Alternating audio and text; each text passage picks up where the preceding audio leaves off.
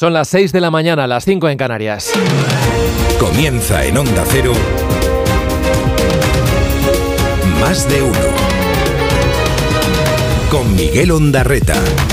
¿Qué tal? Buenos días, ¿cómo están? Es viernes, viernes 16 de febrero de 2024. Muchas nubes y cielos cubiertos todavía hoy con el paso de ese frente que está recorriendo la península y Baleares. Las precipitaciones afectarán al tercio nordeste, al País Vasco, al norte de Navarra. Habrá también algún chubasco en Galicia y ya por la tarde en Baleares. Nieblas en estas primeras horas del día en muchas zonas del interior y con el paso de las horas ya iremos viendo cómo el sol va ganando protagonismo. Lo que más vamos a notar este viernes es la bajada de las temperaturas y además casi de forma generalizada. La máxima del día la esperamos hoy en Murcia con 23 grados.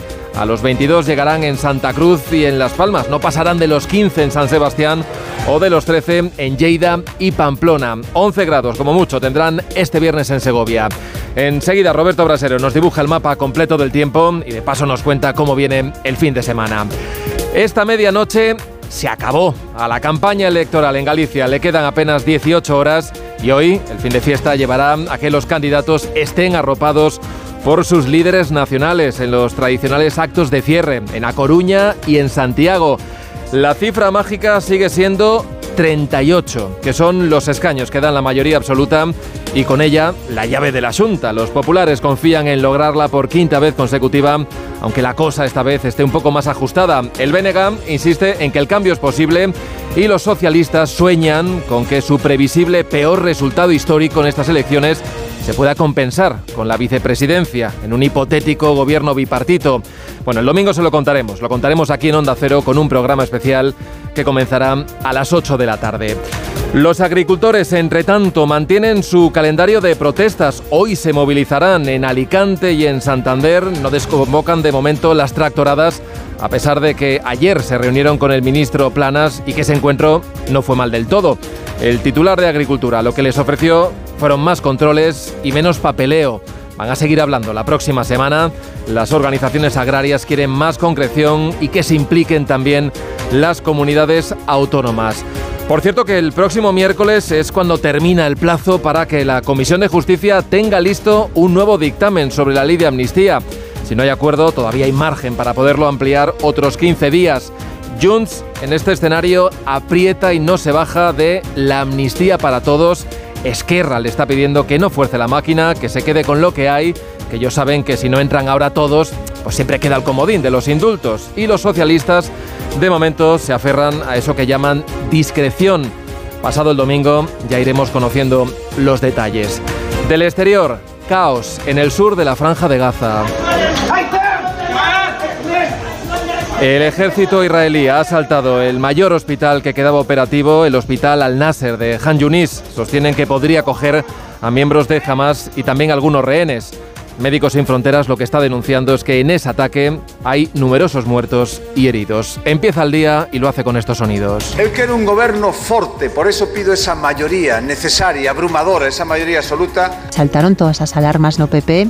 Está desnortado, desconcertado, agotado, hundido, está ausente. Yo creo que la ley es robusta y debemos uh, intentar que lo siga siendo. Sabemos, ¿eh? Sabemos que si hay personas que finalmente no quedan incluidas con la amnistía, los mecanismos de los indultos existen y el gobierno español está abierto a resolver por la vía de los indultos estas situaciones. Hemos propuesto la creación de una agencia estatal de información y control alimentario, es decir, incrementar desde el punto de vista administrativo la capacidad de control y de inspección para nosotros nos parece un paso hacia adelante, pero queda mucho camino por, por recorrer todavía se mantienen las movilizaciones hasta el día 26.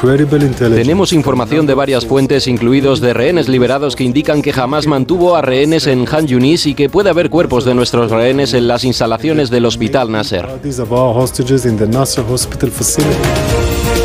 Dirige Carlos Alsina. Dirección de sonido, Fran Montes. Producción David Gabás. 6 y 4, 5 y 4 en Canarias, una veintena de tractores se hicieron notar este jueves a las puertas del Ministerio de Agricultura en Madrid.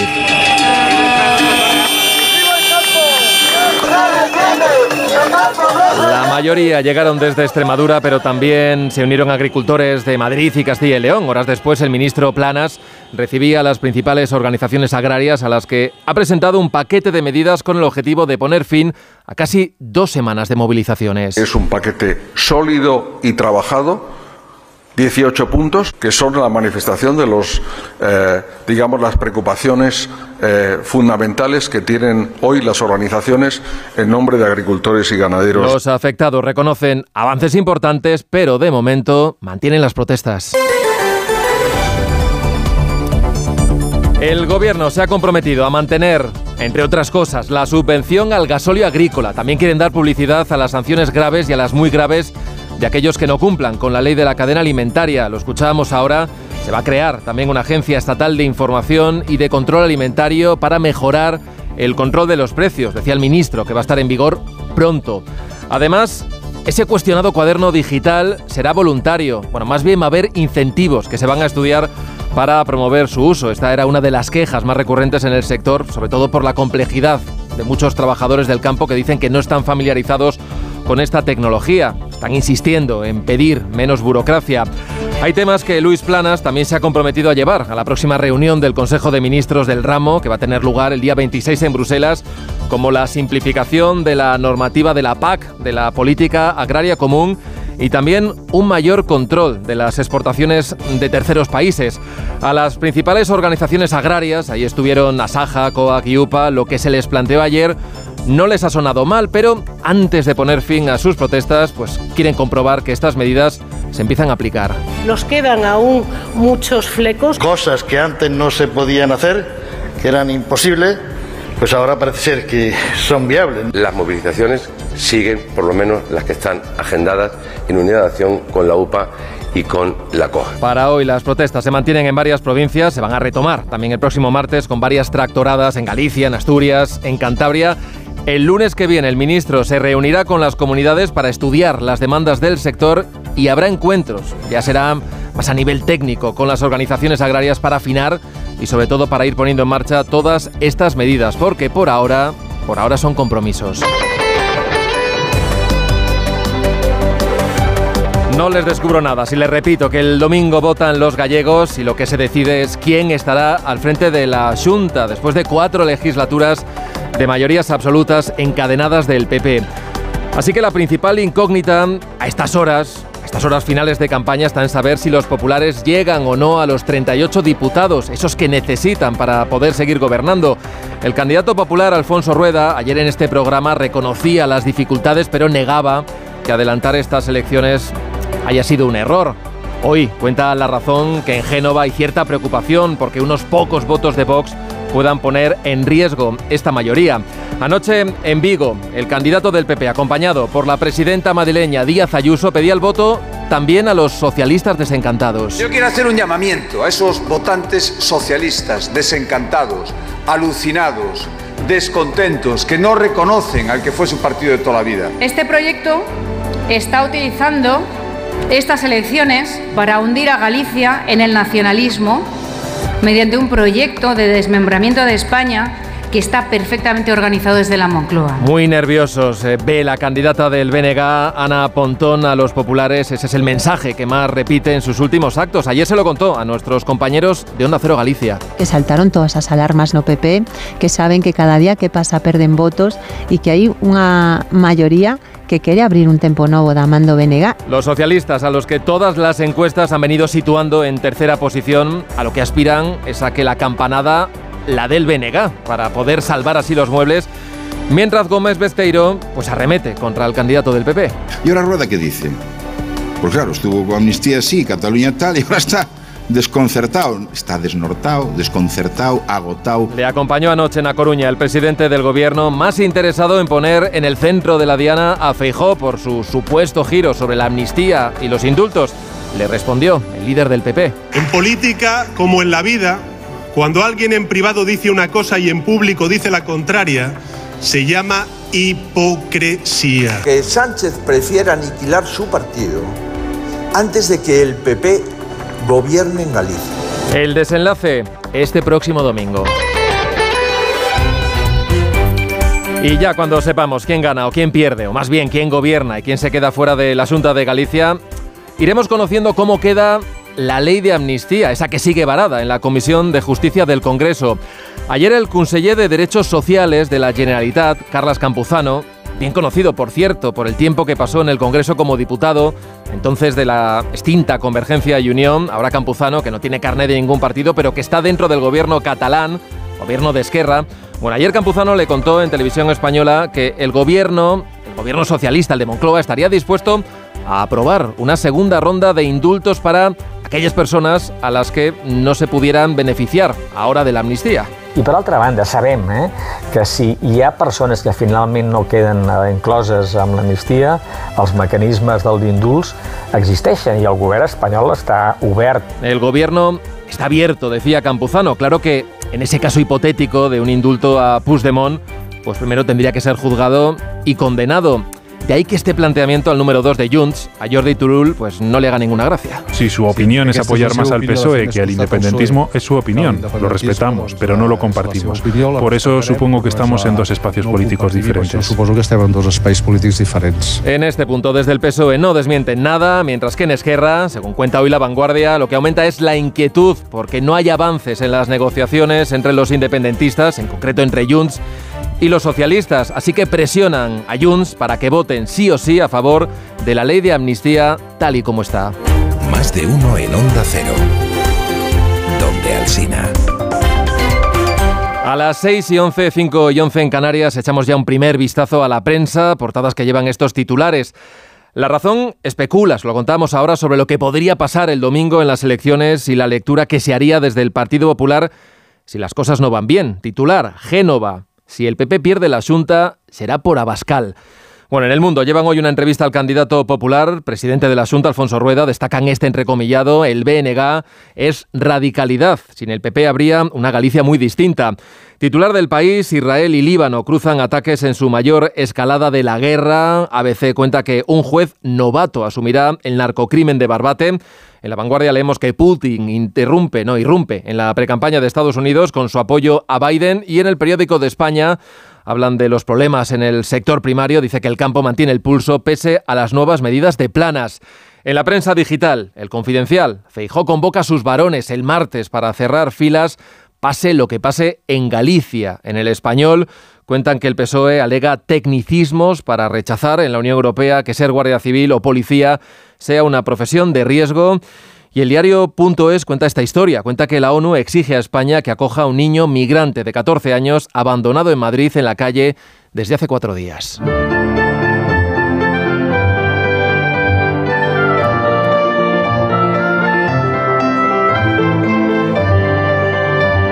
Vamos ya a conocer en detalle la previsión del tiempo para el viernes y el fin de semana. Roberto Brasero, buenos días. Hola, muy buenos días y buenos días a todos. Hoy se marchan esas lluvias y tormentas que estamos teniendo las últimas horas. En algunas zonas de España han sido las primeras tormentas del año. No es fácil, no es habitual oír truenos en este mes. Tampoco los calores que hemos tenido en estos últimos días hoy van a ir a menos. ¿eh? Seguirán siendo elevadas las temperaturas para esta fecha, pero van a bajar ya desde estas primeras horas. Hace más frío en el amanecer y por la tarde no hará el calor que hizo ayer. Este calor hoy nos da un respiro. Un descenso notable incluso de las temperaturas en zonas del norte peninsular, el interior del sureste o las montañas de Cataluña. Pero aunque bajen las temperaturas, claro, estaban tan elevadas, 26 grados ayer en Bilbao, que aunque bajen hoy 10 grados, nos quedaremos en 16, que también sigue siendo alta para las fechas en las que estamos. Y las lluvias, esas que están cayendo ahora por el este, se van a marchar pronto, quizá en el País Vasco y norte de Navarra duren un poco más, y también se irán disipando las nieblas y nubes que vemos en tantas zonas de la península. Por la tarde, los cielos más despejados. En Canarias ya lo están desde esta hora y lo que puede regresar el fin de semana es la calima, porque el fin de semana de nuevo tendremos tardes más cálidas y mañana sábado las lluvias ya en retirada. Ni una gota venimos.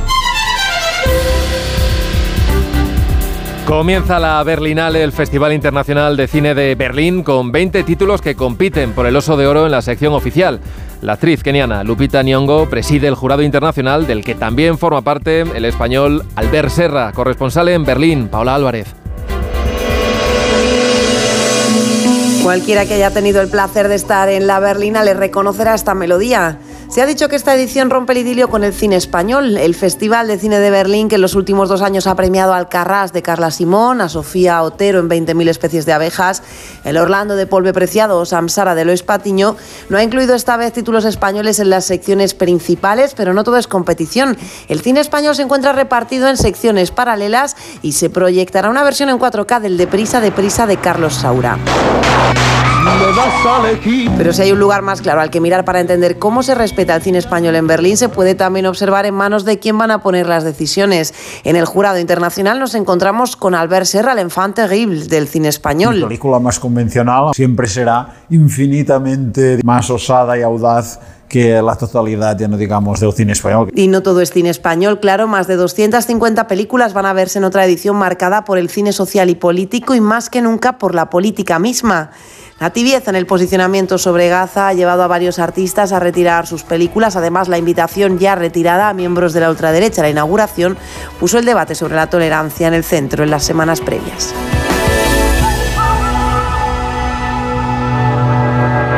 Más de uno. En Onda Cero. ¿Te lo digo o te lo cuento? Te lo digo. No me dejas escoger el taller que yo quiera. Te lo cuento. Yo me voy a la mutua. Vente a la Mutua y además de elegir el taller que quieras, te bajamos el precio de tus seguros, sea cual sea. Llama al 91 555 5555. Te lo digo o te lo cuento. Vente a la Mutua. Condiciones en Mutua.es. Su alarma de Securitas Direct ha sido desconectada. Anda, si te has puesto alarma. ¿Qué tal? La verdad que muy contenta. Como me paso casi todo el día fuera de casa trabajando, así me quedo mucho más tranquila. Si llego a saber antes lo que cuesta, me lo hubiera puesto antes. Protege tu hogar frente a robos y ocupaciones con la alarma de Securitas Direct. Llama ahora al 900-272-272. Más de uno con Miguel Ondarreta. Donde Alsina.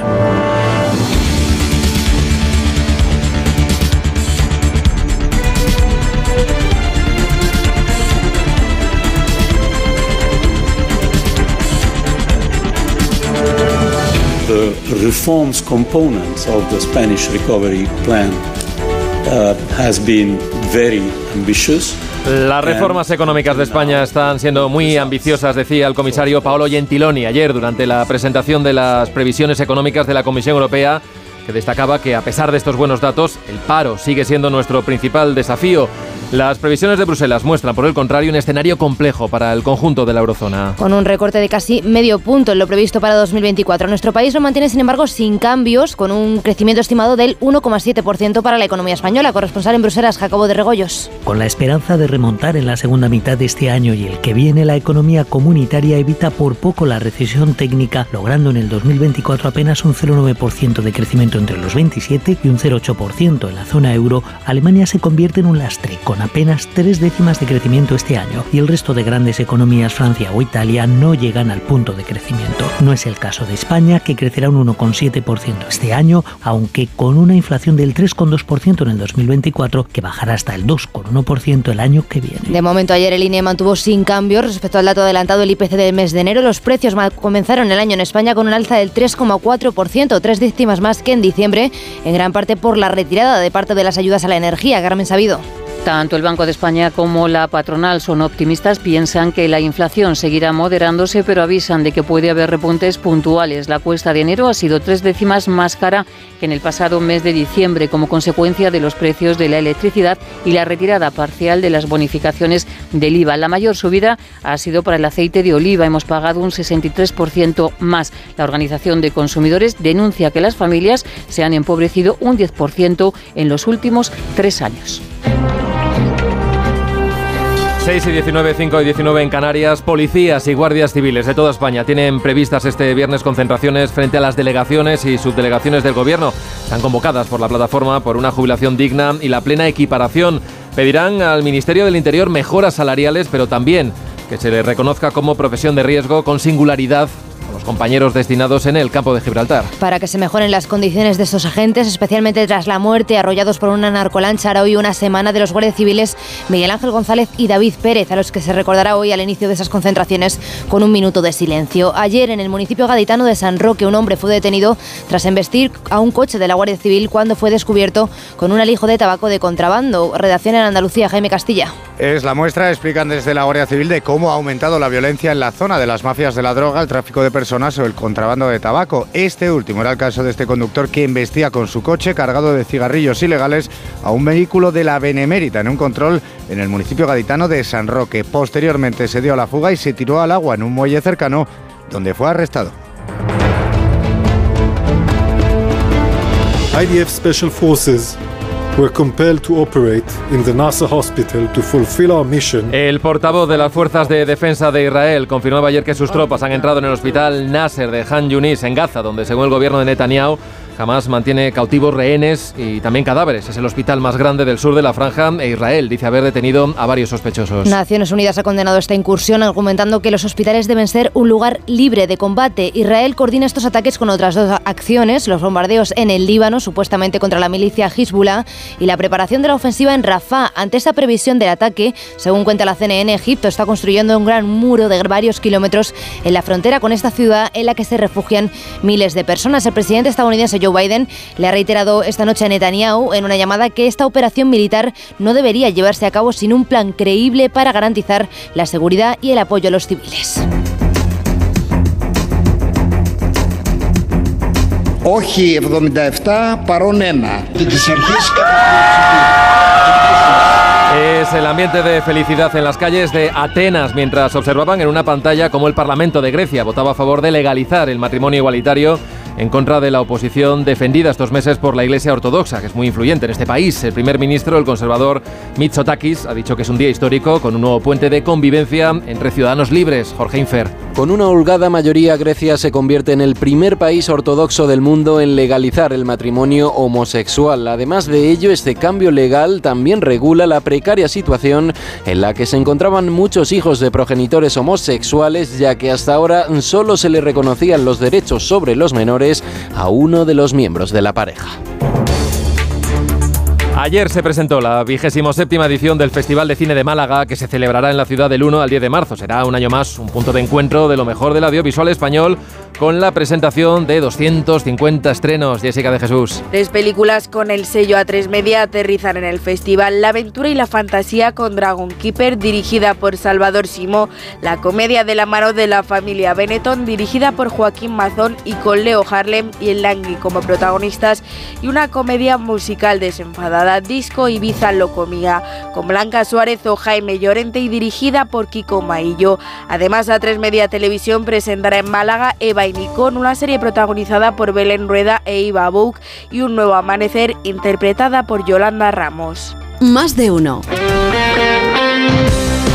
Titulares del deporte, Ana Rodríguez, buenos días. ¿Qué tal? Buenos días. Uno de los culebrones más largos de la historia del fútbol va tocando a su fin y es que Mbappé ya le ha comunicado a su club, al PSG, que dejará el equipo a final de temporada. Mbappé no va a seguir en el Paris Saint-Germain. Ahora solo falta desvelar cuál será su destino, pero todo apunta a que será el Real Madrid. Un Real Madrid que ayer confirmaba que lo de Brahim en Alemania se había quedado en un susto, no hay lesión y por tanto podrá estar en el partido de este fin de semana ante el Rayo Vallecano. Y es que esta noche comienza una nueva jornada de liga en Primera División. A las 9 el Villarreal recibe al Getafe. Y un apunte más de fútbol porque la seleccionadora Monse Tomé dio la convocatoria para los partidos de la final a 4 de la Liga de las Naciones, donde España se juega su pase a los Juegos Olímpicos de París. Una convocatoria en la que está Alexia Putellas, lesionada, no juega desde el 14 de noviembre, pero Monse Tomé explicó que necesitan su liderazgo en el equipo y que esperan que esté para jugar, pero por otra parte que no arriesgarán con ella. Eh, sus sensaciones son buenas,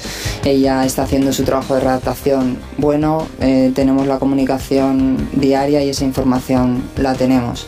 A partir del lunes vamos a seguir con ese proceso, con los, con los profesionales eh, que pueden atender a eso y yo desde mi punto de vista como entrenadora sigo pensando y sintiendo que es una jugadora importante para estar aquí. Además, fin de semana de Copa de Básquet en Málaga. Ya conocemos eh, las dos primeros semifinalistas, Valencia Básquet que se impuso en la prórroga a Gran Canaria y el Real Madrid que ganó un durísimo partido a UCAN Murcia. Escuchamos a Sergio Yul. Un partido típico de Copa, ¿no? Muy eh, contra un rival muy duro, un rival que está haciendo una grandísima temporada y que lo ha demostrado hoy otra vez con ese carácter y esa lucha hasta el final, ¿no? Ah, Pero bueno, al final creo que hemos sabido jugar esos instantes finales y contentos por el pase a semis. Hoy se cierran estos cuartos de final de la Copa. A las 6 derby entre Barça y Manresa. A las 9 el actual campeón y anfitrión Unicaja se mide a Lenovo Tenerife. Y por último en tenis, torneo de Buenos Aires, debut y victoria de Alcaraz en dos sets ante Carabel. Y con las cabeceras regionales de Onda Cero repasamos ya otras noticias del día. Comenzamos en Onda Cero Mérida. Rafael Salguero. Miguel Ángel Gallardo y Lara Garlito son los candidatos que han superado el número necesario de avales eh, dentro de ese proceso de primarias abierto en el PSOE de Extremadura. Esa votación del 2 de marzo será la que fijará ya el nombre de la persona que sucederá a Guillermo Fernández para al frente del PSOE Extremadura. Onda Cero Madrid, Pachilinaza. Hoy arranca la nueva programación de 21 distritos, actividades culturales gratuitas, música, teatro, circo, danza por toda la capital y para todos los públicos. Contarán con un homenaje a Paco de Lucía. Cerramos en Canarias, Onda Cero Las Palmas, Gustavo de Dios. El gobierno de Canarias exige la aprobación inmediata de un decreto ley que modifique el artículo 172 del Código Civil. Entiende el Ejecutivo Canario que esto habilitaría al gobierno de España a distribuir menores migrantes por toda España de forma obligatoria. Redifusión brevísima del más de uno que usted quizá no escuchó. y les he dicho, ¿y no nos podríais ayudar a encontrar, por ejemplo, a, a tres jóvenes que nos eh, permitan renovar un poco el, el programa? Por eso están aquí Alejandro Coset y Manuel, que son jovencísimos. Tú, tú, Alejandro, Sí. ¿tienes menos de 20 años? 10 años. 10. No puede ser. Bueno, Coset, ¿cuántos años tienes? Por, por, por lo menos 19 o... Yo tengo 3. No, es, es broma, tengo 10. ¿Tres? Ah, digo, ¿De qué estás diciendo? habla. Y Manuel, Manuel sí que tiene más de 20 años, ¿no? Exacto. No, yo, te- yo tengo 11 años. Hicimos unas votaciones en mi clase para ver quién salía de presentador para la fiesta de carnaval que vamos a hacer, ¿no? Sí. En, en mi, de todo el colegio. ¿Has ganado tú? ¿Era? Claro. ¿Has Si ganado no, tú? estuviera contando ¡Ah, qué bueno! Claro. ¡Qué bueno! Va a Vamos a presentar a todos los cursos que van a estar desfilando. Sí. La temática de los disfraces son los Juegos Olímpicos. Entonces, cada uno va a bailar una canción cada dos cursos. Eh, lo presentamos yo y la chica que me gusta.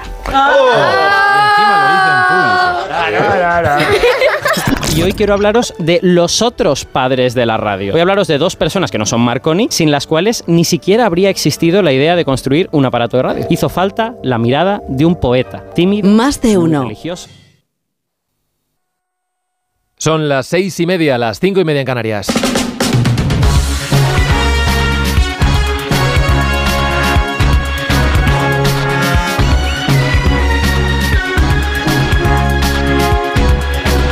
Comienza el día en Onda Cero. Es viernes 16 de febrero de 2024. Hoy amanece en Tarragona a las 7 y 49 minutos. En Cuenca a las 8 en punto, en Segovia a las 8 y 10 minutos, en Badajoz a las 8 y 20 de la mañana.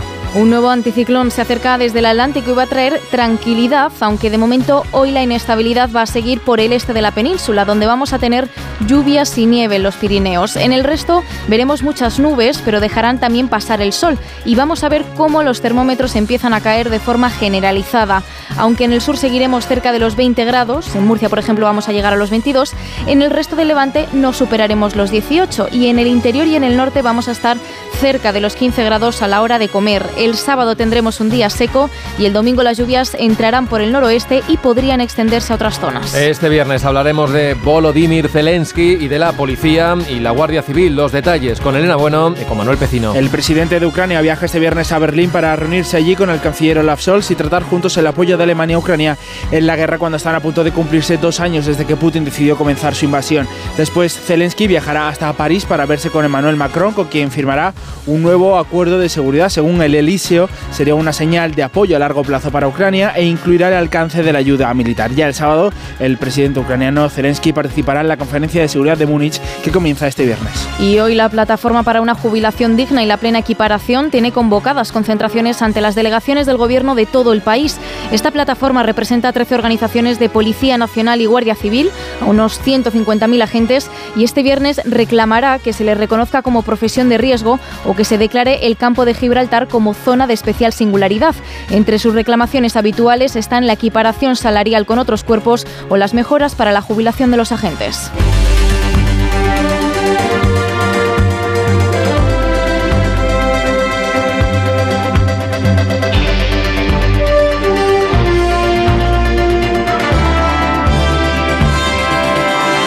Es muy complicado, aspirar a una mayoría absoluta, yo nunca lo he ocultado, eso es lo que necesitamos para gobernar, siempre da lugar, sobre todo los últimos días, cuando ya nos están publicando encuestas, cuando hay muchas especulaciones, cuando se acerca el día de la verdad, eh, parece que todo es más complicado, pero sinceramente yo creo que hemos hecho una buena campaña y no creo que haya nada que haya influido decisivamente en ese sentido y mucho menos de manera negativa. Confía Alfonso Rueda en poder seguir gobernando en Galicia, lo decía ayer en este programa, hoy es el último día de campaña antes de las elecciones del domingo y el Partido Popular lucha por mantener esa mayoría absoluta que hace unos meses, cuando se adelantaron las elecciones, creían tener asegurada. Al inicio de la campaña las encuestas le daban a Rueda incluso mejor resultado del que obtuvo Feijo hace casi cuatro años, pero semanas después la intención de voto ha caído e incluso los trackings internos del PP ya contemplan la opción de que se queden solo con los 38 diputados que marca la mayoría absoluta, mientras el BNG, que ha sido el más beneficiado en esta campaña, y el Partido Socialista confían en movilizar el voto el próximo domingo. Onda Cero Santiago, Marta Rodríguez. Las caravanas electorales a punto de parar después de miles de kilómetros y cientos de actos. Alfonso Rueda, candidato del Partido Popular de Galicia, hace un llamamiento al voto útil para evitar que el independentismo entre en la Junta. Que ningún voto se quede sin escaño. Esto es absolutamente fundamental. En Onda Cero Galicia, la candidata del BNG, Ana Pontón, contestaba. Que saltaron todas esas alarmas no PP, que saben que cada día que pasa perden votos y que hay una mayoría que quere abrir un tempo novo da mando BNG e este é o que está provocando que o PP en vez de explicar a súa campaña pois que irá intoxicar. El candidato socialista José Ramón Gómez Besteiro llama a la movilización. A xente cando elixa vai elixir ese cambio seguro e solvente que representa o Partido Socialista. Eu estou absolutamente confiado. El PP cerrará en Coruña, el BNG, el PSOE y Sumar han elegido Santiago de Compostela para este cierre. El periódico La Razón publica hoy que el PP teme que en Galicia ocurra lo mismo que en Girona en las pasadas generales. Allí el partido se quedó a pocos votos de conseguir el último escaño, mientras que Vox no obtuvo ninguno porque no llegó al 5% de los votos. Dice el entrecomillado de este diario que si el PP pierde la asunta será por Abascal.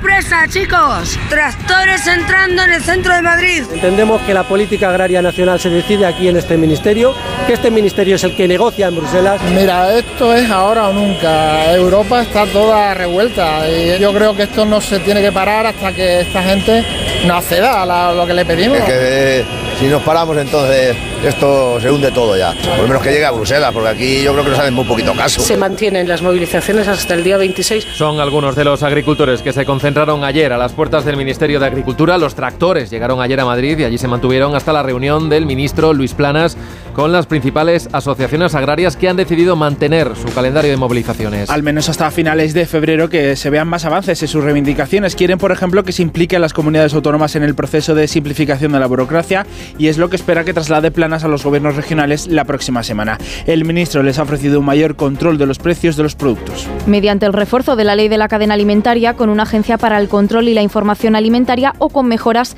en la inspección. También se harán públicas las sanciones a las empresas que no cumplan con la normativa. Margarita Zavala. El ministro Planas ha puesto sobre la mesa un paquete de medidas con el que intenta apaciguar los ánimos dentro del sector agrario, que de momento mantiene sus movilizaciones.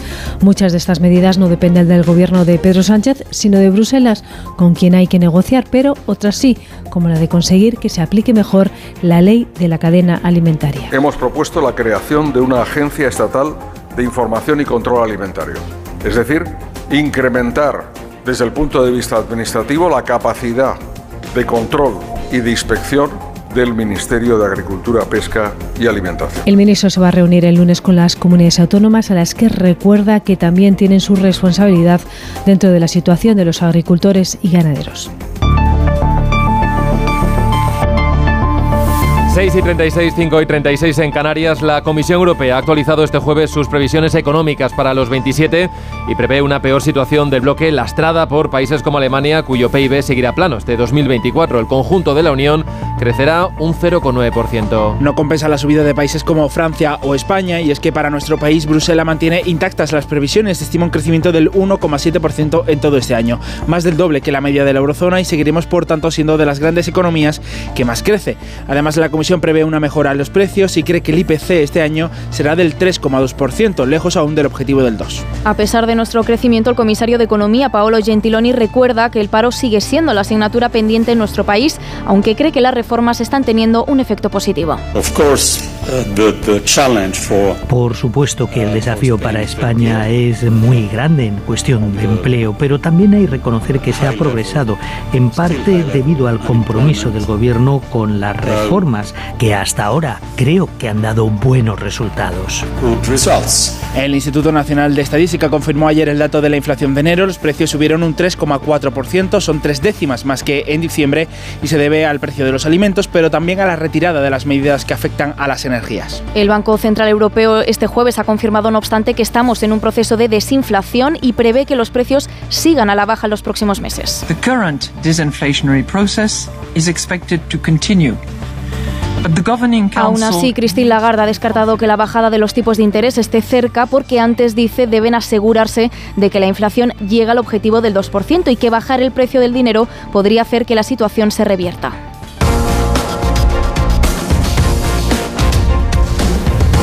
Se ha redactado de este modo para cubrir a todo el mundo. Yo creo que la ley es robusta y debemos uh, intentar que lo siga siendo. ¿Qué piensa, por tanto, el líder de Esquerra Republicana de Cataluña del no de que, Puigdemont? Que es un error uh, manifiesto. Debería aprobarse esta ley y si Uh, hay que hacer algo más, pues haremos algo más, como hemos hecho hasta ahora. Oriol Junquera reprocha a Junts que esté ralentizando la aprobación de la ley de amnistía. Ayer en la sexta decía que la proposición de ley, tal y como está, cubre a todo el mundo, pero si no, su mismo partido propone otra solución, que el gobierno indulte a quienes no se pueda amnistiar. Ignacio Jarillo. La ley de amnistía sigue enquistada, al menos de cara a la galería, mientras el PSOE mantiene que no puede hacer más concesiones a Junts per Cataluña y estos insisten en que tal y como está redactada no sirve.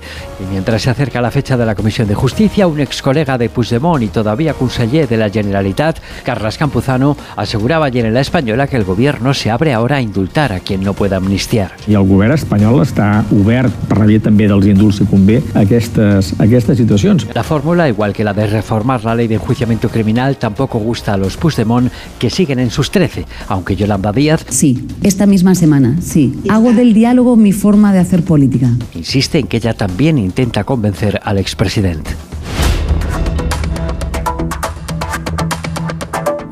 Tenemos información de varias fuentes, incluidos de rehenes liberados, que indican que jamás mantuvo a rehenes en Han Yunis y que puede haber cuerpos de nuestros rehenes en las instalaciones del Hospital Nasser.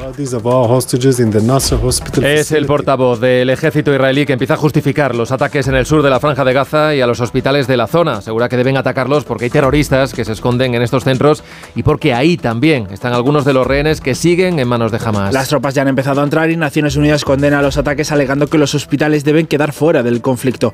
La presión internacional no deja de crecer en torno a Netanyahu, pero de momento está teniendo poco efecto sobre el primer ministro israelí que sigue preparando su operación en Rafah. Asunción Salvador. Canadá, Nueva Zelanda y Australia se han sumado a quienes exigen a Israel un alto el fuego humanitario y que evite la incursión terrestre en Rafah. La comunidad internacional teme un éxodo masivo y forzado de palestinos desde ese punto del sur de Gaza hacia Egipto que ya advierte de que su paciencia tiene un límite.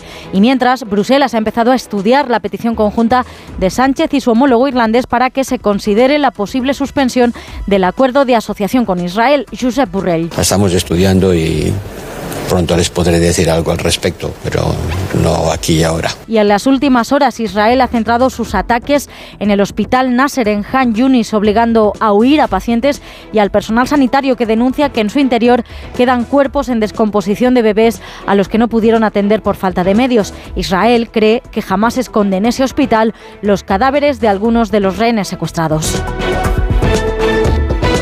Miguel Ondarreta, más de uno, donde Alsina.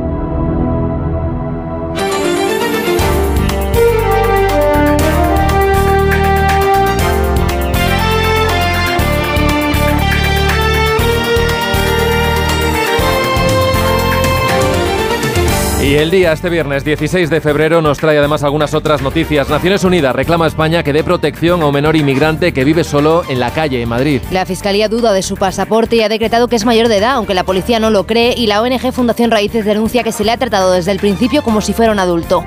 El chico es de Gambia, tiene 14 años y llegó a Las Palmas en Cayuco el verano pasado. Fue trasladado entonces a Tenerife, después a Granada y finalmente a Barcelona, y desde allí cogió un tren a Madrid. El Comité de Derechos del Niño de la ONU ha pedido ahora Interior que garantice su protección. Un hombre ha intentado matar a su pareja y después se ha suicidado en Torrejón de Ardoz, en Madrid. Disparó a la mujer en su domicilio pero no le dio. Intentó entonces un segundo disparo cuando ella corría a refugiarse en una habitación y solo alcanzó a darle en la mano provocando una herida de fuego por la que ha sido trasladada al hospital en estado leve. Cuando los agentes acudieron al domicilio el agresor se había suicidado con esa misma pistola. Vox expulsa del partido a un concejal del ayuntamiento de Palencia por insultar y agredir a una persona con discapacidad. El edil Ricardo Carrancio fue condenado en enero por increpar a un hombre con movilidad reducida que llevaba suelto a su perro en un parque de Palencia. Le golpeó en el pecho con la mano y le dijo que era un puto cojo de los cojones. Ayer el pleno del ayuntamiento votó su reprobación y Vox le ha expulsado, aunque él niega los hechos y se resiste a dejar el acta. El juez de Nueva York fija para el 25 de marzo el juicio a Trump por el soborno en 2016 a la actriz porno Stormy Daniels. A la que habría pagado en plena campaña de las presidenciales unos 130.000 euros para que guardara silencio sobre una relación que mantuvieron. Trump afronta 34 cargos por ese asunto en el que sería su primer juicio penal y también el primero para un expresidente. Y España sigue en el listado de las 24 democracias plenas que elabora cada año The Economist, aunque en la última posición. Empatada con Francia en calidad democrática con una puntuación de un 8,07%. En 2021 España estaba en la categoría de democracias defectuosas por los problemas de independencia judicial y las divisiones en la renovación del órgano de gobierno de los jueces. Esta vez, con el CGPJ aún sin renovar, el semanario británico nos vuelve a meter en la lista que encabeza Noruega. En Onda Cero, más de uno.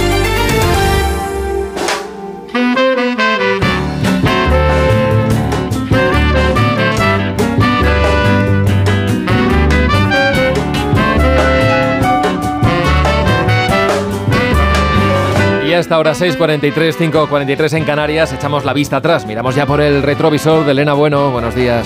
Buenos días, Miguel, porque hace 83 inviernos, un día como hoy.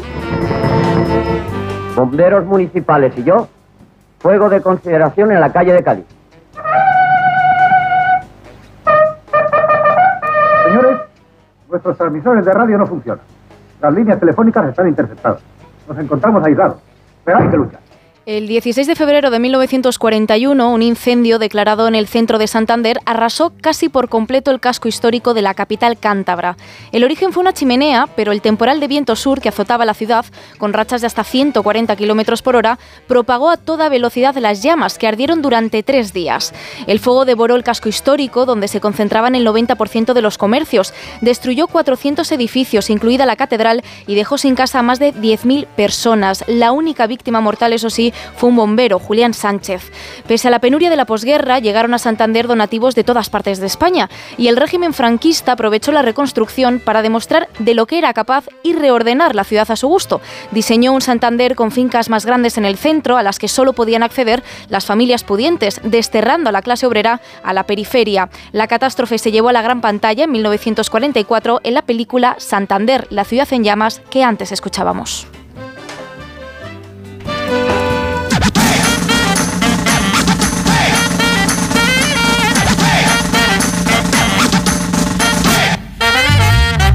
Es el momento de conocer ya la historia de una nueva canción. Sara Iturbide, ¿qué tal? Buenos días. Buenos días, Miguel. Hoy te traigo un tema de Bebe Rexa colaborando con Dolly Parton, con la que siempre había soñado grabar un tema. Cumplió su sueño con Estaciones, Seasons.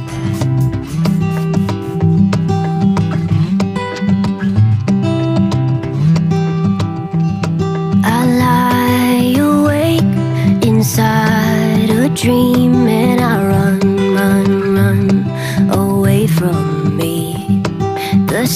inspiración para Seasons llegó cuando Bebe Rexa comenzó a trabajar en el disco y se vio a sí misma tocando una y otra vez una canción de Fleetwood Mac que se llama Landslide. Cuya letra habla sobre el paso del tiempo y los desafíos de envejecer.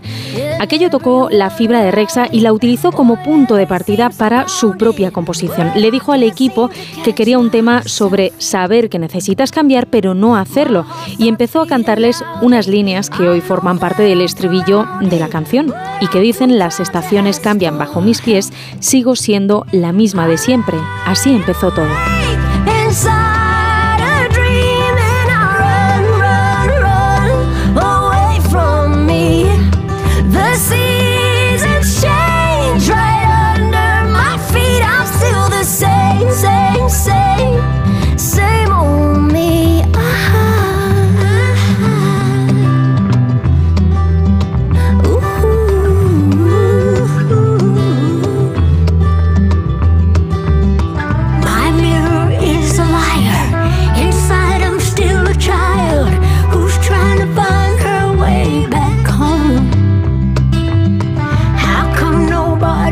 mountains.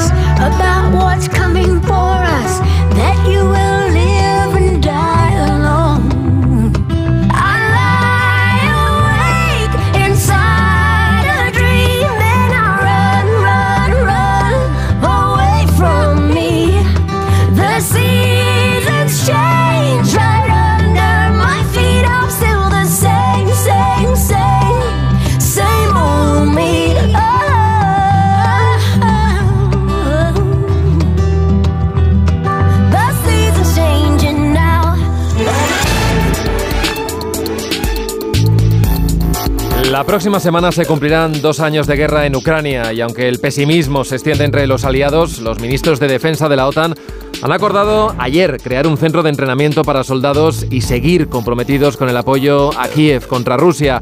Hoy en nuestra versión extendida profundizamos un poco más en la evolución de este conflicto enquistado. Lleva la firma del corresponsal de Onda Cero Moscú, Xavier Colás. Dicen que la experiencia de Zelensky en la comedia improvisada ha sido su mayor activo, ya que el liderazgo a menudo consiste en eso, en inventar cosas sobre la marcha. Días antes de la invasión, Zelensky no creyó que sucediese. Horas después, decidió no marcharse de Kiev. Y los primeros meses de la guerra logró armas para su país y acabó 2022 como un icono mundial. Hoy los discursos de Zelensky ante audiencias extranjeras ya no son novedosos y las victorias decisivas en el campo de batalla han dado paso a un conflicto congelado. Ahora Zelensky tiene que ganarse a los republicanos que buscan recortar la ayuda y atraerse a los europeos otra vez como posible sustitutivo del tío Sam. La línea del frente de mil kilómetros apenas se ha movido en más de un año. El presidente ucraniano ha tenido que sacrificar una ficha, el demasiado popular Valery Zaluzny. Hoy he decidido acometer la renovación de las Fuerzas Armadas de Ucrania. Esto no va de apellidos, tampoco va sobre política, sino sobre cómo gestionamos el ejército.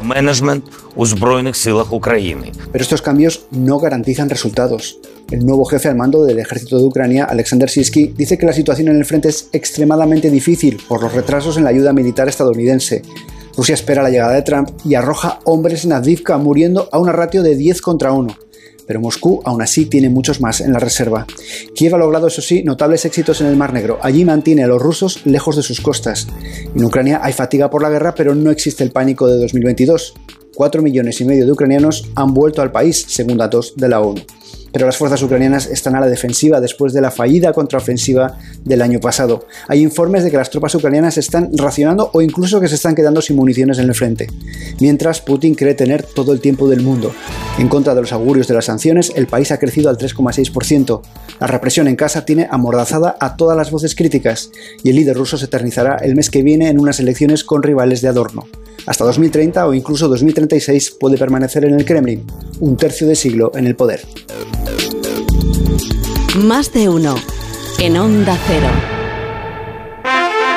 Que sorte tiveches, o golpe non tocou o radiador, sae chapa. Con el seguro de coche de línea directa no solo te ahorras una pasta, sino que además puedes escoger el taller que quieras aquí o en las Rías Baixas. Y si eliges taller colaborador, también tienes coche de sustitución garantizado y servicio de recogida y entrega. Cámbiate ahora y te bajamos el precio de tu seguro de coche, sí o sí. Ven directo a lineadirecta.com o llama al 917-700-700. El valor de ser directo. Consulta condiciones.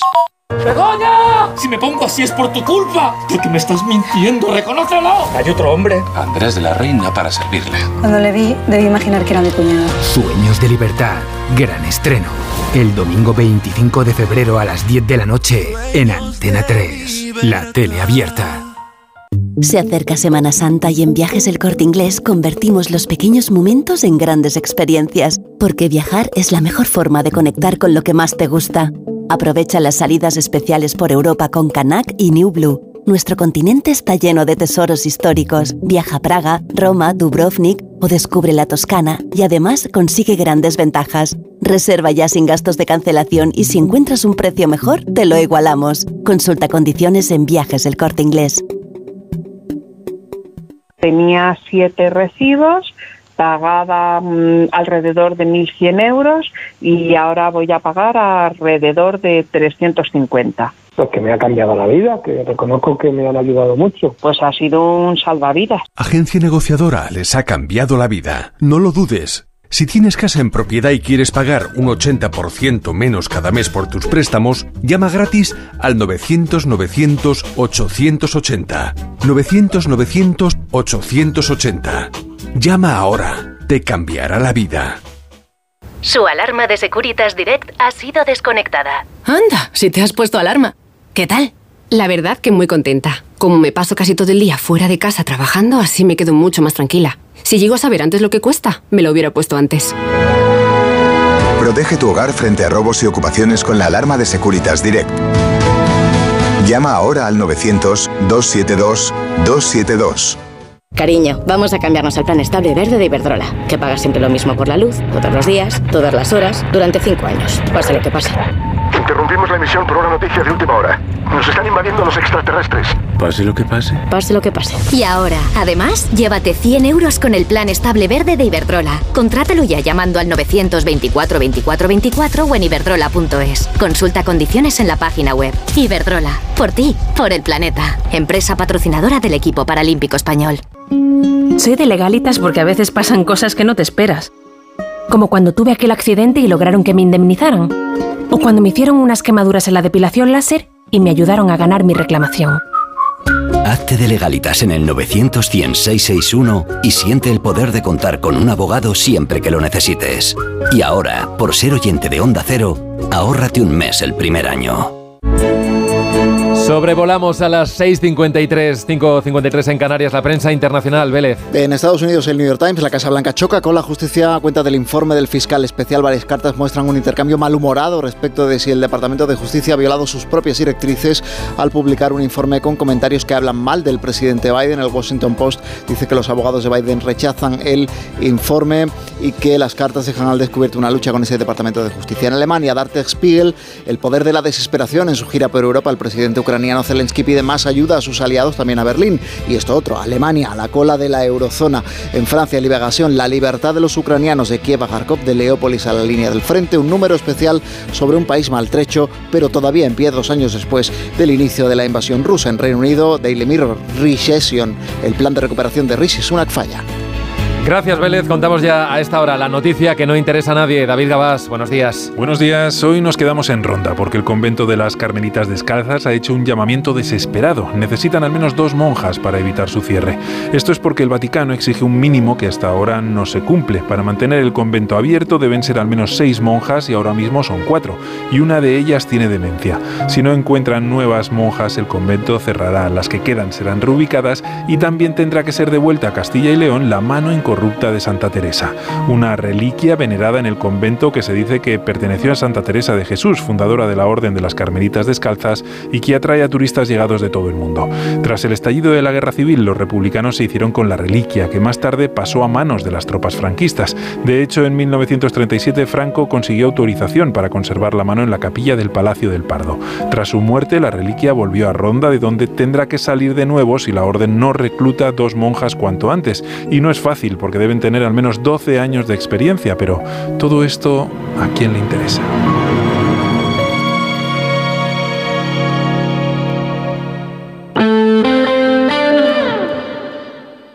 .com.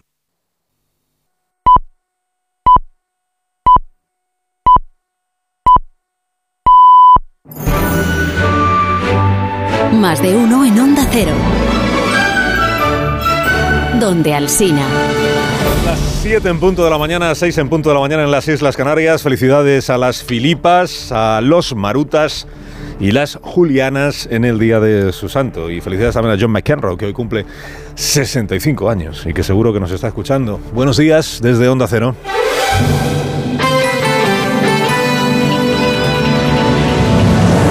Dirección de sonido, Fran Montes. Producción, María Jesús Moreno y David Gabás.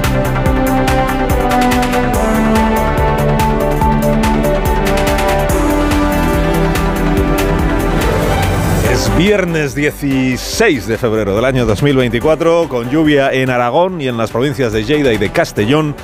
Echa a andar este nuevo día que trae más nubes que claros, por la mañana al menos, y luego por la tarde tendremos más sol que nubes en casi todo el país. Bajan las temperaturas en el centro y en el norte. Estrenamos la mañana con 11 grados en Bilbao, tenemos 7 en Sigüenza, 5 grados ahora mismo en Baza. Con Roberto Brasero afinamos la previsión meteorológica dentro de un instante. Tres historias para iniciar el día, no va más, último día de campaña electoral en Galicia, con llamamientos a la participación de todos los candidatos. Sánchez lo fía todo a la subida del BNG, mientras que el PSOE se resigna a la condición de escudero de Ana Pontón. Rueda y Feijó quieren pensar que esta vez sus encuestas sí van a coincidir con el resultado y que tendrán por tanto mayoría absoluta, aunque sea por los pelos.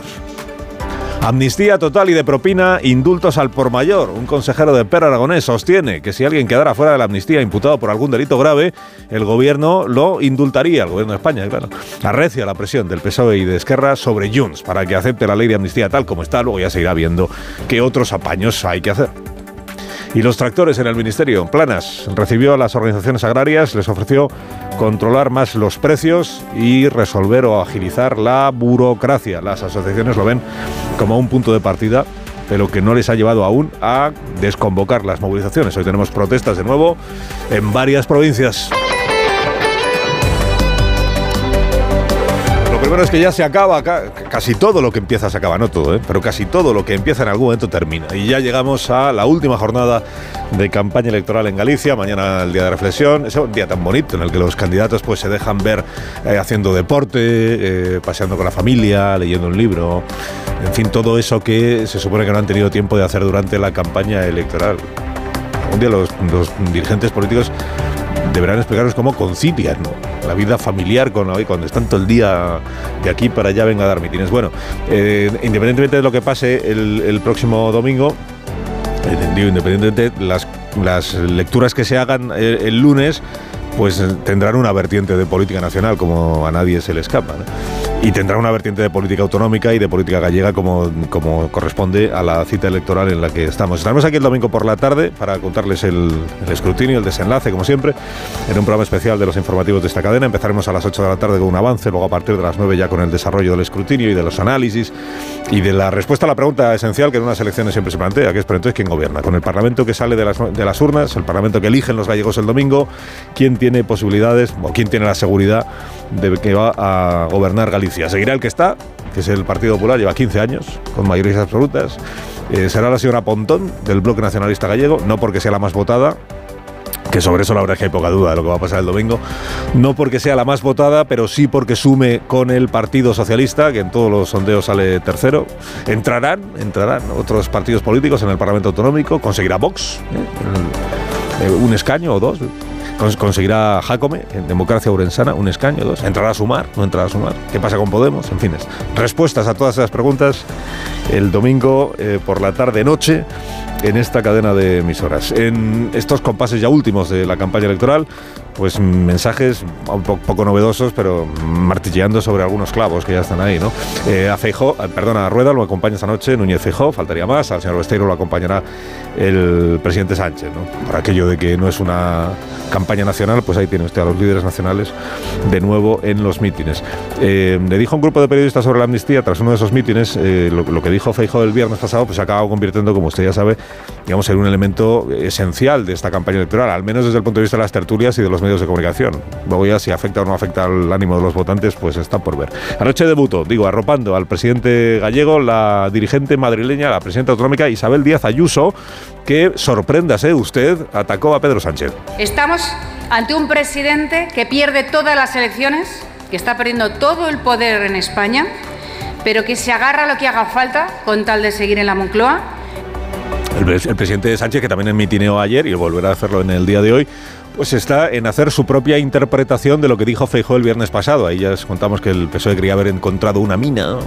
Aquí tenemos lo que necesitábamos para ir. Y en efecto han exprimido todo lo que han podido del asunto y lo siguen haciendo. Hasta el punto de que ya dan una, una versión, a ver, un poquito torcida de lo que dijo el señor Núñez Feijóo. Lo que dijo Feijóo a los periodistas es eso de que un indulto para Puigdemont en este momento no se dan las condiciones. ¿Y cuáles serían esas condiciones? Pues tendría que ser juzgado, ser eh, condenado, eh, que el tribunal sentenciador emitiera un informe favorable. Eso fue, eso fue lo que dijo. Bueno, para el presidente del gobierno eh, lo que admitió Feijóo es que estuvo negociando con Junts per Catalunya los indultos.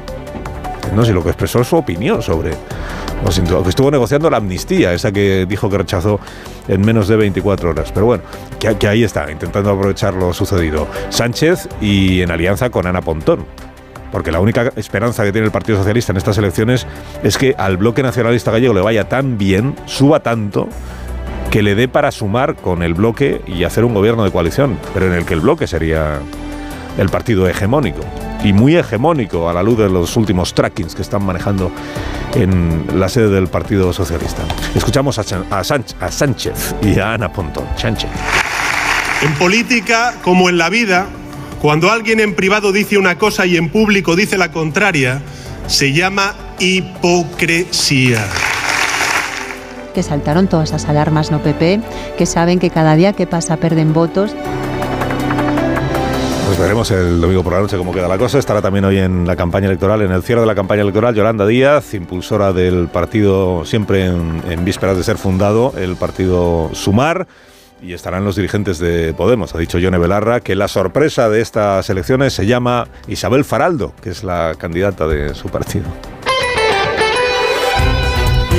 Próxima semana se cerrará en el Congreso de los Diputados, salvo sorpresa, en la Comisión de Justicia el nuevo remiendo de la ley de amnistía.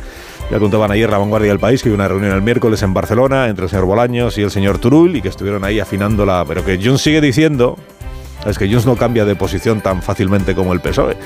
Junts sigue diciendo que eh, lo que quiere es una garantía en la ley, una garantía de que Puigdemont y los demás, pero sobre todo Puigdemont, eh, será amnistiado, sea acusado del delito que sea acusado, sea imputado por el delito que sea imputado, da igual que se llame terrorismo, que se llame alta traición, da igual. Tiene que ser eh, no solo amnistiado, sino que tiene, que tener la garantía de que al día siguiente ya puede presentarse en España. Y claro, como le están diciendo, hombre, es que esa garantía no sabemos cómo dártela, porque hasta ahora todos los apaños legales que se nos han ido ocurriendo, pues claro, no cubren todas las posibilidades, ¿no? Ayer Oriol Junqueras, que está haciendo piña con el PSOE para presionar a Junts per Cataluña y que además está intentando defenderse de esa imagen de que aquí el que consigue cosas de verdad es Puigdemont, porque él está de, pues, pues de peón del Partido Socialista, pues dijo ayer Oriol Junqueras, a ver, Junts per Cataluña, que tenéis que entender que no se pueden cubrir todas las posibilidades, todas las hipótesis en una ley. Aceptad lo que hay y luego ya pues se irá viendo. Debemos aprobar esta ley, debería aprobarse esta ley. Cualquiera que crea en la democracia y que quiera defender la democracia debería estar a favor de esta ley y si ah, hay que hacer algo más, pues haremos algo más, como hemos hecho hasta ahora. Fíjate, ¿eh? cualquiera que defienda la democracia tendría que estar a favor de esta ley. Si usted está en contra de la amnistía, según Junqueras, usted no defiende la democracia. Usted no es demócrata. Repartiendo carnés de demócrata. Esta es una especialidad de algunos dirigentes políticos de nuestro país. Si no estás de acuerdo con lo que yo digo, entonces es que no eres demócrata de verdad. Bueno, si hay que hacer algo más, haremos algo más. Pues ayer dio una pista al señor Campuzano, que es consejero del gobierno de Per Aragonés, digamos que ahora está en la órbita de Esquerra Republicana, o al menos en un gobierno presidido por Esquerra Republicana, aunque en su día fue de Convergencia Democrática de las juventudes de Convergencia Democrática. Ya las juventudes quedaron atrás, claro. Eh, ¿Qué dijo Campuzano en esta entrevista en televisión española con Germán Nierga? Pues que, eh, que todo el mundo sabe, que todo el mundo sabe que si alguno de los imputados o procesados quedara fuera de la amnistía porque fuera acusado de un delito grave, el gobierno ya se ha manifestado, debe de ser privadamente, todo el mundo sabe que el gobierno estaría por indultar. O sea, no, hem- no hemos conseguido que te cubra la amnistía, pero no te preocupes. Cuando te condenen, nosotros luego te indultamos. I per altra banda, sabem eh, que si hi ha persones que finalment no queden eh, incloses amb l'amnistia, els mecanismes del d'indults existeixen i el govern espanyol està obert. Está abierto el gobierno español a, a- a los indultos. ¿Pero ¿A cuántos indultos? Carlas, ¿a cuántos indultos? A ver si van a ser tantos que va a ser un indulto general. Y eso hasta Carmen Calvo sigue diciendo que es eh, inconstitucional. El indulto general. Bueno, ha respondido el señor Turul de parte del señor Puigdemont que estas declaraciones de Campuzano y esto de empezar a hablar de los indultos como, como plan B para la amnistía, que esto es una irresponsabilidad, porque al final lo único que busca es salvarle la cara al Partido Socialista en lugar de contribuir a la causa del independentismo. El ministro Luis Planas se reunió ayer con las organizaciones agrarias, las recibió en el ministerio, les dijo lo que había avanzado aquí el lunes en, este programa, ¿no? que comprende algunas de sus demandas, que tienen razón en el asunto, por ejemplo, de la burocracia, los trámites administrativos, que hay que mirar ahí qué se puede eliminar, qué se puede agilizar, cómo facilitar la tarea eh, a los agricultores, cómo facilitarles también la tarea de la transición digital, de que puedan empezar a aplicar las tecnologías eh, sin encontrarse pues con un, con un muro de incomprensión ante ante el cuaderno digital, por ejemplo, que es una de las reclamaciones que también plantean, y cómo eh, tratar de re- reconvertir o, bueno, más reformar algunos aspectos de la PAC, de la política agraria común. Bueno, lo que se ha acordado ayer es que va a haber nuevas reuniones más técnicas ya a partir de la semana que viene. Hemos visto avances importantes. La decisión de si ha sido muy fructífera o menos fructífera esta reunión será cuando se terminen de eh, trabajar los grupos de trabajo que se han programado. Como ven, nos quedan aún muchos flecos. Muchos flecos que veremos la semana que viene si se terminan de, de cortar. Ah, Los flecos se cortan, ¿no? Sé.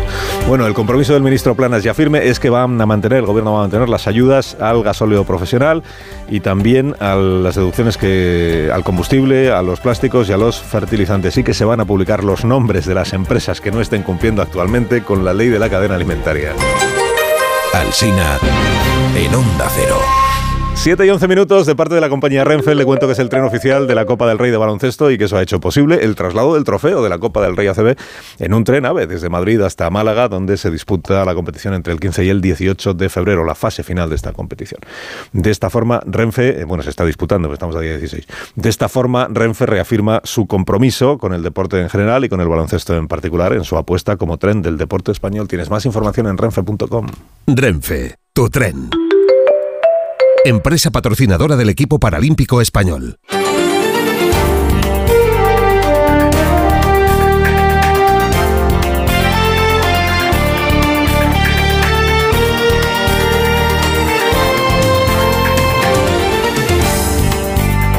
Noticias de esta mañana del viernes. Policías y guardias civiles se manifiestan hoy frente a las delegaciones del gobierno en toda España. para reclamar, entre otras cosas, el reconocimiento de profesión de riesgo y que se declare zona de especial singularidad al campo de Gibraltar tras el asesinato de los dos guardias civiles en Barbate. Estiman las asociaciones que en Andalucía faltan al menos 2.000 agentes. Las condiciones son tan duras, explica el portavoz de Jucil, Agustín Leal, que muchos piden cambiar de destino. En la zona del campo de Gibraltar cada año se renueva la plantilla de la Guardia Civil un 40%, porque nadie quiere estar destinado allí y buscan otros destinos pues más, más normales, más cómodos. Las familias españolas se han empobrecido un 10% en los últimos tres años, según un estudio de la OCU. Mientras los precios han subido un 16% en este tiempo, los salarios apenas han incrementado un 6%. El IPC ha iniciado el año además al alza, ha subido al 3,4% en enero. Bruselas prevé, no obstante, que la inflación baje este año y que la economía española siga recuperándose, creciendo un 1,7%. El comisario Gentiloni reconoce que el paro es aún elevado en España, pero cree que las reformas están dando sus frutos. Por supuesto que el desafío para España es muy grande en cuestión de empleo, pero también hay que reconocer que se ha progresado debido al compromiso del gobierno con las reformas que hasta ahora creo que han dado buenos resultados. El Parlamento griego ha aprobado legalizar el matrimonio homosexual. Las parejas formadas por personas del mismo sexo tendrán a partir de ahora los mismos derechos que los matrimonios heterosexuales. Podrán adoptar y se reconocerá a los dos miembros de la pareja los derechos sobre sus hijos. Solo la extrema derecha y el Partido Comunista han votado en contra. El primer ministro Mitsotakis celebraba ayer lo que considera un hito para los derechos humanos. Hoy es un día para estar alegre. Porque a partir de mañana se eliminará una barrera más entre nosotros para crear un puente de convivencia en un Estado libre, con ciudadanos libres. Y el asesino de Morata de Tajuña será sometido a una evaluación psiquiátrica después de haber matado a su compañero de celda. Ocurrió la madrugada del jueves. Dilawar Hussein asesinó a su compañero de celda a golpes con un disco para pesas que había robado días antes del gimnasio y después avisó a los funcionarios de lo que había hecho. Instituciones penitenciarias ha abierto una investigación. Ingresó en la cárcel de Extremera hace menos de un mes tras confesar haber matado a los tres hermanos de Morata de Tajuña porque le debían 60.000 euros. En Onda Cero, más de uno.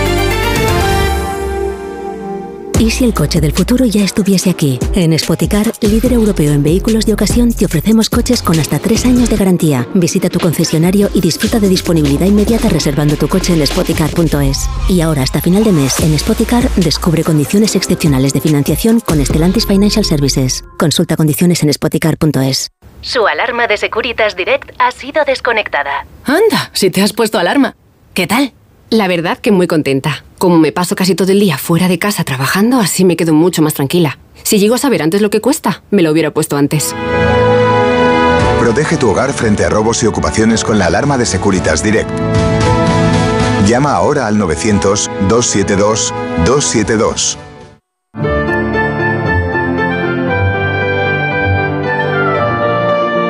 7 y cuarto, 6 y cuarto en Canarias, la previsión del tiempo para este día con Roberto Brasero. Buenos días, Roberto. Hola Carlos, muy buenos días y buenos días a todos. Hoy no vamos a tener esas lluvias y tormentas que protagonizaron el jueves y no vamos a tener tanto calor como hizo ayer porque hoy van a bajar las temperaturas y es noticia en este febrero tan raro que llevamos. Bueno, lluvias todavía quedan en el este de la península, en el País Vasco y norte de Navarra pueden durar un poquito más y nubes y nieblas a esta hora en muchas zonas, pero se van a ir disipando, se va a ir despejando a lo largo del día y la tarde desde luego ya volveremos a ver más claros en el cielo porque también la calima hoy terminará de marcharse. Así que menos lluvias sí, pero también temperaturas más bajas. Desde esta primera hora, quien salga a la calle hoy hace más fresquito que estos días atrás y luego por la tarde no hará ese calor que sí hemos tenido, que es que ayer alcanzamos los 26 grados en el Cantábrico y nos quedaremos en 15 o 16. El descenso va a ser notable, ya te digo, de 8 o 9 grados de golpe, pero las temperaturas seguirán siendo elevadas para estas fechas. 15 grados en el Cantábrico 16, en la zona centro, 20 todavía en Andalucía, 22 en Murcia, 23 en las Islas Canarias. Y mira, el fin de semana, las mañanas van a ser más frías, sí, pero la tarde, todavía mañana sábado, vuelven a subir las temperaturas, sí, porque la tarde del sábado será despejada y primaveral, sin rastros ya de lluvias, ni de calima, ni de tormentas en España. Más de uno. En Onda Cero.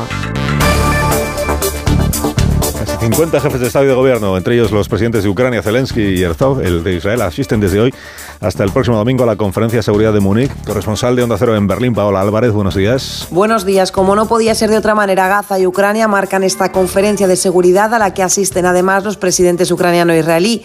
La preocupación por el futuro de Estados Unidos ante una eventual vuelta al poder de Donald Trump estará también sobre la mesa en esta cita a la que Washington ha enviado a su vicepresidenta y a su secretario de Estado, que llegan tras las polémicas declaraciones de Trump sobre la protección entre socios de la OTAN y las dificultades para sacar adelante un paquete de ayudas para Ucrania. En los márgenes de la conferencia se celebrará una reunión de ministros de Exteriores del G7 en la que participa también el representante de la diplomacia europea, Josep Burrell. En total, cerca de 50 jefes de Estado y Gobierno, 60 ministros de Exteriores, 25 de Defensa y altos representantes de la Unión Europea o la OTAN para esta cita en uno de los panoramas internacionales más convulsos de las últimas décadas. El primer comentario de la mañana en este programa lleva la firma de Marta García ayer. Buenos días, Marta. Buenos días, Carlos. Lo último de la inteligencia artificial vuelve a ser sorprendente, mucho. OpenAI, la empresa de ChatGPT, acaba de presentar un nuevo sistema que ha vuelto a dejarnos con los ojos y la boca muy abierta. Conocíamos ya los sistemas que escribían textos e imágenes de cualquier cosa que les pidieras, y lo último es el nuevo sistema generador de vídeos instantáneos. Hace un vídeo realista de cualquier cosa que le pidas por escrito, y la verdad es que parecen sacados de una película de Hollywood. Hay mamuts lanudos trotando por un prado nevado, un monstruo muy tierno mirando a una vela que se derrite y una escena callejera de Tokio aparentemente filmada por una cámara que recorre la ciudad ciudad junto al río. De momento son vídeos muy breves pero muy muy realistas. La escena de los mamuts trotando en la nieve, por ejemplo, recibió las indicaciones que le pedían que el sol fuera cálido y la cámara les filmara desde abajo con gran profundidad de campo. Y es exactamente así, solo que en realidad no hay cámara, ni nieve, ni mamuts. Todo es creación de inteligencia artificial. Aún no hemos terminado de entender cómo va a cambiar el mundo tener un sistema como ChatGPT que te genera textos de cualquier cosa que le pidas y ya tenemos aquí la versión vídeo. Le puedes pedir que te haga cualquier escena y voilà, ahí está. No hace falta saber diseño gráfico, ni montaje, ni coger una cámara. ¿Aumentará esto el valor del contenido audiovisual generado por humanos o lo volverá una excentricidad, una reliquia, un lujo? ¿Dejaremos de saber qué es real? ¿Importará? OpenAI llama a su nuevo sistema Sora, en honor a la palabra japonesa que significa cielo. El cielo es el límite, es lo que dicen los americanos para decir que los límites no existen. Moraleja, Marta. La inteligencia artificial va a tal velocidad que deja atónita la realidad. 7 y 20, 6 y 20 minutos en Canarias, la sintonía de Onda Cero.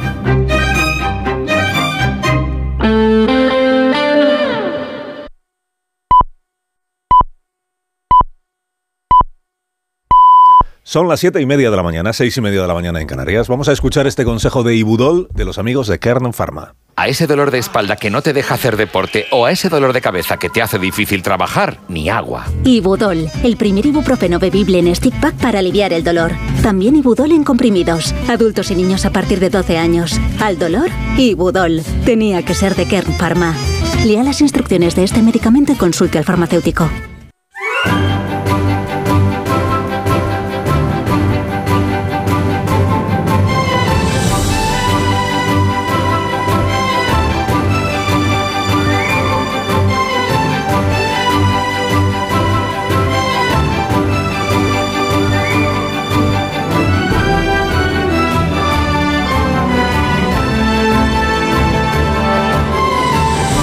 Estamos estrenando la mañana del viernes. Que no es un viernes, que no es un viernes cualquiera. Estamos ya, aunque usted no se lo crea, en el penúltimo viernes del mes de febrero. Penúltimo. Porque la semana que viene ya será 23. Y porque febrero no llega a 30, como usted sabe, ni siquiera este año que tiene 29 días. Bueno, eh, previsión del tiempo para este día, temperaturas máximas que esperamos. La más alta la vamos a disfrutar en Murcia y será de 23 grados. En Málaga esperamos 20, también en Sevilla, en Alicante, en Girona 20. Un saludo a todos los alcaldes, alcaldesas y población en general de estas capitales y del resto. En Ceuta, en Castellón, 19 grados de máxima. Palma y Tarragona también serán 19. En Barcelona vamos a llegar a los 18, como en Ourense y en Badajoz. Pontevedra y Toledo esperamos 17 de máxima. En Huesca y en Albacete también 17. Teruel, Santander, luego Logroño serán 15. En Madrid, en León, en Zamora llegaremos a los 14 como en Soria. Pamplona y Ávila esperamos 12 y la más cortita del día, de las máximas, será de 11 grados en la provincia de Soria. Y de la mano de CaixaBank le recuerdo cuáles son las cuestiones que venimos contándole desde primerísima hora con Onda Renta a las 6 de la mañana. Eh, principales cuestiones. Eh, a ver, que hay una campaña electoral en Galicia, igual usted ha oído algo, y que ya se acaba. Si, acaba de enterarse usted de que hay campaña, pues la va a disfrutar poco, porque se termina esta noche. En la medianoche ya no se puede pedir el voto, ¿qué me está usted contando? Y entonces van a apurar el, tiempo pues los candidatos y los eh, padrinos de los candidatos. En el caso del señor Besteiro y del señor Rueda, pues son los líderes nacionales de sus partidos políticos respectivos. Y en el caso de la señora Faraldo, pues es Yone Belarra. Y en el caso de la señora Lois, pues es Yolanda Díaz. Y luego está Ana Pontón, que es del bloque, que no tiene, porque como no tiene, como no es partido de ámbito nacional, pues no tiene quien vaya a Galicia a hacer campaña por ella y no parece que lo esté necesitando. ¿Por qué? Porque dicen las encuestas que quien mejor resultado va a obtener en comparación con el que obtuvo hace cuatro años va a ser el bloque nacionalista galego. Otra cosa es que consiga gobernar, porque para gobernar necesita eh, sumar con el Partido Socialista, porque el bloque en términos eh, absolutos queda muy por detrás del Partido Popular en, resultado de escaños y de votos, pero si se diera la circunstancia de que entre el PSOE y el bloque sumara mayoría absoluta, pues mm, no es un secreto que gobernarían juntos. Lo que pasa es que no se presentan juntos en coalición electoral porque, aunque no lo parezca, tienen mm, proyectos y programas electorales distintos. Distintos porque uno es nacionalista y el otro no, que en otros tiempos era una diferencia enorme, pero en estos tiempos que pues ya es, igual es una diferencia bastante menor o poca cosa. Bueno, además de la campaña electoral en Galicia, ¿qué sabemos de la amnistía? Pues que están en ello, que están en ello. Que en Just por Cataluña dicen que no, que no, que no, que no, que no, que no, que tal como está el texto no les vale. Y que en el PSOE dicen pues que el texto no se toca, no se toca, que tiene que hacerse la idea pues, de que no se pueden prever todas las posibles imputaciones que un juez se le ocurran contra él Eso lo dijo ayer Junqueras también en ARV. Dijo que tienen que tener en cuenta que no se puede hacer una ley preventiva eh, que contemple todos los supuestos casos. Hombre, una ley preventiva es la ley de amnistía, porque lo que quiere es prevenir que sean condenadas las personas que cometieron delitos y por eso se abortan las causas judiciales eh, previamente. Pero bueno, que están en ello a ver si con- consiguen convencer a Junts, y que de momento pues no lo han conseguido. Y además de eso le cuento que el señor Planas, el ministro, se reunió ayer con las organizaciones agrarias que no han desconvocado las protestas, pero que han quedado en que la semana que viene se van a seguir viendo para hablar de burocracia, de papeleo, de la política agraria común, del cuaderno digital y de la ley de la cadena alimentaria. En CaixaBank sabemos lo importante que es tener a alguien cerca, en la isla más remota del mundo y aquí, cerca de ti.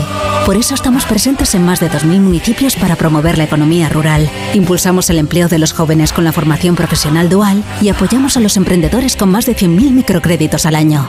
CaixaBank, tú y yo, nosotros. Se levantan mucho antes de que salga el sol. Son la primera luz en la oscuridad. La antorcha que abre camino al nuevo día.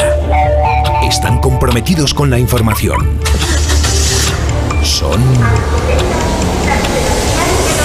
la España que madruga.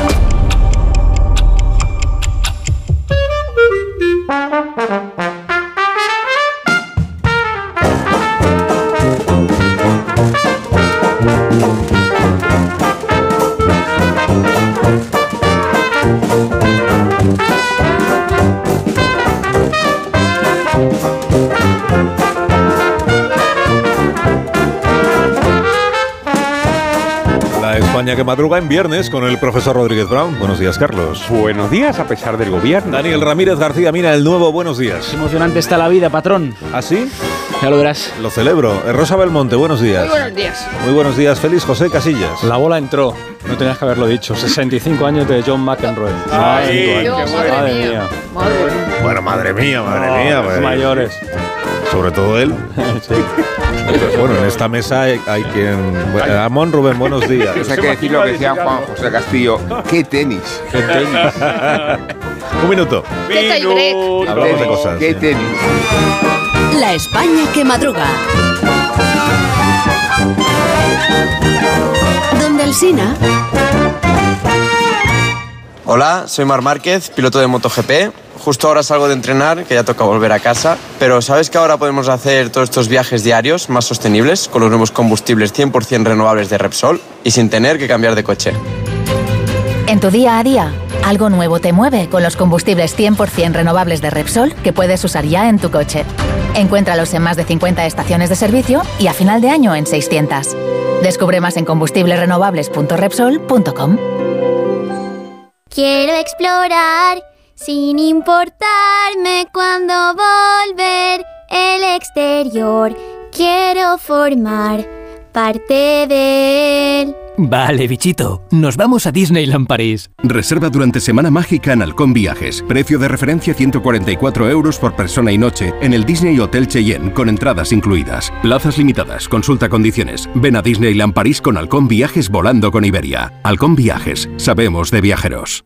Si celebrasteis San Valentín, si no lo hicisteis, o incluso si pensasteis en hacerlo pero al final no pudisteis, tranquilos, porque este sábado podéis volver a celebrarlo. Este 17 de febrero, sorteo de San Valentín de Lotería Nacional con 15 millones a un décimo. Celebra tu amor a lo grande. Loterías te recuerda que juegues con responsabilidad y solo si eres mayor de edad. Qué bien te viene la financiación total para clientes con tarjeta El Corte Inglés. Financia tus compras hasta en 12 meses en electrónica, electrodomésticos, deportes, moda, hogar y mucho más. Hasta el miércoles 21 de febrero, financiación total del Corte Inglés en tienda web y app. Por compras superiores a 200 euros, financiación ofrecida por Financiera El Corte Inglés y sujeta a su aprobación. Consulta condiciones y exclusiones en elcorteinglés.es. 29. Tus nuevas gafas graduadas de Sol Optical. Estrena gafas por solo 29 euros. Infórmate en soloptical.com. Hola, soy Barturo Valls. ¿Cómo? ¿Barturo Valls? Sí, porque soy Arturo en el bar. y hoy soy tu camarero. Pues ponme un colacao. Y en vaso grande. Como quieras, figura, que aquí cada uno lo pide a su manera. Marchando a tu colacao. ¿Cansado? Revital. Tomando Revital por las mañanas recuperas tu energía, porque Revital contiene ginseng para cargarte las pilas y vitamina C para reducir el cansancio. Revital, de Pharma OTC. Cuando Elena abrió su paquete de Amazon, Sintió mariposas en el estómago. Tecnología de cocción rápida. Y modo grill. Y con esa air fryer, Elena consiguió cumplir sus sueños culinarios por un precio de rechupete. Cinco estrellas de Elena. Productos estrella a precios estrella. Empieza a buscar en Amazon hoy mismo. Hace nada eras un bebé. Y mírate, todo un hombre. Con tu trabajo, tus amigos, tu casa. Ay, estoy muy, muy orgulloso de ti, hijo mío. Gracias. ¿Puede arreglar la cisterna o...? Tengo que encargar una pieza, pero sí, hijo mío, sí. Por 17 millones de euros uno se hace padre de quien sea. Ya está a la venta el cupón del Extra Día del Padre de la ONCE. El 19 de marzo, 17 millones de euros. Extra Día del Padre de la ONCE. Ahora cualquiera quiere ser padre. A todos los que jugáis a la ONCE, bien jugado. Juega responsablemente y solo si eres mayor de edad. En CEPSA te damos 5 motivos para venir a nuestras estaciones de servicio. Ahorrar, ahorrar, ahorrar, ahorrar y sí, ahorrar. Seas cliente particular o profesional, te regalamos 5 euros si te unes a CEPSA Go o a Starresa Direct. Y además ahorra 5 céntimos por litro en tus repostajes. Ven a CEPSA y llévate ya tus 5 euros. Consulta condiciones en cepsa.es. Su alarma de Securitas Direct ha sido desconectada. Anda, si te has puesto alarma. ¿Qué tal? La verdad que muy contenta. Como me paso casi todo el día fuera de casa trabajando, así me quedo mucho más tranquila. Si llego a saber antes lo que cuesta, me lo hubiera puesto antes. Protege tu hogar frente a robos y ocupaciones con la alarma de Securitas Direct. Llama ahora al 900-272-272. La felicidad está en el camino. Y si ese camino lo haces con tu nuevo Fiat, mucho mejor. Encuentra la felicidad con la Fiat Happiness Fórmula. Solo este mes tienes ofertas exclusivas con entrega inmediata en la gama Fiat desde 9.350 euros. Financiado con Stellantis Financial Services hasta el 29 de febrero. Consulta condiciones en fiat.es. Más de uno en Onda Cero. Donde el Sina... Dale, dale. Las 8 menos 20 minutos, 7 menos 20 minutos en las Islas Canarias. Hay 7 preguntas y media para iniciar la mañana de este viernes. Bien, bien, Y la, prim- la primera, especial- la primera de las cuales es... Especial preguntas, elecciones gallegas. Y la primera tiene que ser, ¿conseguirá o no conseguirá el PP la mayoría absoluta? La segunda. Se la hiciste tú al presidente de la Junta, Alfonso Rueda, candidato del PP, y tiene que ver con la anterior. El futuro de Feijóo depende de lo que pase el domingo en Galicia. Claro, ya está. Ah, la pregunta. contestó. La tercera. ¿Hasta dónde va a llegar el fracaso del Partido Socialista Gallego y cuánto van a encubrirlo, los socialistas digo, en el eventual éxito del BNG? La ¿Cuánta influencia va a tener realmente en las urnas el debate de la amnistía y el jaleo de la política nacional que tanto aquí comentamos? La quinta. Hemos hablado de Feijóo y de cuánto se expone, pero ¿qué va a decir o hacer Yolanda Díaz si Sumar no obtiene representación? ¿La sexta? Dependerá el gobierno de la Junta del resultado que obtenga Jacome con las siglas de Democracia Orensana. Escuchémosle cantar en estilo Village People un poco agropop su campaña. Oye tú, oye tú, Ourensano decides tú.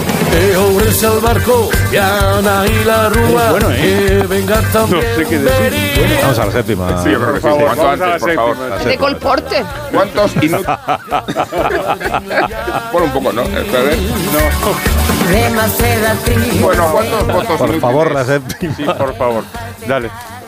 Por favor, las ¿Cuántos votos inútiles va a restarle Vox al PP y cuántos Podemos a la coalición de la izquierda? La media, que es la última. Gane o pierda, ¿cómo reaccionará el gran Sánchez?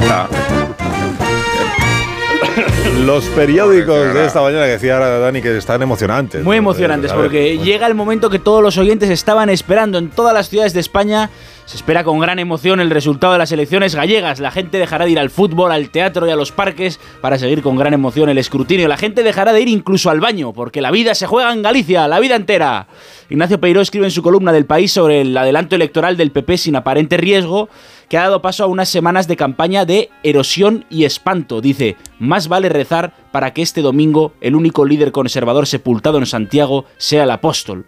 Dos entrevistas con el candidato en el alero, el actual presidente de Galicia y líder del PP, Alfonso Rueda, en El Mundo. Dice, el BNG es radicalidad, sin el PP habría una Galicia muy distinta, podemos perder la estabilidad y el progreso, hay que ser conscientes de lo que nos jugamos. También cargo contra Bascal. Todos los votos que vayan a Vox los va a celebrar la izquierda. Y fijaos en la portada de La Razón. Génova asegura que si el PP pierde Galicia será por culpa de Abascal. La segunda entrevista de Rueda está en el español. Dice el candidato que muchas empresas se irán si él pierde el gobierno. También añade, veo mucha movilización, la gente sabe lo que se está jugando. Si es que os lo digo, está muy emocionante, millones de personas en toda España en este instante asaltando las sedes de correos porque dicen que también quieren votar en Galicia. Trump y Putin también quieren participar. Galicia es el Ohio del mundo. Galicia, como todas las elecciones en España, nos tiene hasta el Ohio. Una información interesante en el confidencial. Consciente de que se juega muchísimo, el padre Feijó ha convocado a sus varones el martes. Se reunirán y luego se irán a comer. El Santo Padre intentará cerrar filas pase lo que pase y lee una línea. El PP asume que perder la mayoría absoluta abriría una tensión insoportable. Perdón, profesor, insoportable. Eso. También en el confidencial un análisis sobre la importancia del voto femenino este domingo. Algo no ha calibrado bien Tezanos. Según el CIS, las mujeres gallegas votan más al PP que los hombres. Y el PP y el país, perdón, dice hoy que el voto femenino será decisivo. Patrón, tú que cuando llevas americana enamoras con tu rigor a la nación entera, tú que erizas la piel de nuestros brazos con tus análisis, dínoslo ya. La gente está conmocionada, la gente necesita saber qué va a pasar en Galicia. Bueno, yo diría que eh, pa- si, si conservan la mayoría absoluta, eh, para Feijó cerrar filas va a resultar bastante sencillo. Correcto. Este es mi análisis. Vale, muy bien. Muy bien. Y si no, pues igual. Si no, ya veremos. Si no, ya veremos. no Vamos a intentar cerrar filas en cualquier caso, pero si consigue la mayoría absoluta, lo tiene bastante más fácil. que- ¿Y qué temblores febriles has encontrado esta mañana en esos termómetros de la actualidad que dices tú que son los periódicos? La amnistía, ¿qué pasa con la amnistía? El plazo, gracias. El plazo para ver si sigue eh, adelante la ley concluye el miércoles 21, es decir, la semana que viene. Nos hemos vuelto locos porque tras el enredo del padre Feijó, relata una crónica del país, ahora es Sánchez el que habla de la amnistía en sus mítines y es el padre Feijó quien calla sobre ella. El padre Feijó tiene maneras de jesuita, pero es que Sánchez se ha convertido en un catequista del siglo XIX, es la política de la moral, del purgatorio, del cielo y el infierno. Atención a este titular, La Vanguardia. Sánchez exige a Feijó que pida perdón por el odio y las mentiras vertidas estos cinco años. El líder socialista reprocha al PP un comportamiento Buenísimo. hipócrita. Pida perdón o arda en el averno. ABC y La Razón en sus respectivas primeras páginas. La Generalitat dice que Sánchez indultará a quienes queden fuera de la amnistía. Son palabras de Carles Campuzano, conseller del Govern Esquerra Republicana. El español detalla en una crónica cuál es la, la propuesta de Esquerra para convencer por un lado a Sánchez y por el otro a Puigdemont. Una amnistía total por fases.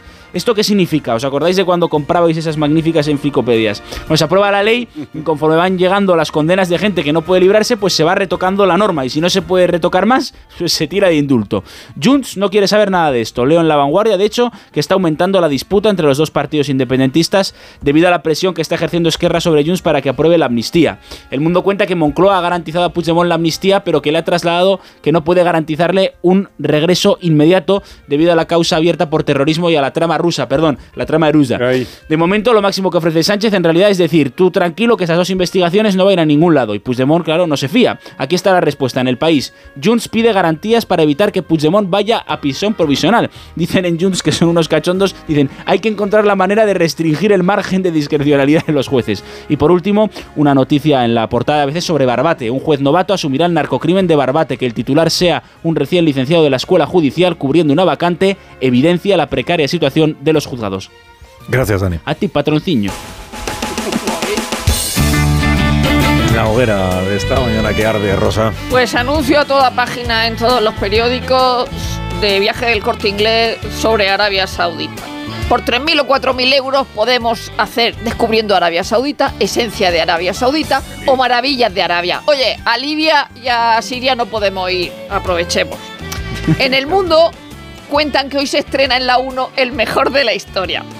Entrevista con Inchaurrondo Kapuczynski. A ver, ese programa ya lo hizo en Ant- Antena 3 en 2007 que lo presentaba Susana Griso y Matías Prat y ganó Juan Carlos I. Esta vez no. Eh, esta vez no va a ganar. Eh, en el país, España se mantiene entre las 24 democracias plenas, The Economist.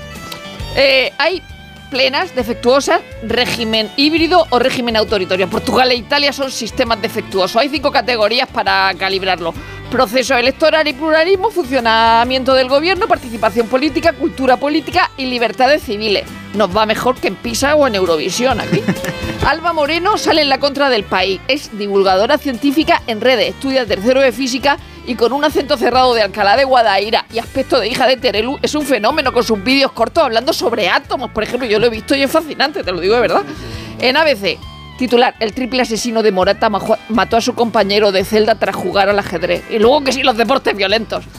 En la vanguardia, Nueva York lidera la pugna contra las redes sociales por la salud de los niños. La ciudad ha demandado a Facebook, Instagram, Snapchat, YouTube y TikTok. Reclama 100 millones por el gasto de atención mental de los menores. Twitter no ha sido demandado por su escaso uso entre adolescentes. En Mone- Monegal en el periódico. Esto es magnífico. Dedícate a ser pillastre, trapacero, tramposo, marrullero, embaucador y granuja y seguro que te hacen una serie de televisión y serás más famoso todavía. Es sobre el documental del pequeño Nicolás. Y en La Razón, las 35.000 amantes de Fidel Castro, según el New York Post.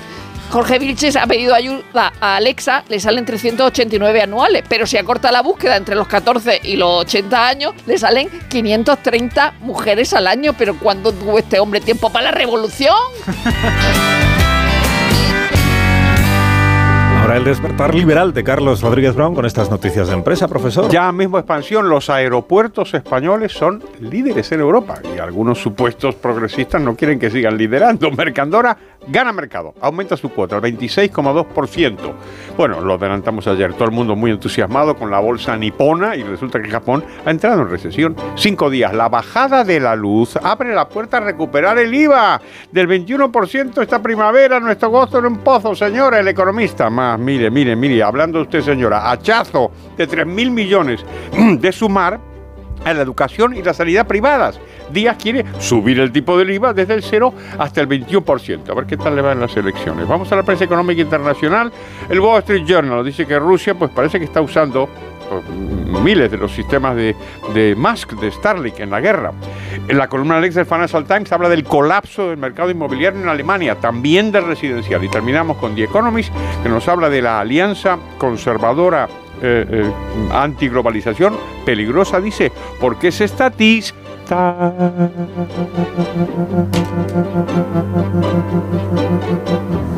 La viñeta económica de hoy, ¿cuál es, profesor? Buenísima nieto en ABC. Un hombre escucha las declaraciones de Trump sobre la OTAN y pregunta, ¿cómo? Donald Trump amenaza con dejarnos en manos de Putin. ¿Quién se ha creído que es? ¿Puigdemont? Contamos ahora la actualidad del deporte con Félix José Casillas. Te escuchaba al Sina con atención a las 7 cuando decías que todo se acaba, que en algún momento termina. Y lo que parece en este caso es que sí. El caso que voy a comentar, quizás suene este nombre, Kylian Mbappé. Éramos más jóvenes, algún un niño, cuando en el año 17 ya hablábamos del fichaje del joven talento por el Real Madrid. Pero el PSG se lo llevó eh, cuando estaba en el Mónaco. Ayer, de manera oficiosa, pero con categoría oficial, medios cercanos al equipo parisino confirmaron que el martes Mbappé le dijo al catarí Al Khelaifi que en junio dejará de llevar la Torre Eiffel junto al corazón. Los 80 millones en lo que se valora su lealtad no le van a hacer cambiar de opinión y lo que esta semana dijo en privado será lo mismo que dirá en público. Adiós, París. Así que después de esta elección, las lecturas que se hacen de este resultado son coincidentes. Mbappé jugará en el Real Madrid. Se apunta que ahora llega un largo tiempo de reflexión, que todas las partes van a guardar silencio y formas, sin nervios, porque el giro está dado. Y cuatro meses por delante para que ese madridismo reacio indulte a Mbappé tras los últimos desplantes. Habrá que hacer algo más, eso fue lo que pensó Griezmann en uno de los perdones más rentables, porque el delantero y el Atlético de Madrid celebraron ayer la elección por mayoría del francés como leyenda rojiblanca. En el fútbol sin parar, el Betis perdió 1-0 con el Dinamo de Zagreb en la Conference. Tendrá que remontar la próxima semana. Esta noche, fútbol de viernes, Villarreal Getafe. Eva Parera, hija del que fuera gerente del Barça Antón Parera y diputada por el PP en las Cortes Catalanas, ha anunciado su candidatura a las elecciones de la Federación Española de Fútbol. Y en el repaso, antes del repaso, el Real Madrid y el Valencia se clasificaron para las finales de la Copa del Rey de baloncesto. Esta tarde Barça Manresa y por la noche Unicaja Málaga Tenerife. Y me tiro a la piscina porque hay agua. Hugo González tiene opciones de medalla en los 200 espaldas del Mundial de Doha. Pues como es viernes, llega ahora el repaso lírico de la semana. Recreación del poeta venezolano. Abigail Lozano. Abigail Lozano. Dimos esta semana a la radio un abrazo y un beso. Recordamos al Titanic, a nuestro medio y su progreso. Entrevistaste a un grande de los nuestros, Luis del Olmo. Diego Fortea nos lo muestra de Ponferrada a Estocolmo. Mostró a Agustín Leal hacia Marlasca mucho enfado. Cerruelo con y el narco asesino está desatado. Se desató planas con lo de escuchar a los agricultores. Sospecho que ellos se merecen gobiernos mejores. El gobierno no se mete en la fiscalía. Estaría muy mal. No lo creo, pero lo dijo García Ortiz, fiscal general. Alfonso Rueda cree que la izquierda no tiene la batuta. Él no contempla otro escenario que la mayoría absoluta. Tenga un gran fin de semana, profesor. Adiós, poeta liberal. El lunes nos cuenta cómo le ha ido. Me no se iba- pierda el programa especial de elecciones que hacemos el domingo. Jamás me lo No se lo pierda. Jamás. Está muy bien. En seis minutos llegamos a las 8 de la Uy, qué padre. mañana, Ay, las 7 de la tarde, las 8 de la mañana, Qué que serán las 7 de la mañana en las Islas Canarias. Vale, vale. Ahora mismo continuamos.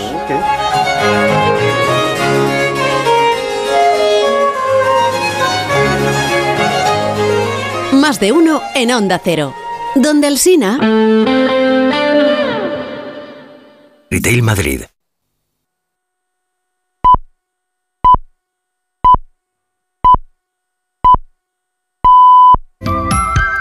Alsina. ¿Qué hora es? Son las 8 en punto de la mañana, 7 en punto de la mañana en Canarias. Buenos días desde Onda Cero. Más de uno en Onda Cero.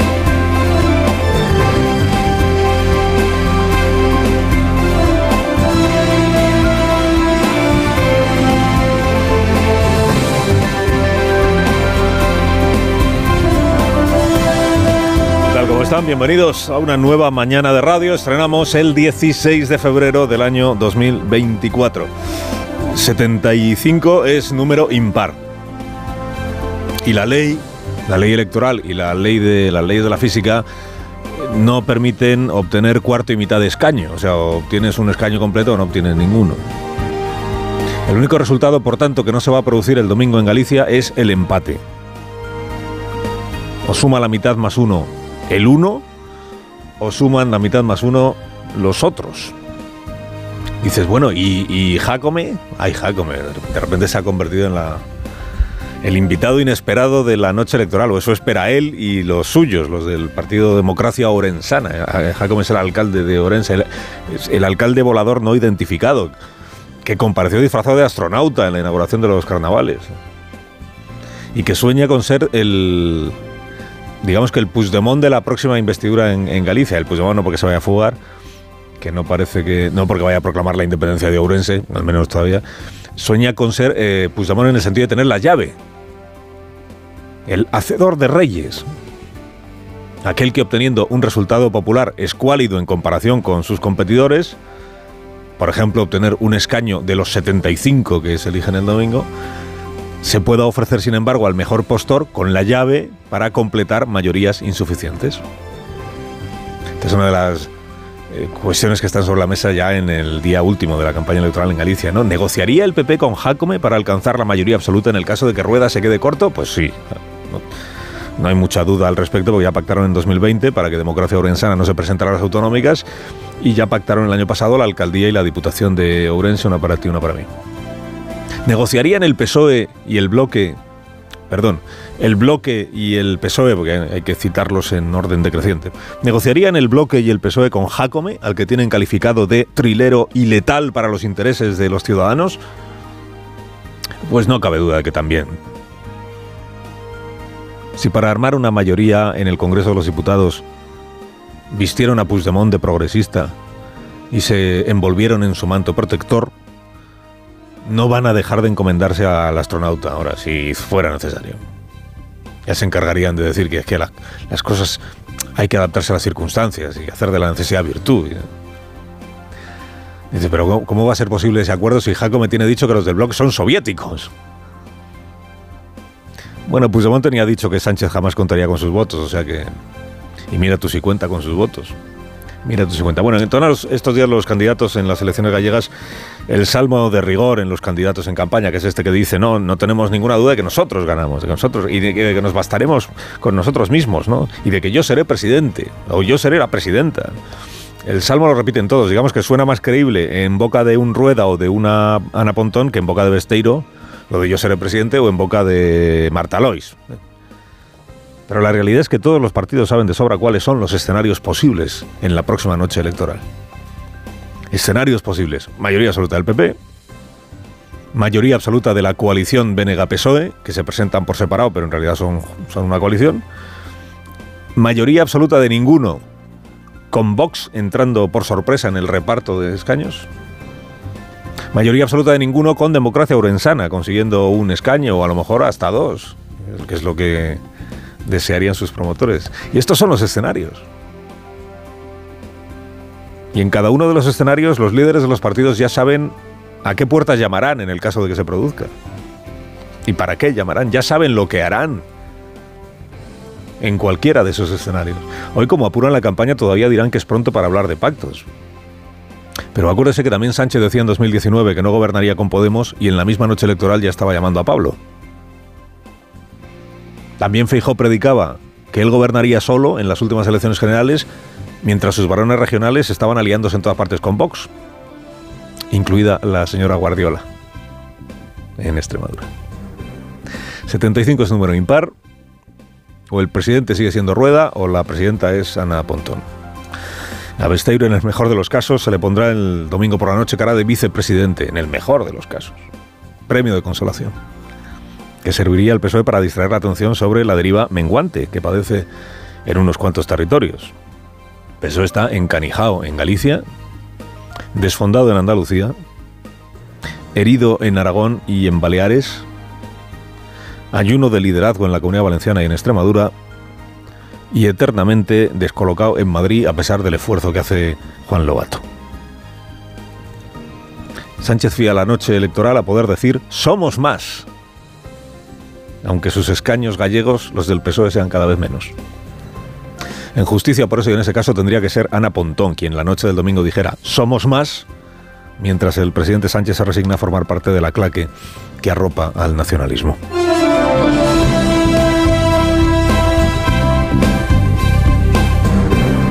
sabem eh, que si hi ha persones que finalment no queden eh, incloses amb l'amnistia, els mecanismes dels indults existeixen i el govern espanyol està obert, lògicament, a, a resoldre per la via també dels indults si convé aquestes, aquestes situacions. Abierto a conceder indultos para arreglar situaciones que puedan producirse. Bueno, al grito de ríndete, Puigdemont, ríndete, el independentismo del sector Esquerra Republicana en alianza persuasiva con el PSOE, está metiendo presión a Junts per Catalunya para que deje de enredar y apruebe de una vez la ley de amnistía tal como está redactada. Campuzano, al que acaban de escuchar, en otro tiempo joven y convergente, hoy ya ni lo uno ni lo otro, declaró ayer a Televisión Española que si algún imputado, procesado o prófugo quedara desamparado por la virtuosa amnistía que han diseñado en Casa Sánchez, no tendrá que albergar duda alguna, temor alguno ese procesado, imputado o condenado a pagar por lo que hizo, porque para eso están los indultos.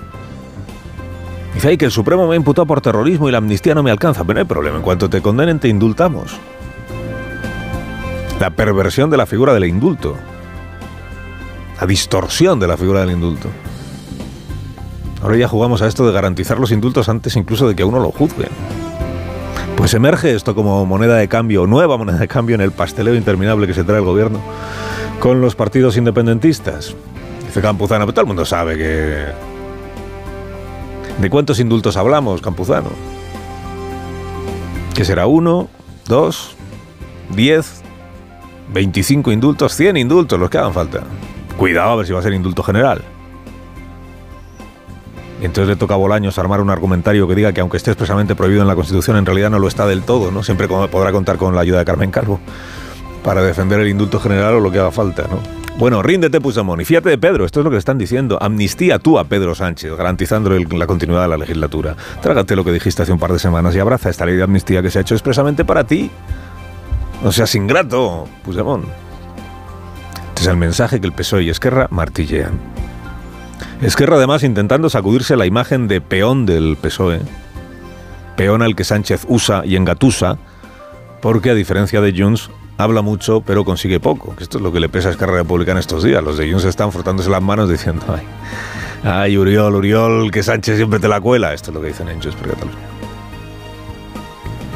Ayer declaró Junqueras en ARV que la seguridad absoluta que reclama Puigdemont no es posible. Es imposible hacer una ley preventiva de, de aquello que, que no ha pasado.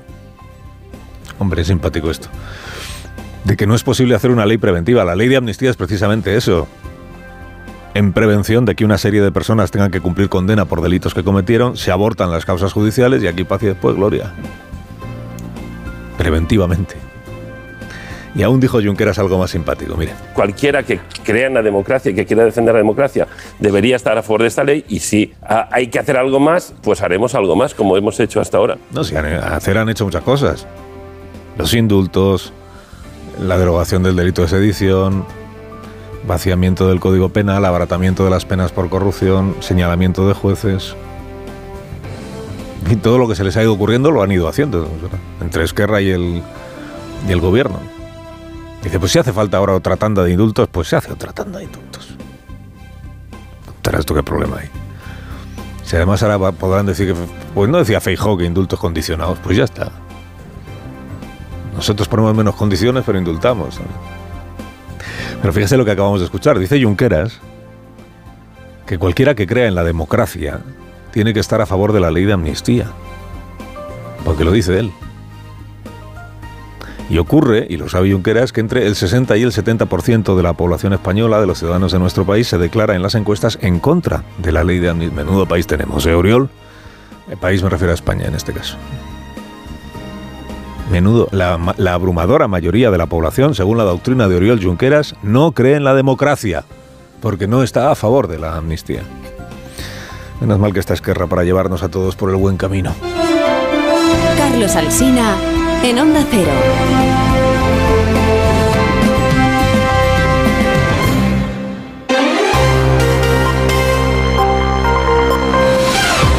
A las 8 y 10 minutos, 7 y 10 minutos en Canarias. Noticias de la mañana con Juan Carlos Vélez y Miguel Ondarreta. La reunión del ministro de Agricultura, Luis Planas, con los representantes de las principales organizaciones agrarias acabó ayer sin acuerdo, por lo que Asaja, COAC y UPA tienen previsto mantener su calendario de movilizaciones hasta final de mes. Reclaman que se implique a los gobiernos autonómicos en la simplificación de la burocracia y mayor control sobre los precios de los productos. El ministro Planas ha prometido mejoras en la inspección y sanciones a las empresas que no cumplan con la ley de la cadena alimentaria Margarita Zavala. El ministro Planas ha puesto sobre la mesa un paquete de medidas con el que intenta apaciguar los ánimos dentro del sector agrario, que de momento mantiene sus movilizaciones. Muchas de estas medidas no dependen del gobierno de Pedro Sánchez, sino de Bruselas, con quien hay que negociar, pero otras sí, como la de conseguir que se aplique mejor la ley de la cadena alimentaria. Hemos propuesto la creación de una agencia estatal de información y control alimentario, es decir, incrementar desde el punto de vista administrativo la capacidad de control y de inspección del Ministerio de Agricultura, Pesca y Alimentación. El ministro se va a reunir el lunes con las comunidades autónomas a las que recuerda que también tienen su responsabilidad dentro de la situación de los agricultores y ganaderos. La plataforma que integra 13 organizaciones de guardias civiles y policías nacionales ha convocado concentraciones hoy ante las delegaciones y subdelegaciones del gobierno por toda España. Se va a guardar un minuto de silencio por los agentes muertos en Barbate, Manuel Pecino. La convocatoria estaba desde hacía semanas, pero después del asesinato de estos dos agentes la semana pasada se ha modificado ligeramente y antes de ese minuto de silencio la plataforma por una jubilación digna y la plena equiparación pedirá también que se declare el campo de Gibraltar como zona de especial singularidad y que se les reconozca como profesión de riesgo, justo lo que el Parlamento Europeo acordó ayer debatir el próximo 19 de marzo a petición de la Confederación Española de Policía. Se suman estas peticiones a las habituales de la plataforma, la equiparación salarial entre fuerzas y cuerpos de seguridad y la mejora en las jubilaciones de los agentes. Será a mediodía frente a las delegaciones del gobierno de todo el país. Últimos mítines de campaña hoy en Galicia. Mañana será jornada de reflexión con presencia de los líderes nacionales de los partidos PP, PSOE, Sumar y Vox, arropando a sus respectivos candidatos a la Junta. Onda Cero Galicia, Pilar Ozores. El PP escoge a Coruña para el cierre de campaña en el que el candidato estará acompañado de Alberto Núñez Feijó. Antes, Alfonso Rueda pasará por Lugo y Pontevedra y cerrará la jornada en Ourense. En otros puntos estarán Mariano Rajoy e Isabel Díaz Ayuso. El PSDG cierra la campaña en Santiago de nuevo con la presencia de Pedro Sánchez, pero Besteiro pasará antes por su ciudad, por Lugo. El BNG cierra la campaña en Santiago, la misma ciudad que ha escogido por sumar para rematar estos 15 días. Junto a la candidata Marta Lois estarán Yolanda Díaz, Ernesto Urtasun y Ada Colau. Y Podemos y Vox cierran esta campaña con distintos actos en La Coruña. En este último estará Santiago Abascal. Primeros ministros de España e Irlanda, Pedro Sánchez y Leo Varadkar, presionan para revisar la relación de los 27 con Israel si se demuestra que no cumple con el acuerdo de asociación con la Unión Europea, es decir, si sus acciones militares están violando los derechos humanos en Gaza. IDF Special Forces were compelled to operate in the Nasser hospital to fulfill our mission Tropas han atacado el hospital Nasser en Han Yunis en los últimos operativos en la franja. La ONU ha condenado esta incursión, recordando que el derecho internacional humanitario prohíbe expresamente atacar hospitales. María Gómez Prieto. Y este es el más grande del sur de Gaza. El gobierno de Netanyahu justifica la operación en que jamás mantiene allí cautivos rehenes y en que ya han detenido a varios sospechosos, aunque Médicos Sin Fronteras lo único que constata es la situación de caos en el interior del hospital, con cientos de personas teniendo que huir. Israel coordina, mientras tanto, otros dos ataques, los bombardeos en el Líbano, supuestamente contra la milicia Hezbollah, pero que ayer dejaron seis niños muertos, y la preparación de la ofensiva terrestre en Rafah, donde se refugia la mayoría de la población gazatí. Ante esa previsión de ataque, cuenta la CNN que Egipto está construyendo un nuevo gran muro de varios kilómetros en la frontera con Rafah. El gobierno egipcio ya advirtió ayer de que su paciencia con Israel tiene límites y que se puede acabar si se cruzan líneas rojas. Comienza la conferencia de seguridad de Múnich. Casi 50 jefes de Estado y de Gobierno, entre ellos los presidentes de Ucrania, Zelensky, de Israel, Herzog, se van a dar cita en la capital bávara hasta el domingo. También asisten von der Leyen, Burrell o Kamala Harris, entre otros. Corresponsal en Berlín, Paola Álvarez. Buenos días. La presencia de los presidentes de Ucrania e Israel y las guerras que arrastran sus países marcan de entrada la conferencia de seguridad de Múnich, a la que asisten desde hoy cerca de 50 jefes de Estado y de Gobierno. También la vicepresidenta de Estados Unidos, Kamala Harris, además de ministros de Exteriores y Defensa, los líderes de las instituciones europeas y, como no, el secretario general de la OTAN, Jens Stoltenberg. La seguridad transatlántica es, de hecho, otro de los grandes temas de este encuentro en el contexto de la incertidumbre por la posible vuelta al poder de Donald Trump en Estados Unidos y la polémica por sus últimas declaraciones sobre la ausencia de protección a aliados que no contribuyan lo suficiente. La economía de Alemania se contraerá un 0,3% en 2024 según la previsión de la Comunidad Europea, hasta un 0,5% según las cámaras de comercio e industria alemanas. Eso ha llevado al Ejecutivo Comunitario a revisar a la baja las previsiones para este año, 0,8% para la zona euro, 0,9% para el conjunto de la Unión. España se mantiene en el 1,7% por el tirón del turismo. Corresponsal europeo Jacobo de Ramos. Con la esperanza de remontar en la segunda mitad de este año y el que viene, la economía comunitaria evita por poco la recesión técnica, logrando en el 2024 apenas un 0,9% de crecimiento entre los 27 y un 0,8% en la zona euro, Alemania se convierte en un lastre, con apenas tres décimas de crecimiento este año, y el resto de grandes economías, Francia o Italia, no llegan al punto de crecimiento. No es el caso de España, que crecerá un 1,7% este año, aunque con una inflación del 3,2% en el 2024, que bajará hasta el 2,1% el año que viene. Ministro de Transportes y Movilidad Sostenible, Óscar Puente, considera normal el incendio ayer en la cabina tractora de un tren que cubría el trayecto de media distancia Cáceres-Madrid. Puente sostiene que es consecuencia de estirar en exceso la vida útil del material ferroviario. A ver, son incidencias normales. Eh, a veces se incendia un tren. Yo muchas veces lo explico, ¿no? Tengan en cuenta que el material rodante ferroviario de nuestro país es un material que no se renueva, en el caso de las cercanías, desde 2008. No hay un solo tren posterior al año 2008 en la red ferroviaria española. Y en el caso de trenes de media y larga distancia y alta velocidad, no hay un tren nuevo desde el año 2010. Más de uno. En Onda Cero.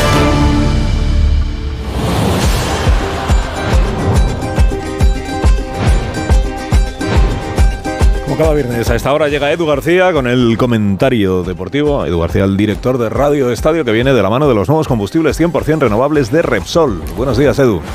Alsina, buenos días. Y esos combustibles 100% renovables de Repsol, siempre se siente uno con ellos con la camiseta titular en el equipo del planeta y de su salud, que es lo importante. Ya están disponibles en más de 60 estaciones de servicio Repsol. A su vez, acuérdate, mismo coche, mismas prestaciones, pero otra forma de repostar, reduciendo emisiones de CO2. Jugada maestra. Lo que aumenta es la ristra de candidatos a presidir la Real Federación Española de Fútbol. Ya sustancia su intención Eva Parera, abogada, hija de un afamado directivo azulgrana con Núñez y Gaspar, expolítica convergente y sabedora además de la difícil tarea de culminar siendo paracaidista, que diría el amigo Pepe Bono. El voto clientelar de una asamblea medida lo dificulta prácticamente todo. Precisamente es el Barcelona donde se sigue siendo espectral ese día a día con el amigo Xavi, porque aunque la semana ha tenido ausencia de partidos para sus chicos, hasta el martes no tienen su turno Champions ante el Nápoles, el movimiento es incesante en los despachos para tener lista su mortaja y su relevo si en Europa hay patinazo. El entrenador de Tarrasa quiso apaciguar con su Araquiri programado, pero la reacción no ha sido en el vestuario, solo ha sido en la planta noble. Y encima para barajar perfiles que lo sustituyan. Qué cosas tiene este deporte. Me sigue supurando, por cierto, la herida de escuchar en la misma frase Nadal y embajador del tenis en Arabia Saudí. Él mismo nos arrancó la costra al conocer en sendas entrevistas, al conceder en sendas entrevistas para justificar lo injustificable. Un país con potencial, llegó a decir de forma textual el amigo Rafa. ¿A quién has preguntado, Rafa? ¿Quién te ha informado? ¿Qué estadísticas has visto? Deberías compartirlas con todos nosotros para que nos vuelvan a suturar la herida y así seguir con nuestras vidas, aunque todos tengamos un poco la fe tocada. Y me dejo para el redoble final, Carlos, lo de Mbappé. Cuidado, cuidado con los cambios de opinión, con las ventoleras anímicas, cuidado con el flujo de dinero de diversas direcciones, cuidado con encargar ya sus camisetas. Y digo lo de cuidado porque también iba a ser un fichajazo Tony Cantó y mira la cosa como acabó. Cuidado, cuidado ya con estar ya, cuidado, cuidado. Te deseo que tengas un buen, bueno, un buen fin de semana. Nos vemos el domingo. ¿eh? A ver, Ay, es verdad. Tenemos que negociar tú y yo a ver cómo hacemos el domingo. Te voy a Porque- tener el estudio perfecto, ya lo verás. Muy bien. Pero os encargáis vosotros de narrar el escrutinio o lo hacemos nosotros. Bueno, ya lo Sí, vemos. y tú la final de la Copa de Básquet, por ejemplo. Adiós, Edu. Adiós, Son Carlos. ocho- No sabes lo que dice. Las 8 y 20, una hora menos en Canarias, sintonía de Onda Cero. Com.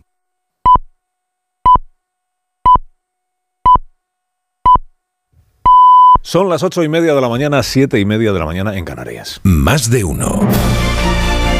Alsina en Onda Cero. Dirección de sonido, Fran Montes. Producción, María Jesús Moreno, Marisol Parada y Alicia Eras.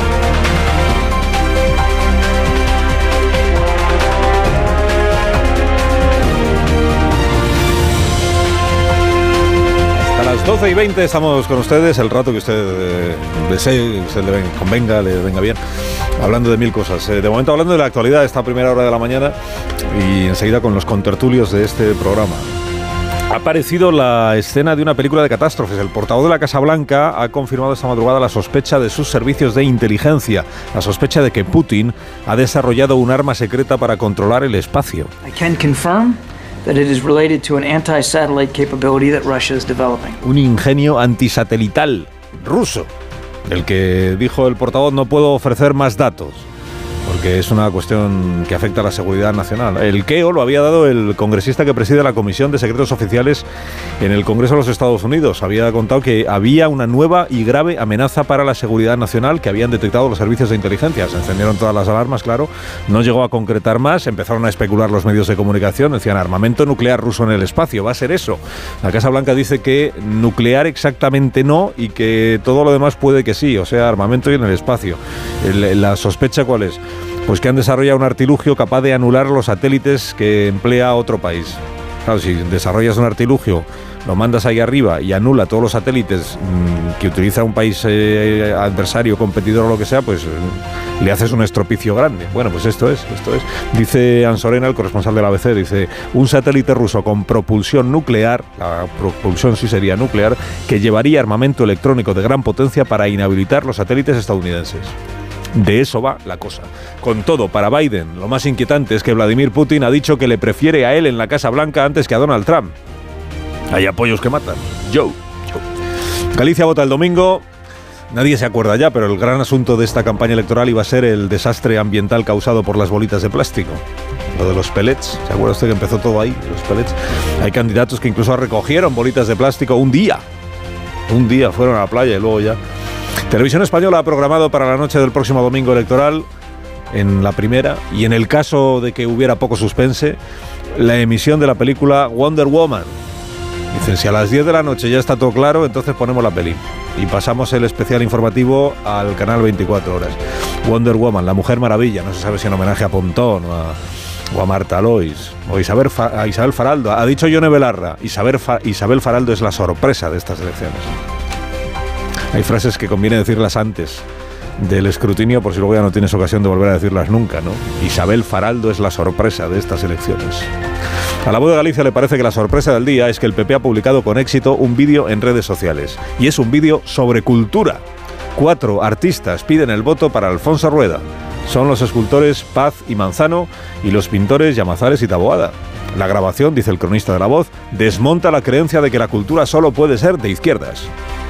No desprecien las campañas electorales, escribe Isabel Bascoy hoy en Faro de Vigo, y elige estos adjetivos para cada uno de los tres partidos con aspiraciones el domingo. Adjetivos. BNG, lanzado. El PP, lento, de reflejos. Y el PSOE, abúlico. Progreso de Lugo destaca que esta provincia puede ser la llave de la Junta el domingo. Lo que pasa en Lugo y en la región de Ourense declara Alfonso Rueda que es Ourense quien va a ser decisivo este próximo domingo. Y el diario Atlántico de Vigo lo que lleva portada es la imagen del Halo, que es el nuevo ascensor panorámico que empieza a funcionar hoy, aunque el alcalde Abel Caballero no lo pueda inaugurar porque entonces parecería que es campaña electoral. Que se empiece a, que empiece a funcionar sin el alcalde, pues, eh, pues lo parece también, pero no se considera campaña electoral. Icono de la ciudad, el halo, que no el alcalde, icono, nuevo icono de la ciudad de Vigo. Aún no se han abierto las urnas y ya hay quien busca culpables para cuando se cierren. Titula La Razón, con lo que dicen en Génova 13. ¿Y qué dicen? Si perdemos la Junta será por Abascal. Un centenar de votos a Vox podría arruinarle a Rueda la mayoría absoluta. Dice, pues haber conseguido que esos 100 votaran a ti, ¿no? Se le va a atragantar la razón hoy a Núñez Feijó. Opina Abel Hernández. La política de comunicación del PP es deficiente, visto desde fuera, falta coordinación y profesionalidad. Opina Emilio de Diego, Sánchez no podría encontrarse con una oposición más incompetente. Destaca, por cierto, la razón esta mañana que no hubo representantes del BNG en la foto de familia independentista que concurre a las elecciones europeas juntas, que son el Esquerra Republicana, Bildu y el Bloque Nacionalista Gallego. Ayer estuvo eh, Pello Ochandiano con Per Aragonés. Aparece también esta foto en la primera página. Eh, Pello Ochandiano, que es el ungido por Arnaldo Otegui. Y se confirma que no son exactamente iguales, porque este Pello se pone traje. Para la foto con Per Aragonés, al menos. El país dice en su editorial de hoy que si el PSOE cae mucho en votos, tendría que hacer autocrítica, ya te digo yo que no. Eh, pero que al PP le resultaría muy difícil vender como un triunfo conservar el gobierno a expensas de Jacome, de un socio populista abonado a la antipolítica. Dice, bueno, Sánchez vendió como un éxito conservar el gobierno a expensas de un socio como Junts, o sea que está todo inventado en la política española. Escribe Ignacio Peiro en El País, dice que perder Galicia sería una conmoción para el PP porque siempre le ha aportado un extra de legitimidad una nacionalidad histórica con fuerte identidad y bilingüismo en armonía con la derecha nacional. Escribe Antonio Lucas en El Mundo, dice, como en Galicia se pierda un voto, Feijó verá cómo los más leales son los primeros en sacar filo a la garlopa. El PP es un partido mañoso para echar presidentes al cubo de lo orgánico. ¿Y cómo va lo de la amnistía? Se preguntará usted una mañana más. ¿O cómo va lo de la amnistía más la propina de otra tanda de indultos, que es la última mercancía que se ha puesto en circulación? Pues según el diario El País, Junts pide garantías de que Puigdemont no irá en ningún caso a prisión provisional. Se entiende que aún menos a prisión definitiva, claro. Dice la crónica que en la reunión del miércoles en Barcelona, tanto Turull como Bolaños marcaron sus líneas rojas. ¿De sus líneas qué? Rojas. El mundo dice que el gobierno garantiza que Puigdemont será amnistiado, pero que no pueda, pero no le garantiza que pueda regresar de manera inmediata. Amnistía sí, pero no al día siguiente, resume en el titular. A veces cuenta esta mañana que la investigación del crimen de Barbate recae en un juez novato, en concreto en uno que recibió su despacho de manos del rey en Barcelona esta misma semana. Su juventud no cuestiona su valía, dice la crónica, pero sí evidencia la precaria situación de los juzgados del sur de España. El presidente de la Audiencia Provincial de Cádiz dijo que Barbate es un destino maldito y le han llovido piedras por haberlo dicho. El ministro Oscar Puente dijo que Castilla y León es un geriátrico a cielo abierto y le ha caído un tuit de Mañueco revolviéndose por la ofensa.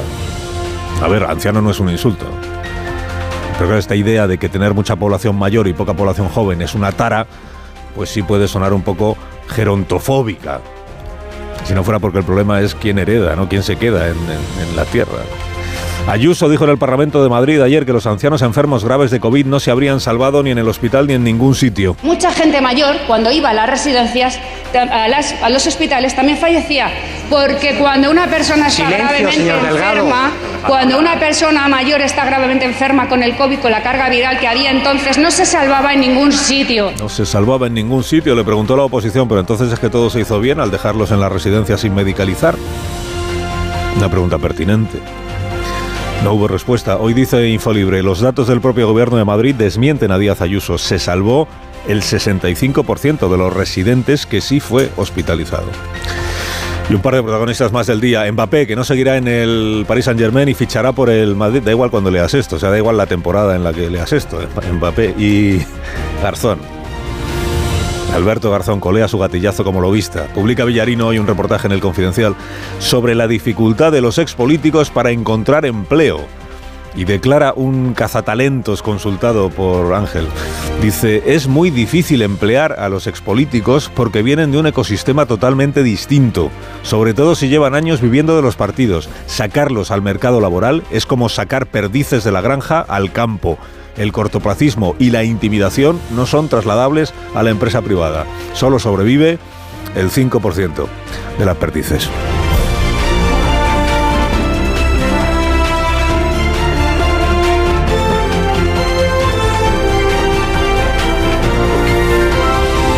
Con Carlos Alsina en Onda Cero, somos más de uno. Si en cuanto te metes en la cama no paras de toser, escucha este consejo de Bio3 y duerme del tirón esta noche. Vaya tos.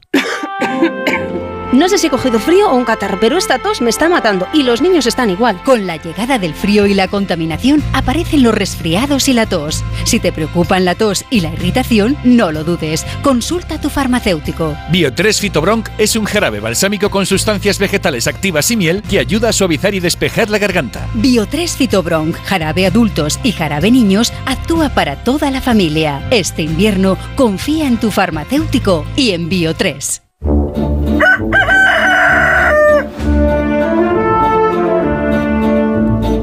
está el gallo a la torre como cada mañana a esta misma hora. Buenos días, Rafa.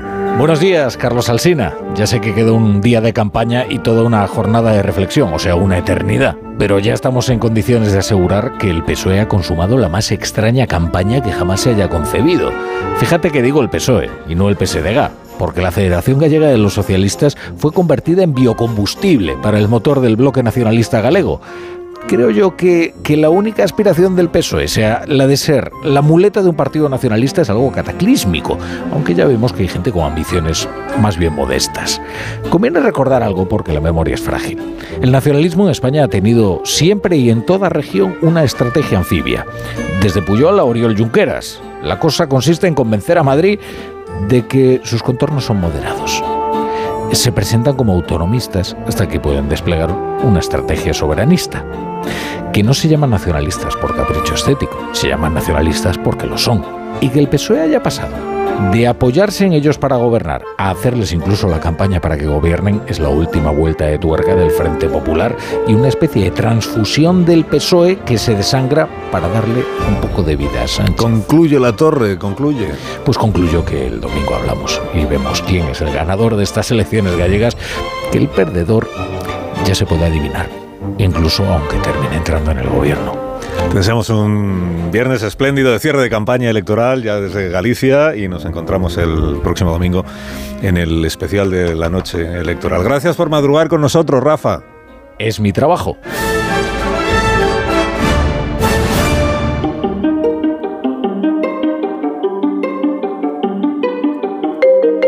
La noticia sostenible del día, de la mano de Iberdrola, por ti y por el planeta. Uno de los principales indicadores de los efectos del cambio climático se detecta en la disminución de las abejas, insectos sobre los que recae gran parte de la polinización de las especies vegetales a nivel mundial. Las instalaciones agrovoltaicas ayudan a dinamizar la economía local y permiten repoblar aves, mamíferos e insectos en zonas de España donde estaban en peligro de desaparecer. La compañía eléctrica Iberdrola lleva tres años realizando acciones de protección de la biodiversidad y acumula ya más de 1.450 instalaciones agrovoltaicas enmarcadas en el programa Convive, que dan cobijo a cerca de 60 millones de abejas y especies como el topillo de cabrera. Aparte de proteger a insectos, esta fórmula permite obtener miel pura y de producción ecológica al estar libre de herbicidas. Además, para los apicultores supone trabajar en espacios seguros y libres de posibles robos. Cariño, vamos a cambiarnos al plan estable verde de Iberdrola, que paga siempre lo mismo por la luz, todos los días, todas las horas, durante cinco años, pase lo que pase. Interrumpimos la emisión por una noticia de última hora. Nos están invadiendo los extraterrestres. Pase lo que pase. Pase lo que pase. Y ahora, además, llévate 100 euros con el plan estable verde de Iberdrola. Contrátalo ya llamando al 924 24 24 o en iberdrola.es. Consulta condiciones en la página web. Iberdrola, por ti, por el planeta. Empresa patrocinadora del equipo paralímpico español.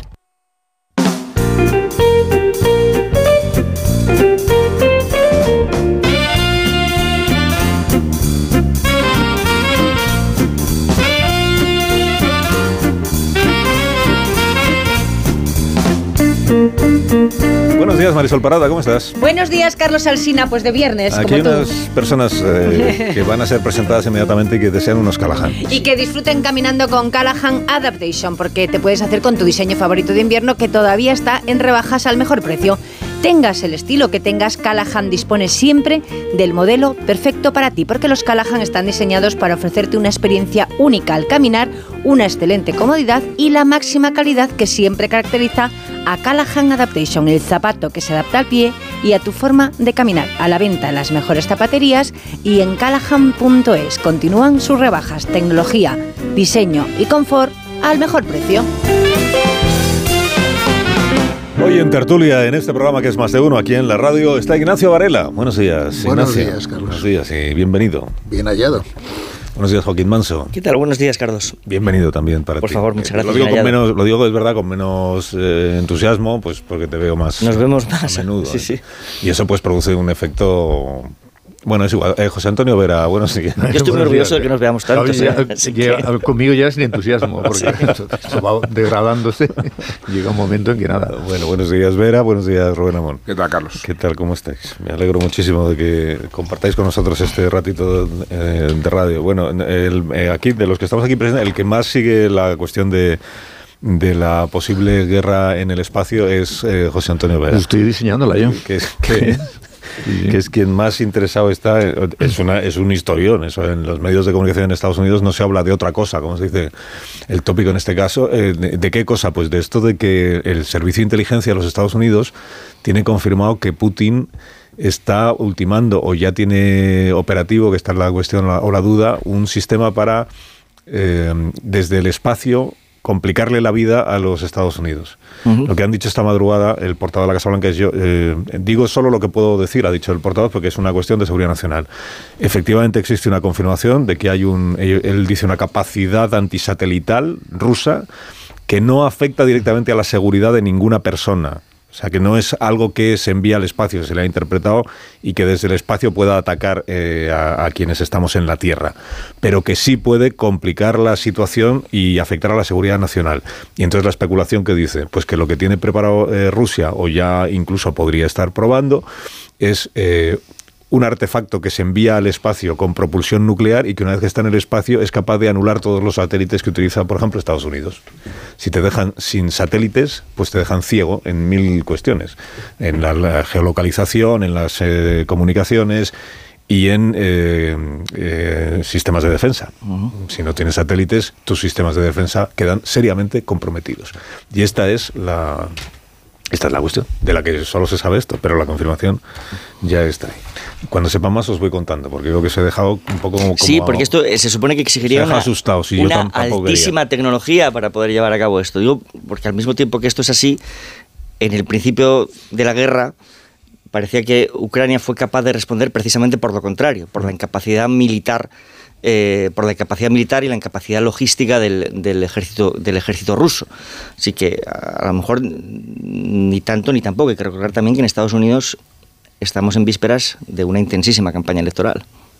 A ver, yo creo que esto no es nada nuevo. Lo que pasa es que efectivamente los americanos, como es lógico, utilizan la información que tienen eh, para suministrarla cuando les viene bien. Y esto eh, nadie te lo va a desmentir. O sea, ¿quién te lo va a desmentir? Putin. Pues si le desmiente Putin, la gente dirá.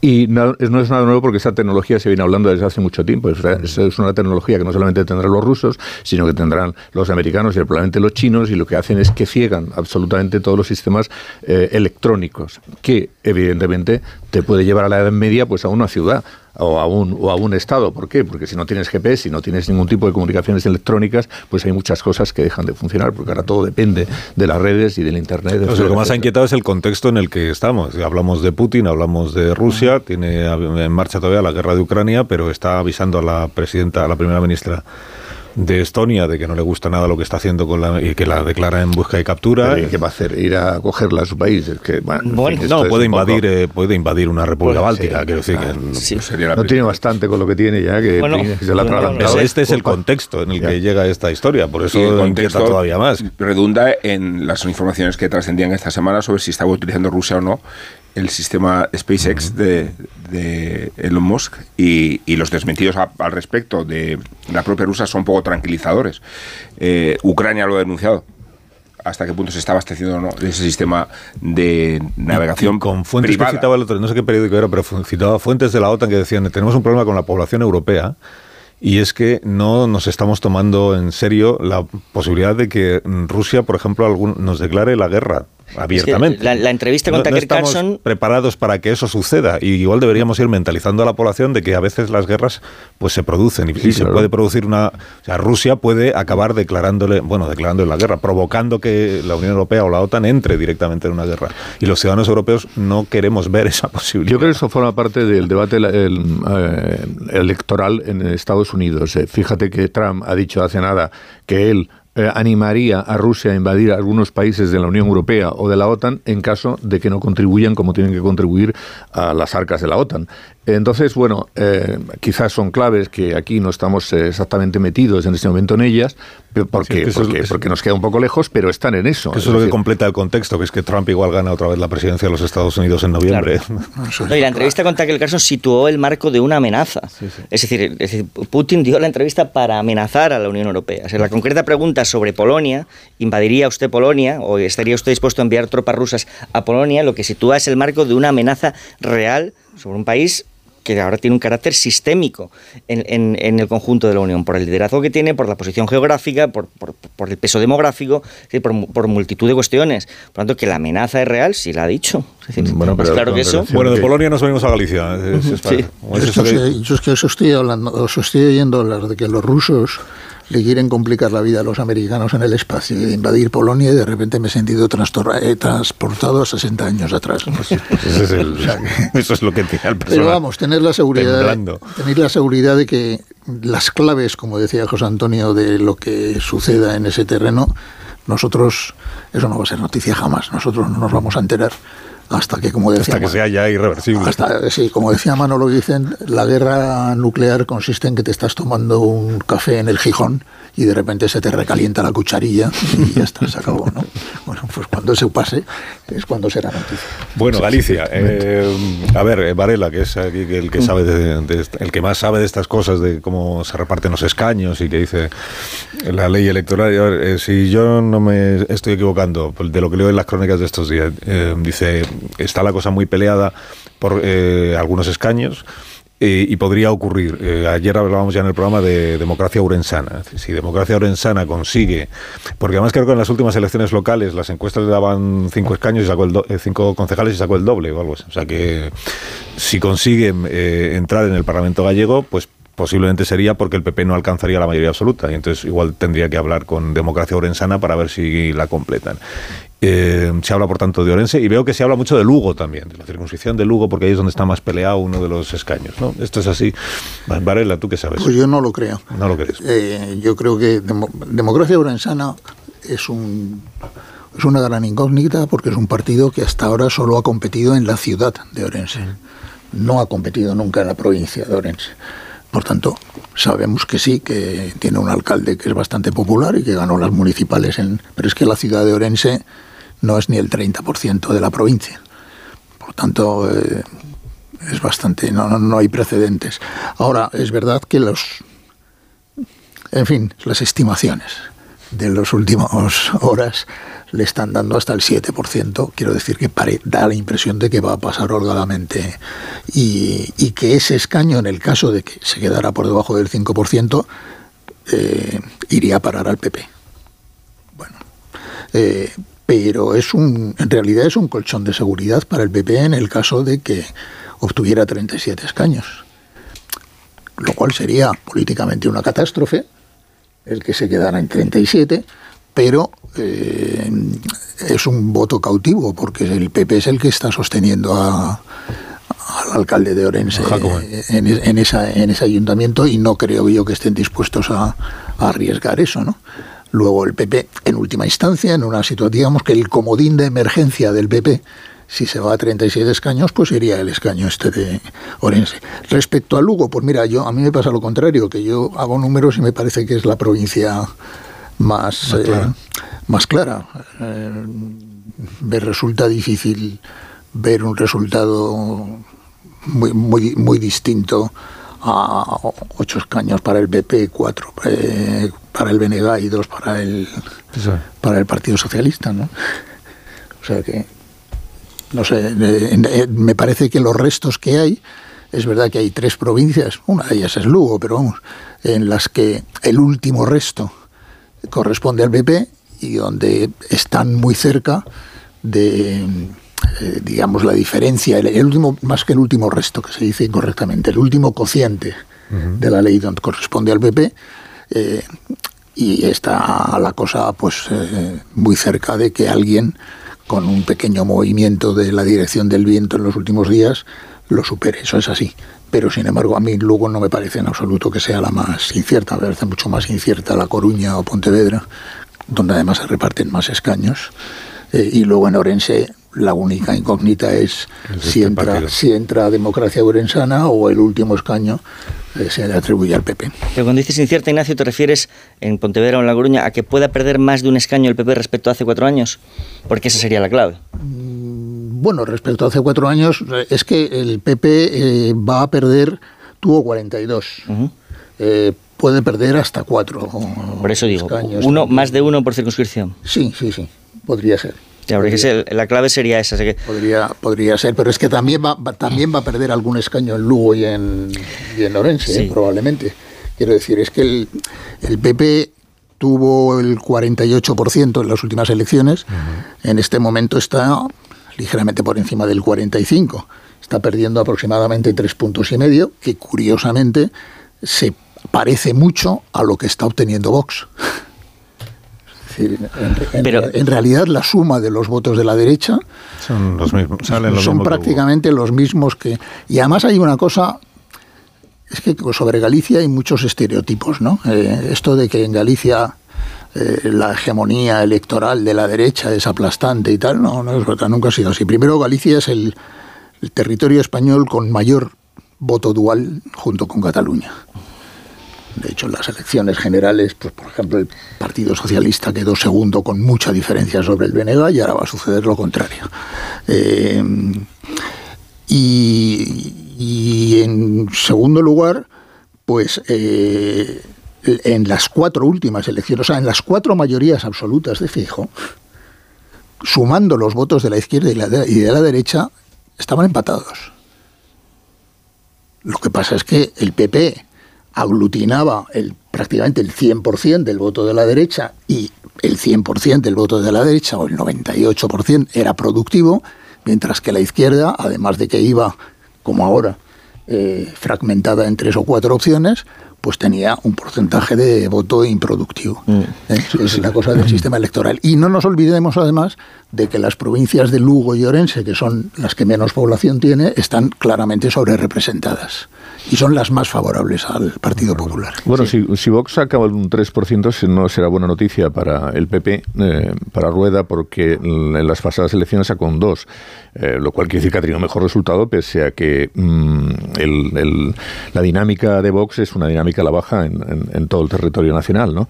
Y eso, eh, bueno, sí, le puede efectivamente, si al final esto ocurre y también es eh, bastante eh, explicable que pueda ocurrir, porque cuando cambias de candidato y cuando pasas de un candidato archiconocido, como era Feijó, pues a uno que no es eh, conocido, eso le pasó al propio Feijó en la época de Fraga, cuando se hizo la transición, pues al final efectivamente eso mm, siempre tiene una penalización, ¿no? Desde el punto de vista del, electorado. Ahora, mm, yo creo que sin embargo ahí hay una buena noticia para, para, para el PP, que igual no sé, mm, en, principio no contábamos con ella, que es el tema de democracia sana, porque significa que, aún no teniendo mayoría absoluta, antes pensábamos que solo con mayoría absoluta puede seguir el asunto, y aquí en principio pues hombre, te saldría eh, la posibilidad de un pacto con el tal Jacome que mm, te, te permitiría seguir gobernando la Junta. Y eso quiere decir que, aunque, es decir, lo importante al final es que gobiernes. Y si eh, al final pierde la mayoría absoluta, pero gobierna, has salvado los muebles el Partido Popular y el señor Feijóo eh, de alguna manera, pero los has salvado. Lo mismo que te digo que... Lo, el señor Rueda. y el señor Rueda. Lo mismo que te digo. Bueno, también, también, porque al final si mantienes el, el, poder lo mantienes. Lo mismo que te digo que si con el resultado absolutamente calamitoso que se prevé que va a tener el Partido Socialista, si tiene nueve escaños, pues fíjate, ¿no? Eh, si consigue entrar en un gobierno con el bloque, pues el señor Sánchez también se consigue maquillar de alguna manera, aunque efectivamente el resultado sea eh, un desastre. Solamente si el PP consigue una mayoría mm, absoluta, aunque sea al límite, y efectivamente el señor Sánchez se queda en nueve, vamos a tener, digamos, una, mm, una extrapolación de un resultado que es absolutamente desastroso para un partido que tendría que estar aspirando, lógicamente, a ser el segundo más votado y que sin embargo pues parece que está haciendo campaña en favor del bloque, que es lo único que le queda ya al señor Sánchez. Una pausa, ¿os parece? Sí. La pausa y enseguida recibimos a Raúl del Pozo en este programa porque, porque para eso es viernes y queremos celebrar el vino y luego seguimos con el análisis de la última jornada de la campaña electoral en Galicia y otras cuestiones del día, como esto de, de amnistía integral y, si alguno se queda fuera, pues luego lo indultamos. O sea, amnistía y además otra tanda de, indultos. ya sin, sin, esperar ya ni al juicio, ni nada, ya por por, adelantado ya se dice, no te preocupes. A ti si no te cubre la amnistía, ya te cubrimos después con un indulto, que es, parece que es la última propuesta que en Esquerra Republicana entienden que está en la cabeza del Partido Socialista o del presidente Sánchez, aunque no lo haya verbalizado. Ahora seguimos. Más de uno en Onda Cero. Carlos Alsina.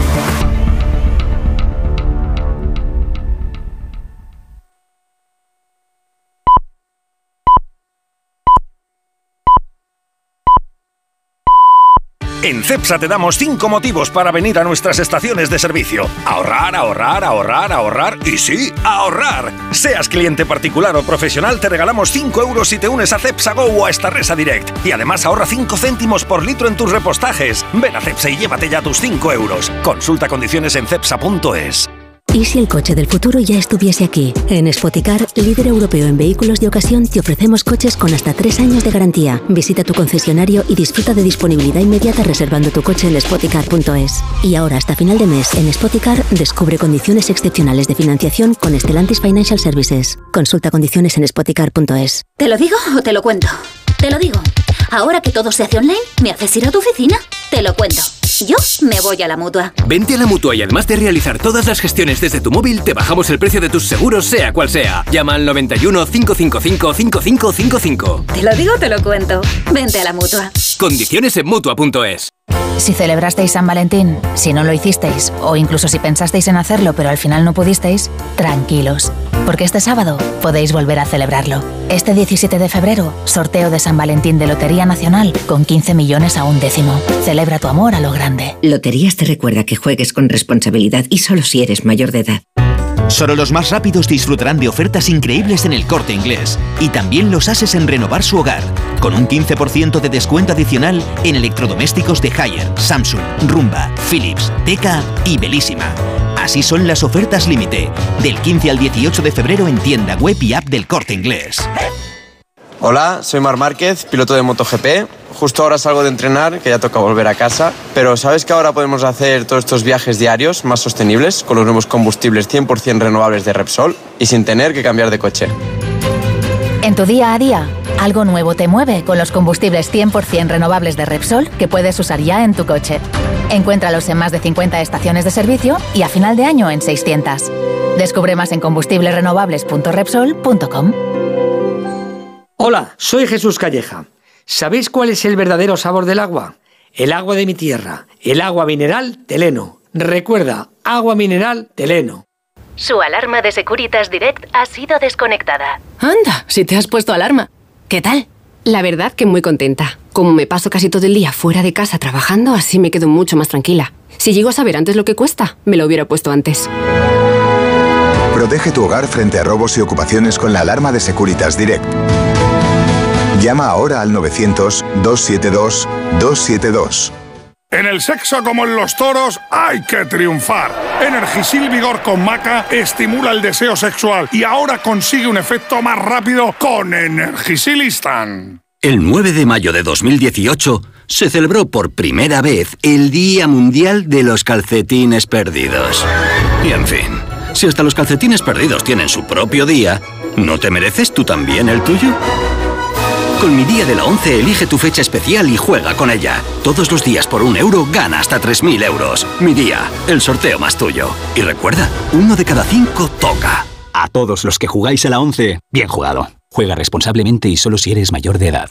dijeron que los radares eran por tu seguridad. Que cobrarte por aparcar en la calle era para que tuvieras sitio. Y que las zonas de bajas emisiones eran por tu salud. Ni seguridad, ni aparcar, ni salud. Esto solo va de meterse en tu cartera. No eres su cajero automático. Reacciona, responde, recurre. De vuelta, que no te lío. De vuelta, 900-200-240. 900-200-240. O devuelta.es.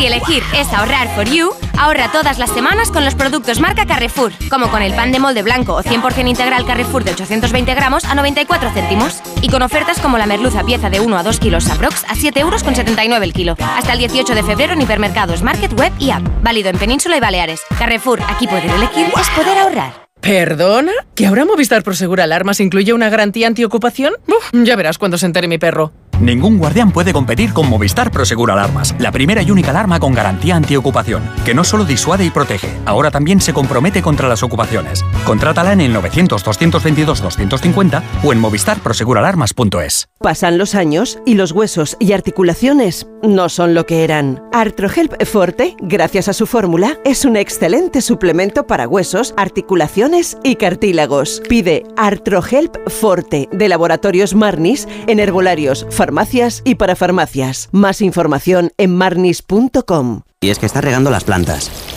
o dando un paseo por el parque, y te vienen vacas a la cabeza. Y no, no estas vacas, sino estas. En Halcón Viajes sabemos lo que te pasa. Más de 50 años y millones de viajeros hacen que sepamos las vacas que tienes en la cabeza. Reserva ya tu verano con hasta 600 euros de descuento y el mejor precio garantizado. Halcón Viajes, sabemos de viajeros. ¿Arturo vais de camarero? Va a ser que sí. Pues ponme un colacao. ¿Caliente como el fuego o mejor fresquito? Quemando. Quemando. ¿El de la tele? Como manda el jefe, que aquí cada uno se lo pide a su manera. Marchando a tu colacao.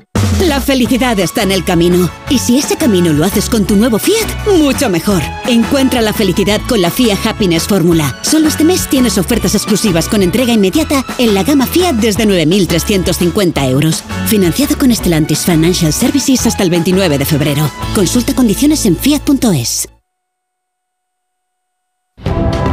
Más de uno en Onda Cero.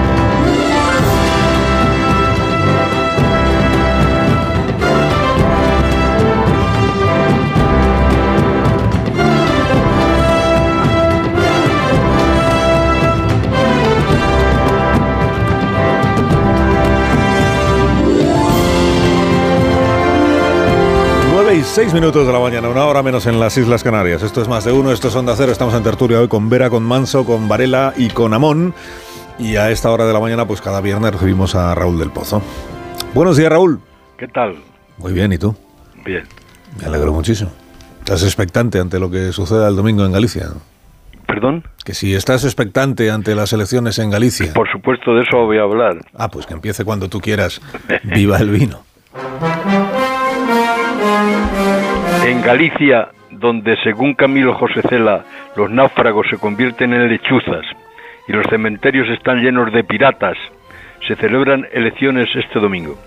Se eligen 17 diputados y votan más de 2 millones y medio de electores.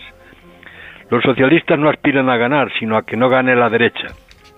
Las encuestas pronostican que no van a llegar los socialistas al 17%. Según Feijó, Pedro Sánchez solo busca entregar Galicia al nacionalismo del BNG. El PSOE puede ser el tercer partido y aspira a un Frankenstein gallego si forma gobierno con un partido que irá en la misma lista que RC y Bildu a las elecciones europeas. Nadie sabe quién tocará la victoria del domingo con la gaita que llevaron las legiones romanas a Finisterre, donde el mar muge como un buey amargo. Cuentan que la gaita gallega, la, la gaita gallega puede llevar el éxtasis a quien la toca y se le va la cabeza por las nubes. Pero no se sabe quién cantará victoria y está en el aire la Baviera del PP, su granero de votos. La revelación de la campaña es Ana Pontón, una aldeana que dejó de hablar castellano a los 15 años. Es que el gallego es una de las cuatro lenguas oficiales de España, ideal para la poesía y la literatura, desde Alfonso el Sabio a Camilo José Cela. Camilo contó que vio a Cristo fumando ducados y en madera de boj escribe que vio a un dragón grande como tres ballenas, vestido con una casaca de botones dorados que cantaba la Jota, la Jota aragonesa. Y Alfonso X, el sabio, escribió las cantigas de Santa María, en la que recomienda quemad viejos leños, leed libros viejos, tened viejos amigos y bebed vinos viejos. Por eso solo, querido Carlos, viva Galicia y viva el vino.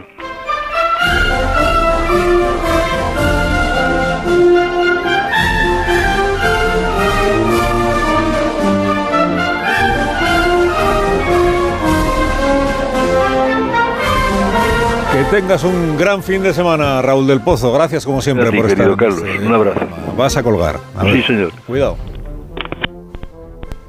Ya está. Qué discreto. Sí, oyes. Sí, muy discreto. Claro que sí. Es que porque no quiere que se entere todo el mundo de que ha colgado el teléfono ahí en su vecindario.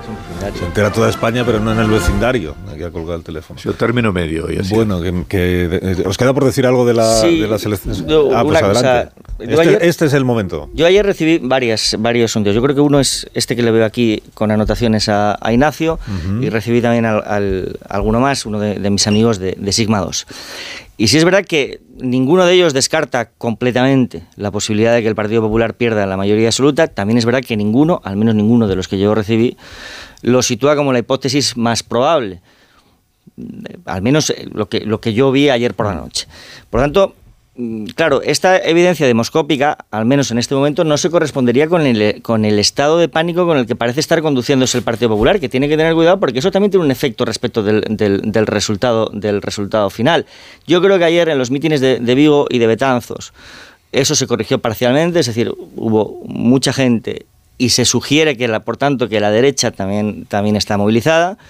Y al fin y al cabo siempre es difícil ganar unas elecciones en las que se te exige estar por encima del 45%, en la que además enfrente la estrategia de los rivales ha sido concentrar el voto en, en una de las alternativas de poder para disputarte los cocientes, que aparece una formación democracia orensana que aspira a ser, como decías tú, el Puigdemont, es decir, que te, y, que, y, que te, y, que, y que te puede restar un escaño que es clave y que tienes además el lastre de Vox que con dos puntos y medio, tres puntos, te puede, te puede, te puede fastidiar la noche.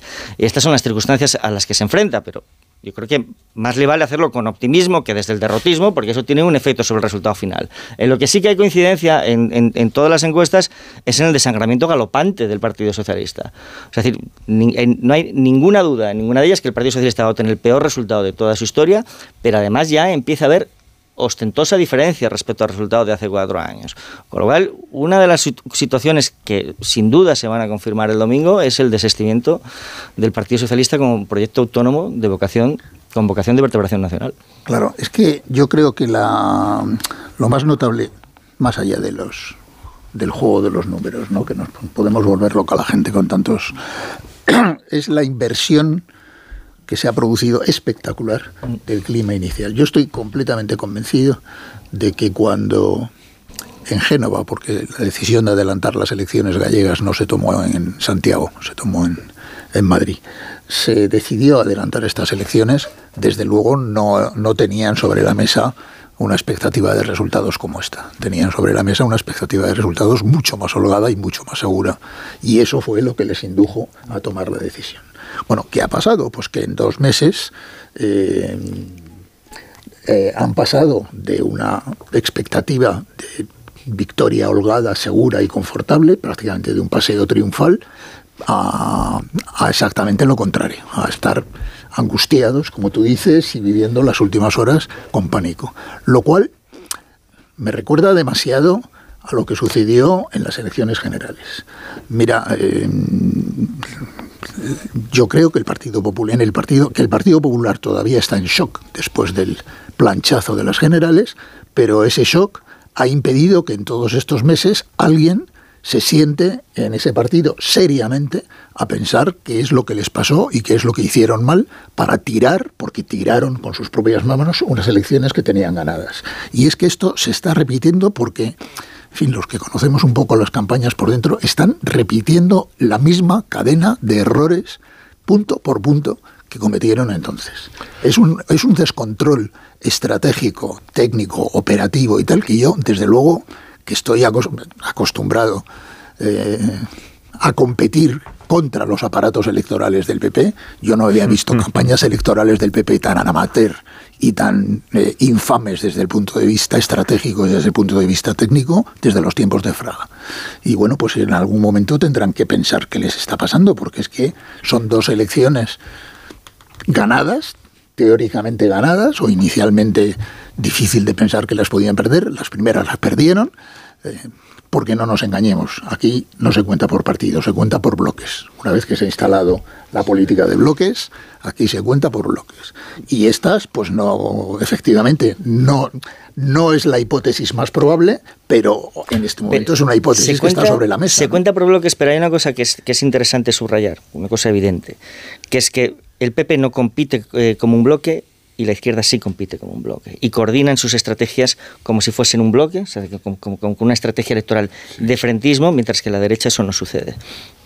Claro, porque es verdad lo que tú decías, y ya termino, es que el Partido Socialista ha abandonado por completo su vocación de partido eh, mayoritario eh, y sencillamente ha llegado a una especie de entente de decir, bueno, yo a lo único, lo único que quiero ser es el primer partido de mi bloque a cambio de, en, el, en los territorios donde no hay partidos nacionalistas, yo quiero ser el primer partido de mi bloque y en los partidos nacionalistas les cedo la hegemonía y el liderazgo al Partido Nacionalista de este turno. Y el, el, pacto implícito entre el Partido Socialista y los nacionalistas es yo os dejo y os ayudo a ganar y gobernar en vuestros territorios a cambio de que vosotros me ayudéis a ganar en, España. Por eso este, es el asunto, este que no es ya el bloque de izquierdas, es el bloque de izquierdas y nacionalistas. El bloque plurinacional. El bloque nacionalista y progresista. es exactamente, es exactamente el, el, diseño estratégico que mm,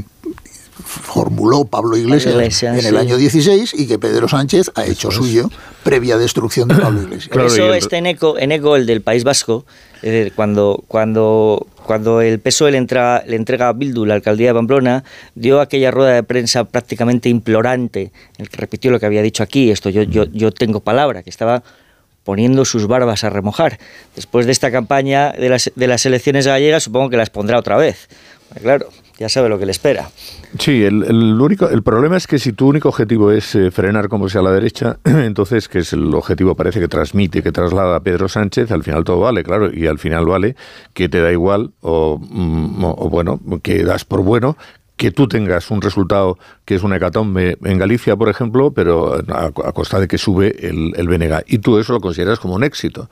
Claro, al final estás trasladando a tus votantes, antiguos votantes y nuevos votantes, y lo sé ahora, eh, que tu candidato, pues en realidad, mm, en fin, lo único que le queda al señor Sánchez es pedir el voto para Pontón porque, mm, en fin, es lo que de, acuerdo con eh, la evolución de todo lo que está diciendo de sus mensajes y de los planteamientos, pues esto es en realidad lo que quiere. Claro, eso tiene un peligro enorme, que es que al final tú eh, pues quedas reducido a una expresión ridícula para ser un partido que está gobernando en España. Pero en cualquier caso, el resultado... Él, confía en que luego en las generales le devuelven el favor. Bueno, esto puede ocurrir, eso siempre puede ocurrir. Pero te digo una cosa, al final lo importante es, tengas el resultado que tenga, es la resolución de, de, los pactos. Eh, si el PP tiene un mal resultado, tiene 37, pero puede pactar con democracia orensana, eh, el PP ya ha maquillado su resultado y no va a tener el más mínimo problema. Mm. Eh, yo creo que sí, yo creo que sí, porque al final tú conservas el poder y además dices, bueno, es verdad, oye, claro que ha tenido errores, en, las, generales tuvo errores y ahora también, pero el PP ganó con eh, bastante contundencia en las municipales y entonces pues, no se dijo nada, ¿no? Y, y que al final tuvo que pactar con unos o con otros, fundamentalmente con vos, aunque también hizo otros pactos, pero lo que vale al final, que es lo que le ha valido al señor Sánchez es que tú conserves el poder. Sánchez ha conservado a la Moncloa pese a perder. Y bueno, esto parece que es lo que vale, ¿no? Pero es, a ver, yo creo que la naturaleza política de Sánchez está eh, en despendolar el nacionalismo para garantizar su continuidad esta legislatura y las que hagan falta. Claro. Porque es un esquema del que no va a salirse nunca y poco le importa a él que prosperen sus partidos aliados porque son los que luego le garantizan el equilibrio parlamentario de Madrid. Y, y desde esa lectura, yo creo que para Sánchez será un buen resultado cualquiera que pase por evacuar al Partido Popular, independientemente del retroceso del Partido Socialista. Sí, sí, Eh, pero eh, eso es, está claro. es la fórmula con la que se va a presentar Euskadi también. Pero Por- se va a quedar por otro lado. muy en es. evidencia. Si, si, por ejemplo, el PP consigue, imaginemos que tiene que pactar con Democracia Cristiana, pero llega, conserva la Junta. Eh, si eso ocurre, o por lo menos incluso esa perspectiva ocurre, porque el primer día el señor este Jaco me dice que, bueno, que ellos, eh, en fin, están dispuestos a hablar con Rueda, etcétera, eh, el resultado, un resultado por debajo de 10 del Partido Socialista es una hecatombe para el Partido Socialista. Y además eso te pone sobre la mesa todos los debates que hemos tenido en, esto, en estos tiempos, fundamentalmente sobre los pactos del Partido Socialista con las izquierdas nacionalistas independentistas y el tema de la ley de amnistía, que al final, pues efectivamente, la lectura que muchos pueden sacar incluso internamente dentro del Partido Socialista es que este es el fruto de lo que ha estado sembrando el señor Sánchez. Esa lectura estos- sobre todo se producirá, lo contamos ya ayer, yo creo, sobre todo se producirá si el PP mantiene la mayoría absoluta en Galicia. Eso sí. Si la mantiene de una mantiene manera clara. absoluta en Si la Galicia mantiene de una manera el PSOE clara. se queda por debajo de 10 escaños y Sí, Sumar es no aparece en el lectura. Parlamento. Pero a pesar de todo, mirad, yo creo que mm, efectivamente va a sacar el peor resultado de su historia, todo esto que estáis diciendo. La izquierda en Galicia, y concretamente el Partido Socialista en Galicia, que es de una debilidad orgánica extrema, no tiene nada que ver con el PSC, ni siquiera con los socialistas vascos. Es un partido completamente sucursalizado y, y de una... que, que desaprovecharon las oportunidades que tuvieron, porque las tuvieron. Y gobierna varias capitales, ¿eh? Eh, sí, en las municipales es distinto, pero es un partido muy débil eh, orgánicamente.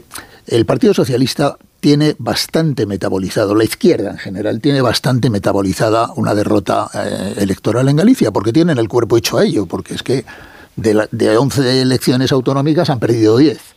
Por lo tanto, cual- por muy malo que sea el resultado, yo os aseguro que el suelo no va a temblar bajo, No, no, no. bajo, No, bajo no, no. los pies de Pedro no. Sánchez. Ah, no, ah, bueno. ahora, a- ahora bien, Ya iba a perder. Ahora bien, si el Partido Popular pierde el gobierno de Galicia, os aseguro que el suelo va a temblar bajo los pies de Alberto Núñez Feijóo. Es decir, eh, el, pro- el drama del PP en estas elecciones es que si gana, cuando digo que si gana, si conserva el gobierno, lo único que ha hecho es cumplir con la rutina. O sea, no, no tiene un especial valor, pero si pierde, pues empieza el ruido de Estoy sables. de acuerdo con eso. Eh, Inmediatamente. es que, el- es que después del planchazo de julio, el, el- la cuota de fracasos admisibles de Alberto Núñez Feijó está agotada. Es que, a ver, estas elecciones se plantean desde Génova como una reválida. Ahora voy, ahora, ahora discrepas, pero. eh, no, yo digo Vengo que. discrepando ya desde hace que las elecciones, Sí, sí, yo creo que se plantean como una reválida del 23J, eh, aprovechando la coyuntura de la amnistía y el desgaste máximo de Sánchez. Para lo cual cometen los mismos errores. Los mismos errores, pero no solo eso, es que eh, lo, o sea, lo, lo pintoresco de estas elecciones, por un lado está que el PP pueda pagar en las urnas la amnistía por cómo gestionó eh, el propio Feijóo la crisis del pulpo, que sería eh, desquiciante, y por otro, cómo el Partido Socialista se ampara en las siglas del BNG para justificar su éxito. Y, y son dos extravagancias que Sánchez ha puesto en circulación y que le pueden terminar funcionando, ¿no? Eh, y creo que sí, eh, creo que el Partido Popular tiene todo que, todo que perder y nada que ganar. Eh, Yo, yo, yo en eso tampoco estoy de acuerdo. No, la, en tesis ganar principal. también, eh, cuidado, No, yo digo, yo, me yo, de- yo coincido con Ignacio. eh, eh, es una obligación. Sí, pero tal como están las cosas- Tal como se planteó, o sea, tal como se planteó el momento y la coyuntura. Sí, pero si Y el PP saca desastre, 40 es un diputados y el, PSOE, todo y el PSOE 9, o sea, sí, que- sí, que- o sea, sí que, por ejemplo, sin ir más lejos, a la negociación de la amnistía, el PSOE va en una situación de debilidad política mm, intensa que le va a meter en, en- en un buen lío. Quiero decir que... Que Feijóo las adelanta como Sí, calentón, quiere- y represalia al 23J. Pero, a ver, pero si el, problema, si el problema no es eso, sino el valor cualitativo de los territorios. Perder Galicia para el Ah, PP total. es tan traumático como lo fue en su momento perder Andalucía para el PSOE. Sí, sabes que los no parece que le temblara el suelo al PSOE con la pérdida de, Andalucía, pues ahí sí que Sánchez in- indiscutido, indiscutido. Es indiscutido, Y- y es, yo- es indiscutido, pero... Indiscutido. Eh, Perder Andalucía y todo lo que ha perdido después, Perder porque es que Andalucía, después ha perder, a- perdido... perder Andalucía fue lo que le puso al borde de perder las elecciones generales, eh, salvo que Sí, pero que Feijóo ahí- se la regaló. Pero es decir, que ahí sigue Sánchez. Y, Claro, y el va- PSOE perdió Andalucía, y luego perdió la Comunidad Valenciana, y luego perdió Baleares, y luego perdió Aragón, y luego perdió Extremadura, y nunca recuperó Madrid, y nunca recuperó Castilla y León, y ¿qué le queda? Que le queda Asturias y, y perdió Cantabria. Y perdió Canarias. Sí. Y a Sánchez no le ha temblado el suelo. Es verdad que el PSOE funciona de una manera distinta al PP. Pero No, por bueno. y por perder Galicia, entonces Feijóo está acabado. Pues No, yo no que esté yo yo O sea, creo se- que sí habrá ruido, sí, que habrá, que- que habrá ruido. Seguro. Que habrá- pero, que le, pero que le cueste el liderazgo del Partido Popular. No, y además ocurre, a- además no ocurre, con carácter inmediato, No, entre, yo cosas creo porque, entre otras cosas porque tiene otras dos citas por delante. Es que decir, No, la, la no. señora Pontón, que ahora es la estrella de la política en Galicia, es que es la tercera vez que se presenta, o sea que ya ha perdido dos veces y no ha gobernado dos Sí, veces. pero si en se estas presenta- circunstancias de amnistía, de, de- de poner patas arriba el Estado de Derecho, Feijó no puede ayudar a su partido a obtener la mayoría absoluta en Galicia, pues la verdad es que quedaría en una situación crítica. Hombre, que- Yo también que- creo que- que el estado ver, de ánimo... Que perder la mayoría absoluta en Galicia y perder el gobierno de Galicia no es un éxito, en eso estamos Claro. todos aquí de Pero acuerdo. es verdad que la situación del que partido... las consecuencias llegarán tan lejos como para que el PP cambie de dirección No, es- nacional otra vez, yo No, creo que desde no. luego- desde Pero luego no, no, Podría desde ser, luego no pero yo creo que no. Pase, pase- pase lo que pase el domingo, el lunes Feijó seguirá en su Sí, sitio. y el martes. Eh, el martes primero Porque porque- con Feijó el PP ha conseguido el gobierno de un montón de comunidades autónomas que no sí. tenía. Lo- y el partido se, se lo reconoce. Por eso Lo- el estado de ánimo del partido hacia Feijóo es de respeto. Se le reconoce y tampoco es que haya eh, a, a primera vista muchas alternativas dentro a primera del PP. vista yo creo a que sí. primera vista. Hay dos. Pero- pero hay dos, sí. Bueno, hay eh, dos que aseguran una guerra civil dentro sí, del Partido Popular, si se presentan las dos. Por supuesto. Claro. pero el Partido Popular no se puede permitir ir a las elecciones europeas eh, en guerra Sí, civil. crisis. Por lo tanto, No, y, y viene de, y viene de lo que pasó antes de Feijóo, tanto, que es el eh, no- casado no, está- Ayuso. no estamos hablando de que haya un magnicidio en el Partido Popular la próxima semana. Lo que digo es que si el Partido Popular pierde el poder en Galicia, el trauma interno es tan serio eh, que empezarán ya, bueno, ya existen las dudas sobre Feijóo desde que perdió, desde que regaló las elecciones generales. Bueno, esto, pero, esto seguro, pero pero, ya las dudas se acrecentarán y empezará y empezará a oírse el ruido de sables típico que no sabemos cuánto Pero durará. fíjate que pero las- pero las que, elecciones se convocan. luego, eh, habrá duda, muchas dudas sobre el liderazgo de Feijóo. Fíjate que las elecciones se convocan, efectivamente estoy de acuerdo en que se convocan desde Génova, eh, con un ambiente en el que, mm, en fin, ahí seguro ganamos, ¿no? En Galicia, porque siempre se gana. Eh, pero ahora el ambiente es eh, más bien el- lo contrario, ahora hay un ambiente negativo. Que este ambiente tampoco existía, no es exactamente igual al que había antes de las elecciones generales. Entonces, yo creo que por eso mismo, sí, el resultado es de 38, es una, aunque sea realmente un resultado a la baja evidente, es un triunfo para Feijóo, porque estamos entrando en una dinámica en la que todos los sondeos, los tracking y etcétera, y los comentarios pues están diciendo que bueno, que puede perder la mayoría, si saca 38 es una victoria total. Y si, y si tiene 37 y gobierna con democracia sana, sale a los muebles. Yo así lo creo. Bueno, Bueno, sí, sí. sí, espérate que no saque 37 el bloque con el PSG y gobiernen con democracia ¿Qué orensana. puede ocurrir? ¿Qué puede ocurrir? Si le, Claro, que le- puede ocurrir, que le claro. entregan la independencia a Orense, o sea, sí, No, claro, pide. sí, que lo hacen presidente de la Junta, que hacen lo que haga falta.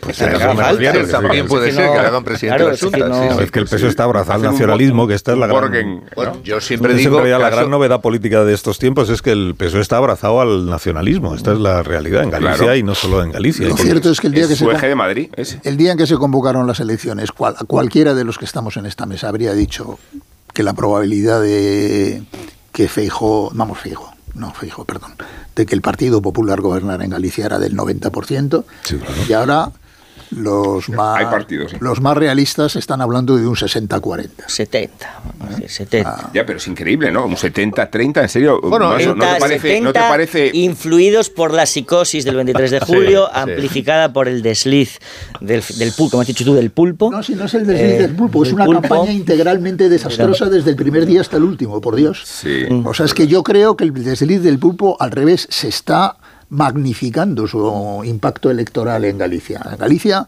hay un microclima electoral, hay un ecosistema propio y a mí me parece que eso Yo- es mucho más dañino para el Partido Popular.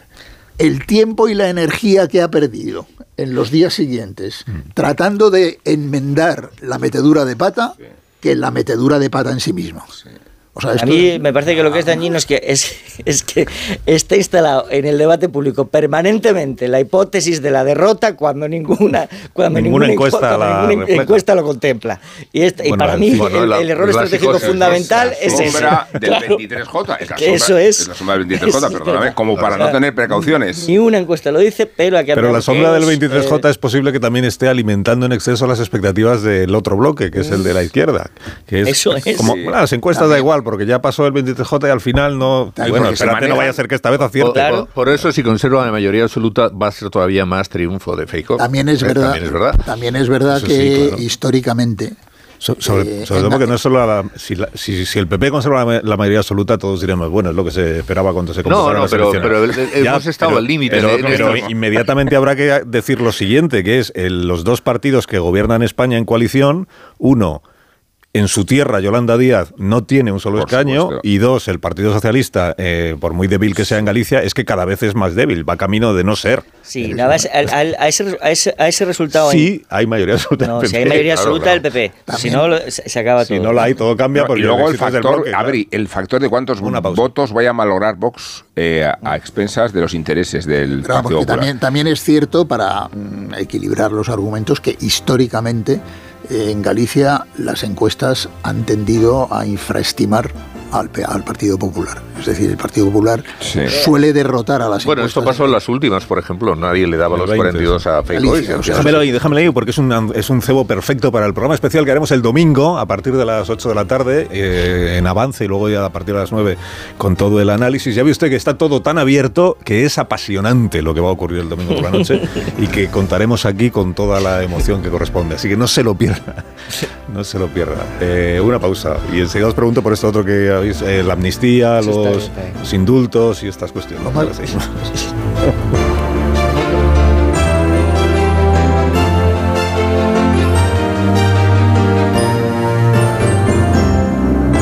Más de uno. Onda Cero. Carlos Alsina. ¿Sabes cómo se dice optimismo en alemán? Optimismos. Fácil, ¿verdad? Pues así de fácil te lo pone Opel si eres empresario o autónomo. Descubre la tecnología alemana del futuro con los días pro empresa de Opel. Solo hasta el 29 de febrero condiciones excepcionales en toda la gama de turismos y comerciales. Ven a tu concesionario o entra ya en opel.es.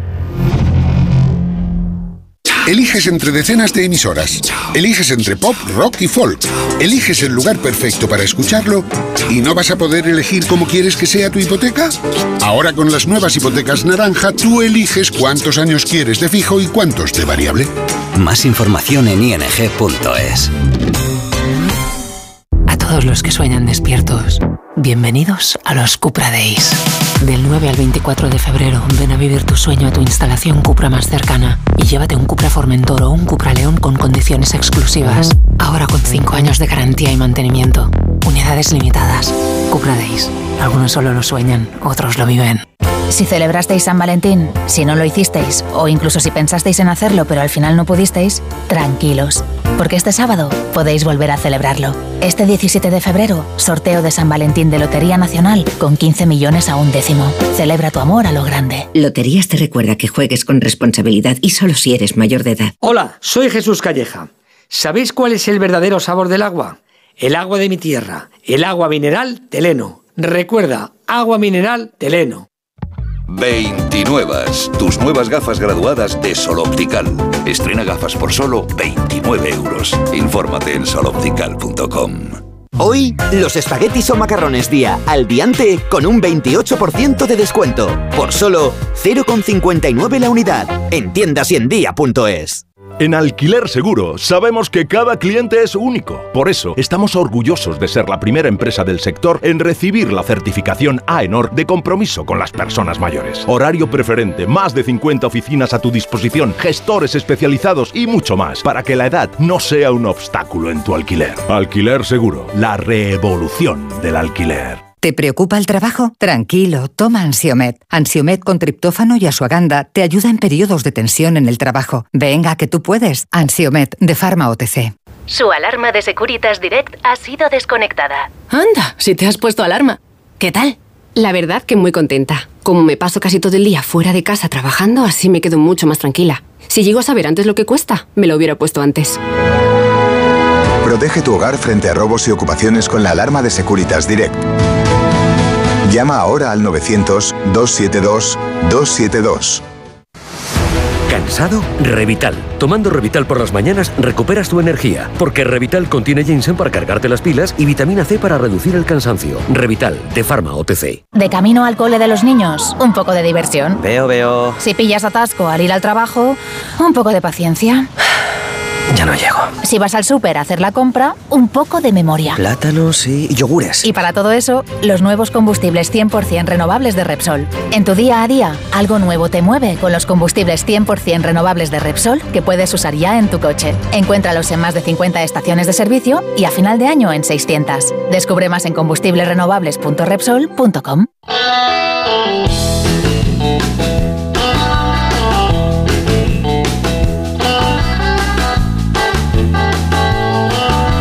Begoña Gómez de la Fuente, ¿cómo estamos? Buenos días, Carlos Alsina, muy bien. Me alegro muchísimo. Igual que tú. Traes noticias del corte inglés, es que es viernes. Sí, por eso. Buen humor siempre. Qué bien te viene la financiación total del corte inglés. ¿eh? Y qué bien te viene también para tu nuevo televisor, el frigorífico, el sofá, para todo lo que te gusta, para lo que puedas necesitar. Financiación total para clientes con tarjeta del corte inglés, con hasta 12 meses para pagar en electrónica, electrodomésticos, hogar, moda, relojería, joyería, deportes y mucho más. Además, no cargues con tus bolsas gracias al servicio carta de compra que te permite recoger y abonar en un solo punto todas tus compras y así puedes financiar, financiar todo en un solo ticket. Infórmate y solicítalo al personal de tu tienda más cercana. Aprovecha la financiación total en tienda web y app del Corte Inglés hasta el 21 de febrero por compras superiores a 200 euros. Financiación ofrecida por Financiera el Corte Inglés y sujeta a su aprobación. Consulta condiciones y exclusiones en elcorteinglés.es. Más de uno. En Onda Cero.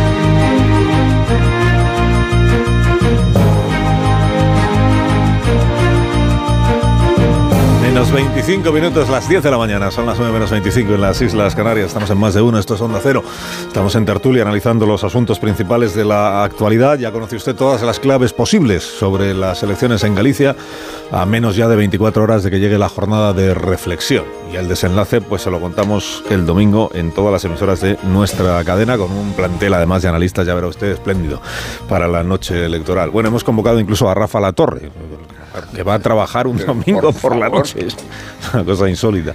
Pero lo hemos por aquello de que es de la tierra. Los, los de la tierra en este Sí. caso pues son los que más se juegan. No solo Feijó y Yolanda Díaz, también los La Torre y el resto de, de periodistas eh, gallegos que nos rodean, ¿verdad? Que no son pocos. Que no son eh. pocos. no son pocos.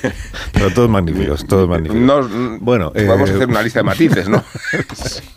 Eh, asunto amnistía. Eh, os comunico, por si acaso alguno de vosotros no está muy a favor de la ley de amnistía, os comunico que ayer el señor eh, Junqueras, presidente de Esquerra Republicana, inhabilitado y condenado, eh, y e indultado naturalmente, el señor Junqueras ayer dijo en, en La Sexta que cualquiera que crea y defienda la democracia tiene que estar a favor de esta ley de amnistía. Digo, por si acaso alguno dudabais, pues Sí. si queréis ser demócratas y defender la democracia, os tenéis que pasar al, al grupo de los que están a favor de la ley de amnistía.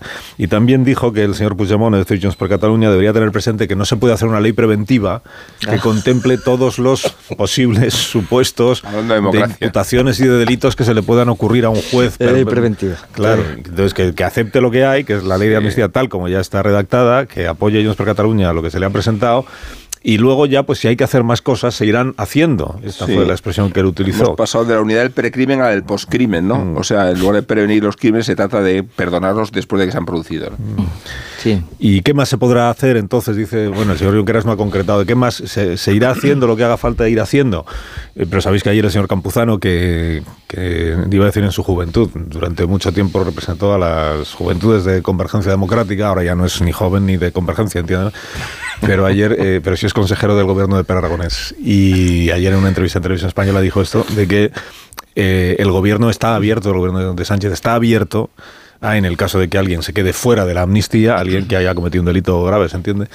a indultarle. Y, y, le preguntó yo de manera, pero esto el gobierno no lo ha dicho abiertamente, ¿no? Y ha dicho, bueno, no, no lo ha dicho, pero todo el mundo sabe que esa sería una posible iba a decir una ñapa, una solución, una, un apaño de estos que se están barajando. ¿no? es una idea muy buena esta de, ¿no? Porque, ah, claro, porque es decir, claro, eh, para que para poder cumplir ¿no? con, eh, con, con ese compromiso de indultarlos, pues, eh, pues durante todo el tiempo en el que se sustancia el procedimiento, la celebración del juicio, la emisión de la sentencia, los recursos y la posterior confirmación o no de los recursos mm. en el Tribunal Supremo. Luego, durante todo el trámite del indulto, durante todo este tiempo, que pueden ser varios años, tiene que gobernar el mismo.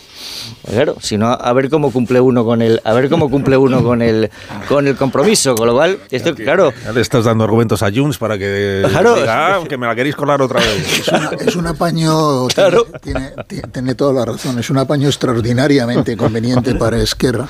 Sí. Eh, primero, porque para que haya un indulto, primero tiene que haber efectivamente un, juicio y una condena. Y una, y una condena, que es exactamente a lo que Puigdemont no está dispuesto. Eh, de ninguna manera, ni a someterse, ni a venir a España, ni a que lo detengan. Y es lo que explicó Feijó, añado, cuando reflexionaba sobre en qué condiciones se puede indultar una pero es que además, previos. Pero es que además el indulto...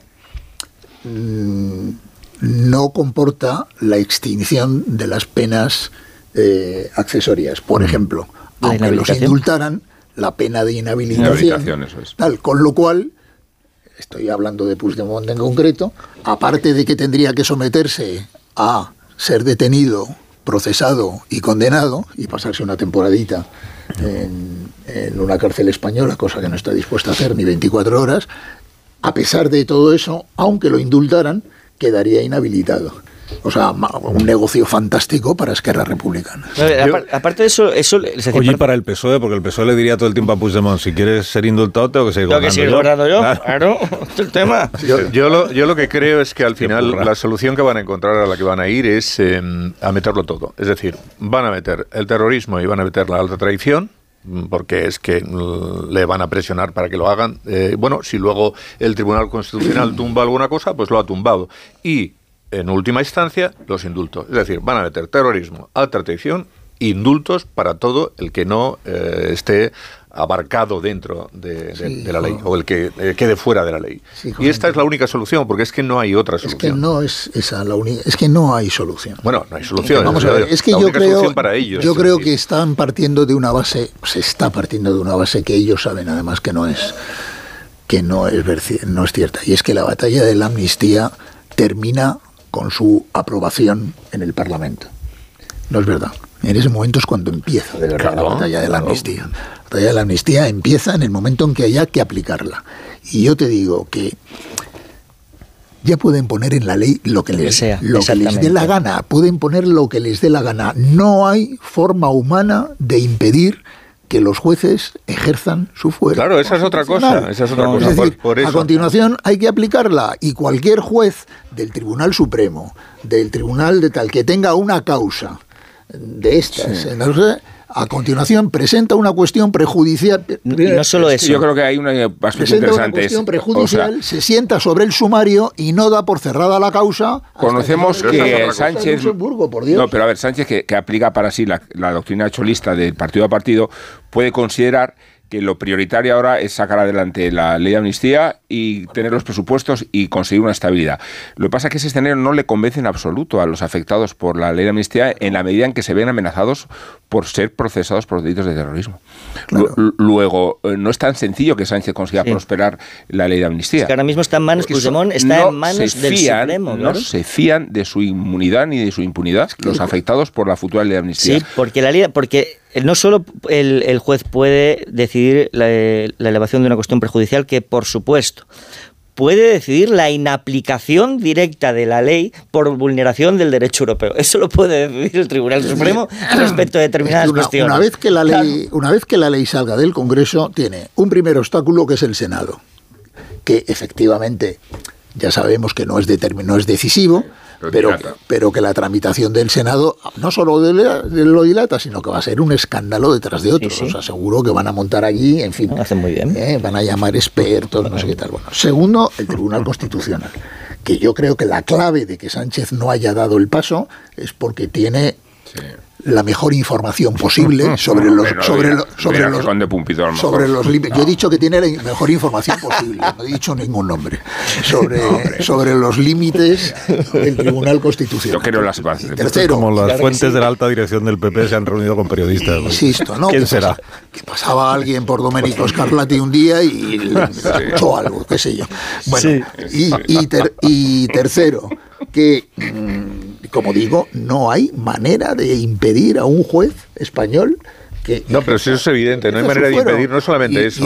Y el, que esté tramitando una causa por un delito de terrorismo, de alta traición o de cualquiera de estos, insisto, eso envía su cuestión prejudicial a Luxemburgo, se sienta encima del sumario y no cierra la causa eso es evidente. Hasta que haya respuesta de Luxemburgo. Eso es evidente, Ignacio. pero ahora os aseguro que en el mes de llegaremos a Navidad y la amnistía podrá estar aprobada en el Parlamento quizá, pero seguirá sin poder ser aplicada. Sí, pero, eso, es evidente. Pero ellos tienen que encontrar una solución ya, es decir, después de las elecciones el martes. Y la solución que mm, yo creo a la que van a ir, porque en fin hay muchos datos que apuntan en ese sentido, es que se va a incluir todo. Y se va a meter terrorismo y se va a meter la alta traición por el tema de Rusia.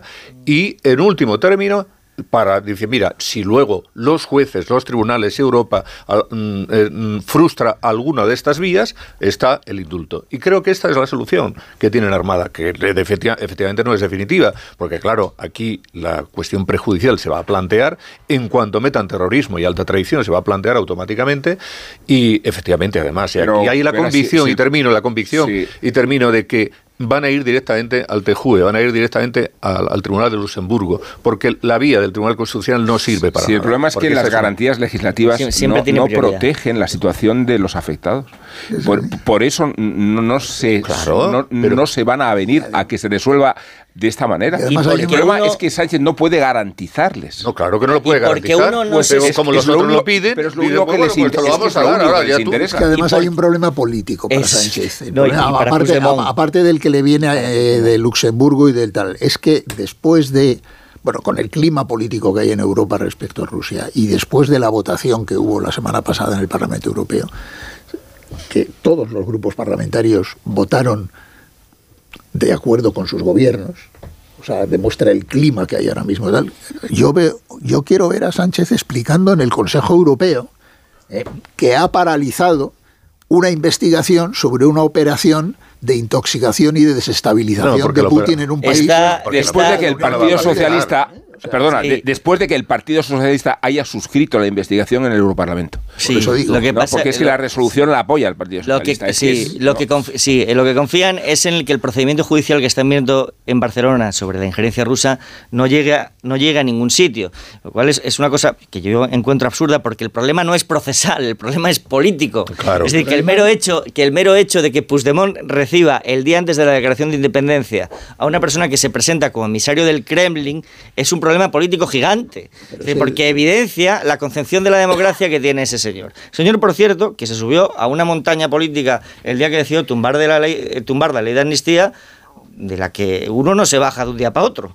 Es decir, que, es decir, que esto de que, de que acepte lo mismo que había, que es básicamente lo que le propusieron ayer, a mí me parece una ingenuidad. Pero que el problema no es que mm, la investigación no llegue a ningún sitio. El problema es que a causa de una iniciativa del gobierno español, la investigación se yugule y se interrumpa antes de saber a dónde llega. Mm. y eso, y eso, hay que, explicárselo a los alemanes y a los polacos, entre otros. Este señor tiene relaciones tóxicas. En, el contexto de una en el contexto de una campaña electoral para las elecciones europeas, que, también es importante. el Partido Socialista suscribe en Europa que Puigdemont tiene relaciones tóxicas con el Kremlin, pero es su aliado preferencial en España. Esta es, la, Claro, pero sí, pero ellos confían en que si efectivamente desde el punto de vista procesal no va a ningún sitio. Y, y, es, y es posible que no vaya a ningún sitio, porque claro, es algo que no se llegó a materializar. Entonces, al final, si no hay nada, ellos dicen, ¿ves? No había nada. Sí, hubo. Claro, entonces van a esto. No había pero nada. los hechos son los hechos. Es decir, los hechos no se pueden borrar. Que, que, que el jefe de la oficina de Puigdemont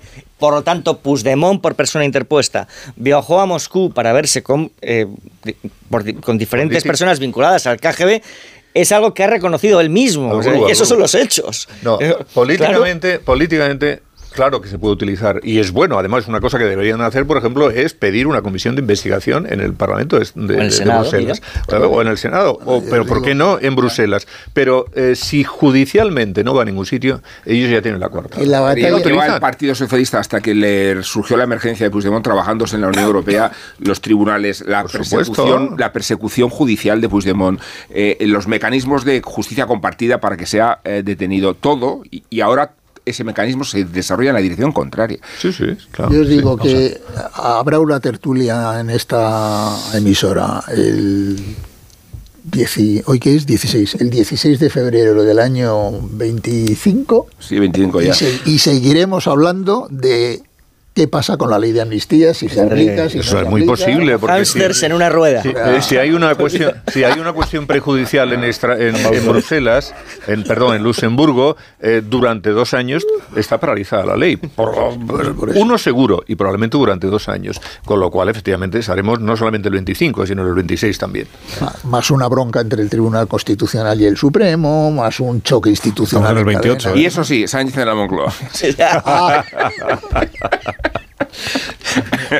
de una manera o de otra. Oye, al final, al final terminará pactando con Vox, ¿sabes? Sánchez con, con Ana Pontón de vicepresidenta. Una pausa. Enseguida, enseguida rematamos el análisis de los asuntos de este día. Más de uno en Onda Cero. Ay, es que el final de esta peli es tan bonito cuando ya está en el coche y le ve y está a punto de abrir la puerta, pero no lo hace. Es que en la vida lo importante es saber aprovechar las oportunidades. Hay coches que solo pasan una vez. Tu Citroën C3 desde 13.200 euros financiando y con entrega inmediata. Solo por esta vez y solo este mes. Citroën. Condiciones en citroen.es. Si celebrasteis San Valentín, si no lo hicisteis, o incluso si pensasteis en hacerlo pero al final no pudisteis, tranquilos, porque este sábado podéis volver a celebrarlo. Este 17 de febrero, sorteo de San Valentín de Lotería Nacional con 15 millones a un décimo. Celebra tu amor a lo grande. Loterías te recuerda que juegues con responsabilidad y solo si... Madrid.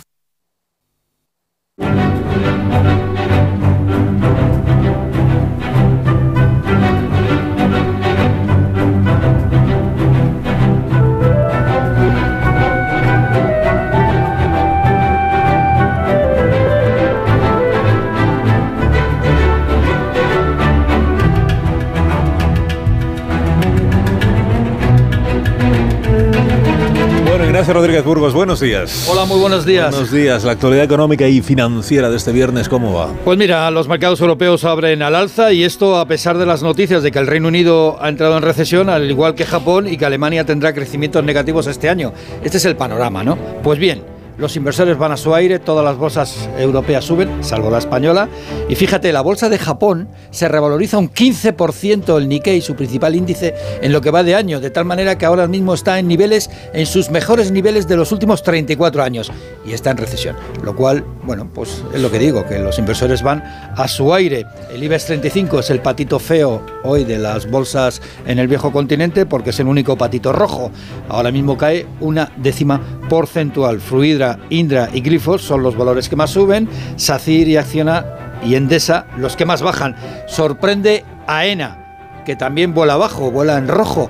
Y hay que decir que sorprende porque se ha desvelado que los aeropuertos españoles son líderes en tráfico aéreo con 283 millones de pasajeros el año pasado, es decir, 2 millones más que el Reino Unido, que era habitualmente el líder. Y hay que recordar que casi todos los aeropuertos españoles son de la red de AENA. El petróleo baja ligeramente a los 82 dólares y medio. La inversión en España sigue de capa caída. Por ejemplo, lo que va de, de siglo ha caído un 5% por persona cuando en el resto de Europa ha subido más de un 30%. Y atención, comienza la escisión de General Electric, el gigante creado hace 150 años por Alba Edison, el inventor de la bombilla. Ahora se divide, su negocio de generación eléctrica se va a convertir en Bernova, así se va a llamar, y es el responsable, atención, del 30% de la generación eléctrica del mundo. Es lo que da la bombilla. ¿eh? Que tengas un gran fin de semana, Ignacio. Hasta ahora. Nos encontramos aquí el lunes a primerísima hora, como siempre. ¿Quieres amnistiar a alguien, Amón? Sí, procedamos de urgencia a la amnistía de José Luis Rodríguez Zapatero, cuya implicación en la causa de Sánchez lo está convirtiendo en el más sanchista de los sanchistas y tiene sentido recalcarlo porque ZP era el menos sanchista de los sanchistas, el gran valedor de Susana Díaz, pero no vamos a reclamar coherencia ni principios a los costaleros de Ferraz. Son contorsionistas. Se identifican ellos mismos en la naturaleza mercurial del presidente, aunque ninguno de los exégetas de Sánchez hace mejor trabajo de cuanto sucede con Zapatero.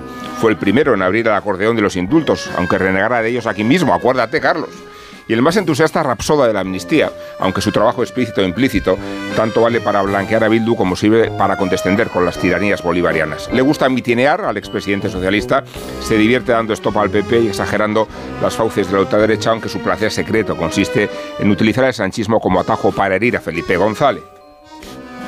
Claro, esto es un, es un cambio que es, es como una serie. Si están los guionistas de Netflix ya preparados para hacer una serie sobre la comida de Feijó.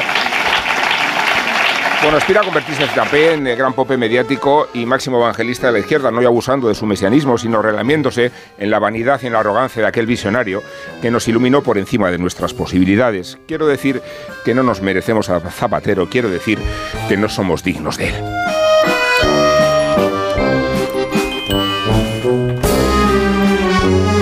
No va más en lo que se refiere a la tertulia de esta mañana. Hasta aquí los asuntos de actualidad. Y ahora, si queréis eh, esperar un minuto, Marisol Parada os va si queréis irse. a regalar unos calas. si queréis, si queréis irse. Si queréis. si queréis irse. Irse, pero con los calas. Eso es. Y para que disfruten del fin de semana caminando con Callahan Adaptation, hazte con tu diseño favorito de invierno que los tenéis a rebajas al mejor precio. Tengas el estilo que tengas, Callahan dispone siempre del modelo perfecto para ti y los Callahan están diseñados para ofrecerte una experiencia única al caminar, una excelente comodidad y la máxima calidad que siempre caracteriza a Callahan Adaptation. Aprovecha sus rebajas a la venta de las mejores zapaterías y en callahan.es. Tecnología, diseño y confort al mejor precio.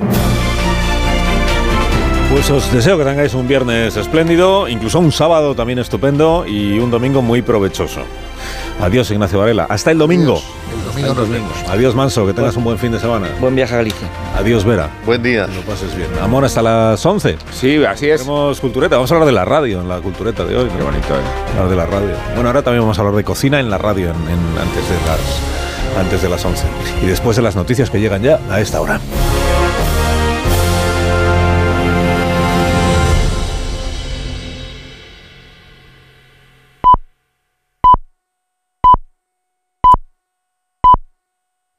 Un consejo de Ibudol que nos traen los amigos de Kern Pharma. A ese dolor de espalda que no te deja hacer deporte o a ese dolor de cabeza que te hace difícil trabajar, ni agua. Ibudol, el primer ibuprofeno bebible en stick pack para aliviar el dolor. También Ibudol en comprimidos. Adultos y niños a partir de 12 años. Al dolor, Ibudol. Tenía que ser de Kern Pharma. Lea las instrucciones de este medicamento y consulte al farmacéutico. Estás escuchando más de uno en Onda Cero.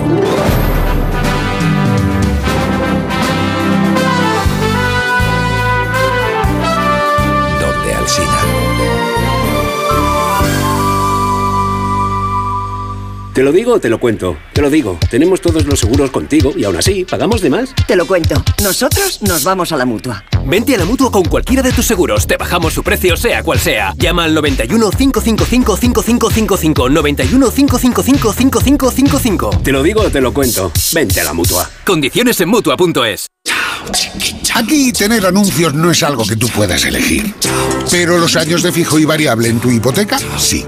Porque con las nuevas hipotecas naranja eres más libre. Más opciones, más variedad, aunque no deje de ser una hipoteca.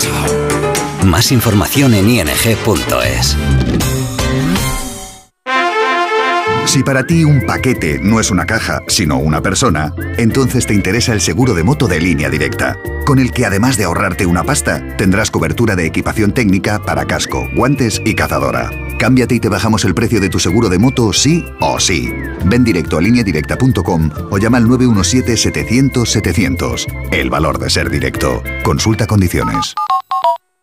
Si celebrasteis San Valentín, si no lo hicisteis, o incluso si pensasteis en hacerlo pero al final no pudisteis, tranquilos, porque este sábado podéis volver a celebrarlo. Este 17 de febrero, sorteo de San Valentín de Lotería Nacional con 15 millones a un décimo. Celebra tu amor a lo grande. Loterías te recuerda que juegues con responsabilidad y solo si eres mayor de edad. Su alarma de Securitas Direct ha sido desconectada. Anda, si te has puesto alarma. ¿Qué tal? La verdad que muy contenta. Como me paso casi todo el día fuera de casa trabajando, así me quedo mucho más tranquila. Si llego a saber antes lo que cuesta, me lo hubiera puesto antes. Protege tu hogar frente a robos y ocupaciones con la alarma de Securitas Direct. Llama ahora al 900-272-272. Your Way.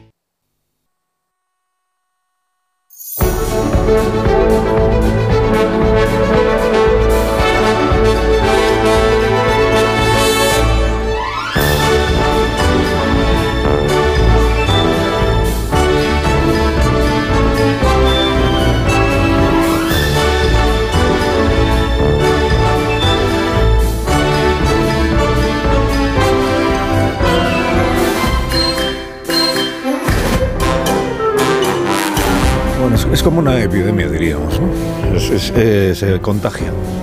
Una epidemia. Se contagia. Sí, y además empezó contigo. ¿Cómo que empezó conmigo? Sí, se No, no, no, contagia. no, ¿Cómo que empezó conmigo? Alguien de repente Estaba se, au- constipada, sí, se desde ausenta estado- un día porque sí. Es que no me venía bien ir a trabajar y no aparece. Y entonces no ya al día caso, siguiente, pues es otro el que dice, ah, pues si ella no viene, yo tampoco. Pero a mí era una cuestión médica. Y ahí estamos, ahí cuestión- estamos, peleando. Y al final, ¿quiénes estamos aquí? Pues siempre los mismos. cuestión deportiva también. Los que no faltamos nunca. ¿Por qué? Pues porque so- somos cumplidores. Sois responsables. Entonces el día que no falta Begoña Gómez de la Fuente, pues falta el otro, que es el David, el David, el David de Jorge. El David, el David. Que se ha tomado el día de asuntos propios. David de Jorge, ya nos lo avisó la semana fuerte. pasada. Sí. Pero lo mío tenía justificación, pero lo suyo no. Bueno, pues voy a decir una cosa que, que es que me da igual. Es que me da igual. No, que me da igual que no, que no esté. O sea, igual él piensa que es imprescindible, pero ya hemos visto aquí que no. Y además vamos a aprovechar que estamos en la semana de la radio, pues para hacer una hora de radio de las buenas, ordenada, respetuosa, Eso, eso sí va, a- va a ocurrir. enriquecedora, El orden. sin palabras malsonantes, Mm, también va a ocurrir. en sí. la que se habla de cocina pero se habla bien. En fin, todo lo que no podemos hacer cuando él está. Esto es lo que vamos a hacer hasta las 11 de la mañana. Y, vamos a hablar de cocina, ¿eh? Dice, pero si no está el gastrónomo, ¿cómo va usted a hablar de cocina? Pues precisamente por eso, porque no está él y entonces va a ser todo más clarito, más fácil. Vamos a hablar de cocina y de radio, de la relación, hermosísima relación, y no creo yo que muy antigua relación entre la gastronomía y la radiodifusión. Digo no muy antigua porque la radio cumple este año 100 años en España, ¿no? Sí. Pero no consta que hubiera programas de cocina hace 100 años. Que igual los hubo, ¿eh? pero no consta. Pensaban que si no se podía ver, pues no se podía cocinar. Ni siquiera Diego Fortea, ni siquiera Diego Fortea ha sido capaz de encontrar ¿No? una grabación de creo, eh, creo, creo, creo, creo, creo.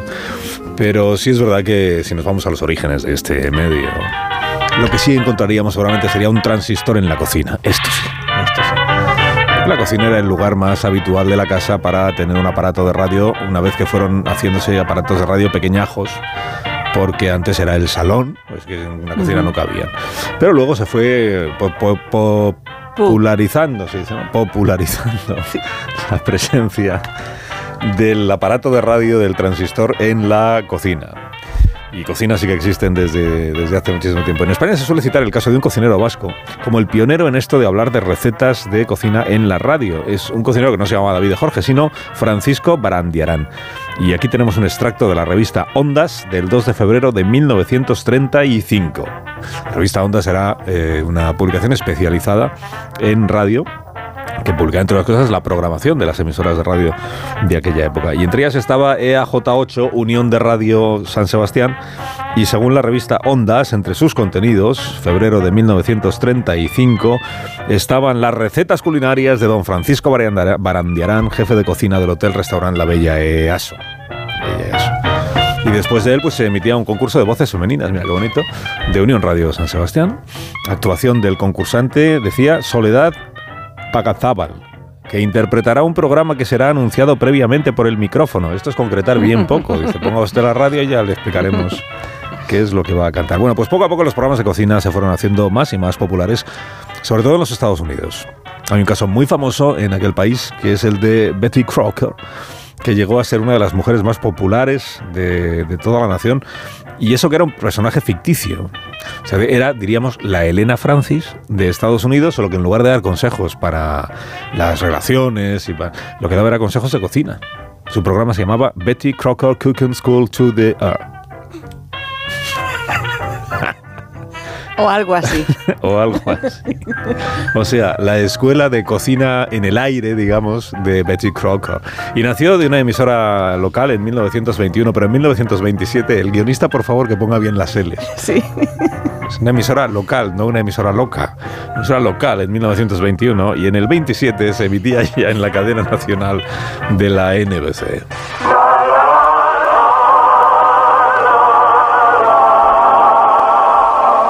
Betty Crocker Service Program, a regular feature of General Mills. Marching along together, sharing every fight and fear. Marching along together, wishing the skies are clear. Pues fijaos si llegó a ser famosa Betty Crocker, que en el año 45, según un ranking que publicó la revista Fortune, aparecía como la segunda mujer más popular de todo Estados Unidos this band of gallant home front women is Betty Crocker. Betty Crocker. Comes to you now with a delightful account of one of our Estoy por young war brides. a ver si habla. For there is no group of women in America today who are having so hectic a time. Bueno, la voz de Betty Crocker, la, la persona, la mujer más popular era la primera dama, la señora Roosevelt. La voz de Betty Crocker era realmente la de una locutora, porque Betty Crocker era un personaje, una locutora que se llamaba Blanche Ingersoll, Ingersoll o algo así. Course, when you think of preparing a meal that will go to a man's heart, you think of steak. For all men seem to love steak.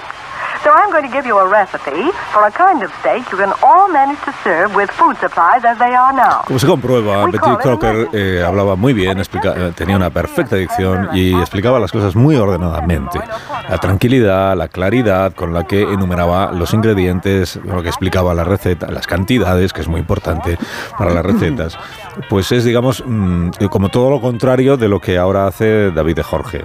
Bueno, por eso se nos ha ocurrido como idea para, para el futuro inmediato, se nos ha ocurrido, de hecho se me está ocurriendo en este momento, que podíamos contratar a un locutor, A Betty.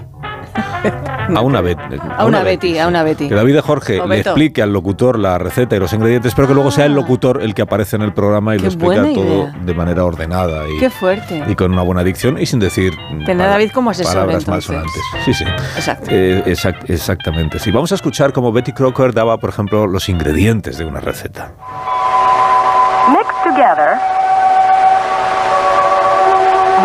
Pound of ground beef ¿Ves? Dejando que, que haya tiempo para que las personas apunten. or hamburger, Se mezcle todo junto, una One libra de carne cup picada, milk. una de hamburguesa, media taza de leche, one cup of Wheaties, una taza de Wheaties, Wheaties, así, Cereales, one teaspoon salt, una cucharadita de sal de, one quarter teaspoon pepper, de pimienta, un cuarto de cucharadita. and one tablespoon of finely chopped onion if desired. Y esta es la cebolleta picada, que diría David Jorge, así, si así usted lo desea, si quiere incorporar la cebolla. Bueno, esto en Estados Unidos. ¿Y aquí qué dirá usted en España? ¿Qué? Pues tenemos una larga tradición de programas radio- eh, radiofónicos de cocina, radiocónicos, eh, radiofónicos de cocina, muy seguidos por la audiencia. Por ejemplo, por ejemplo, el programa Recetas de Cocina, que a mediados de los años 50 presentaban José Luis Montero, Pilar Guijarro y Juan Pedro Sánchez en Radio Intercontinental. Esto lo cuenta Lorenzo Díaz en el libro La Radio en España. Cuenta que este programa, Recetas de Cocina, estuvo en antena hasta el año 61 y estaba patrocinado por una casa de comidas que se llamaba El Mesón del Pollo y que Juan Pedro Sánchez se encargaba de las recetas de cocina de tipo económico, mientras que José Luis Montero y Pilar Guijarro se ocupaban de dar la receta para la comida del día de una manera humorística y con ingredientes casi imposibles de conseguir. Qué malas personas. Para hacer sufrir a la audiencia, Pilar Guijarro, que creo que es la madre de Alberto San Juan. Sí, así es. Sí, Sí, sí, curioso. Bueno, por poner algún sonido de estos que rescata Diego Fortea de la fonoteca, este de Pilar Montero, que en 1965 presentaba otro programa de cocina. Este era en Radio España de Barcelona. Estaba dando una receta de Macedonia de melón. Escogieran un melón más bien duro. y se le hace un corte circular en el extremo opuesto al tallo, que hará de tapadera. Con una cuchara larga o un cuchillo se sacan las pepitas y los filamentos. Luego se saca la carne, dejando la parte más dura, y lo sacado se corta en pedacitos pequeños. Se toman frutas variadas, se pelan y se cortan en pedacitos, así como también la carne del melón. Se coloca todo en un recipiente, se añade azúcar y un poco de kirsch. Se mezcla con mucho cuidado y se llena el melón que se tapa con el redondel cortado exprofeso y se pone entre hielo. Verán ustedes cómo es un postre delicioso. Les gustará muchísimo y al mismo tiempo estoy segura será una sorpresa muy agradable para todos los familiares. Qué, qué- qué bien, bien. menos de un minuto, qué bien dada la receta. Qué claridad. Qué elegancia. No había nadie que interrumpiera. Qué gusto, de verdad, qué gusto. Qué gusto, qué gusto. Vamos a continuar hablando de radio y de cocina. Eh, lo que pasa es que no vamos a hablar de los programas de cocina que hacen los demás programas, de, de las secciones no, de cocina de los programas de la pues no. competencia, porque no, No somos tontos. porque no debemos, Básicamente porque no debemos. Pero tenemos la ventaja de que hay un montón de emisoras de radio en América que hablan en Ah. español y cuyos eh, colaboradores hablan en español y que hacen programas y secciones de cocina.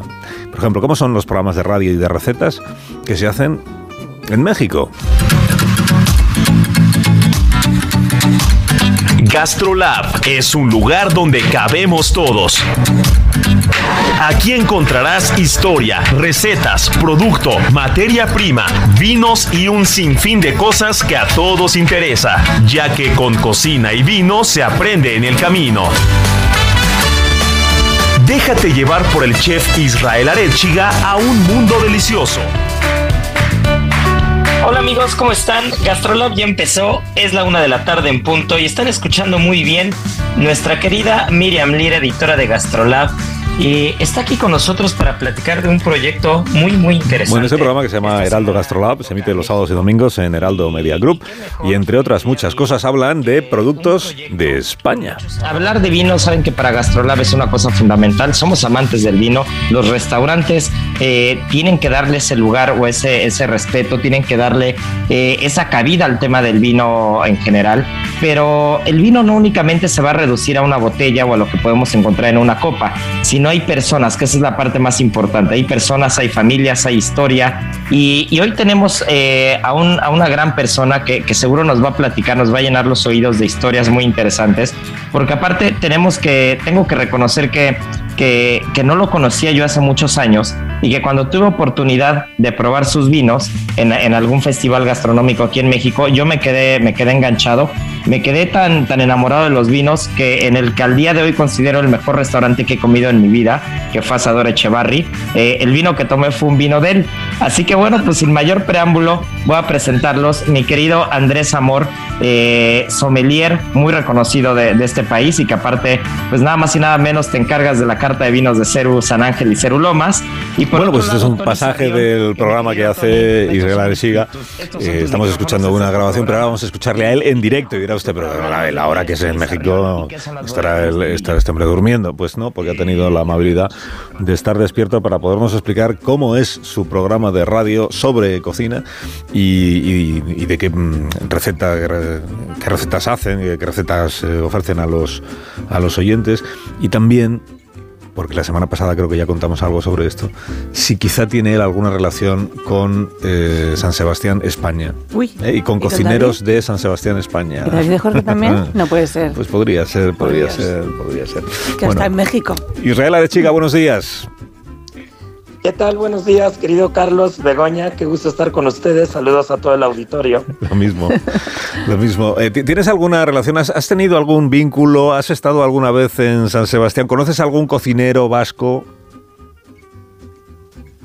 Pues mira, eh, tuve la oportunidad de estar cocinando hace ya bastantes años en San Sebastián y en Guetaria.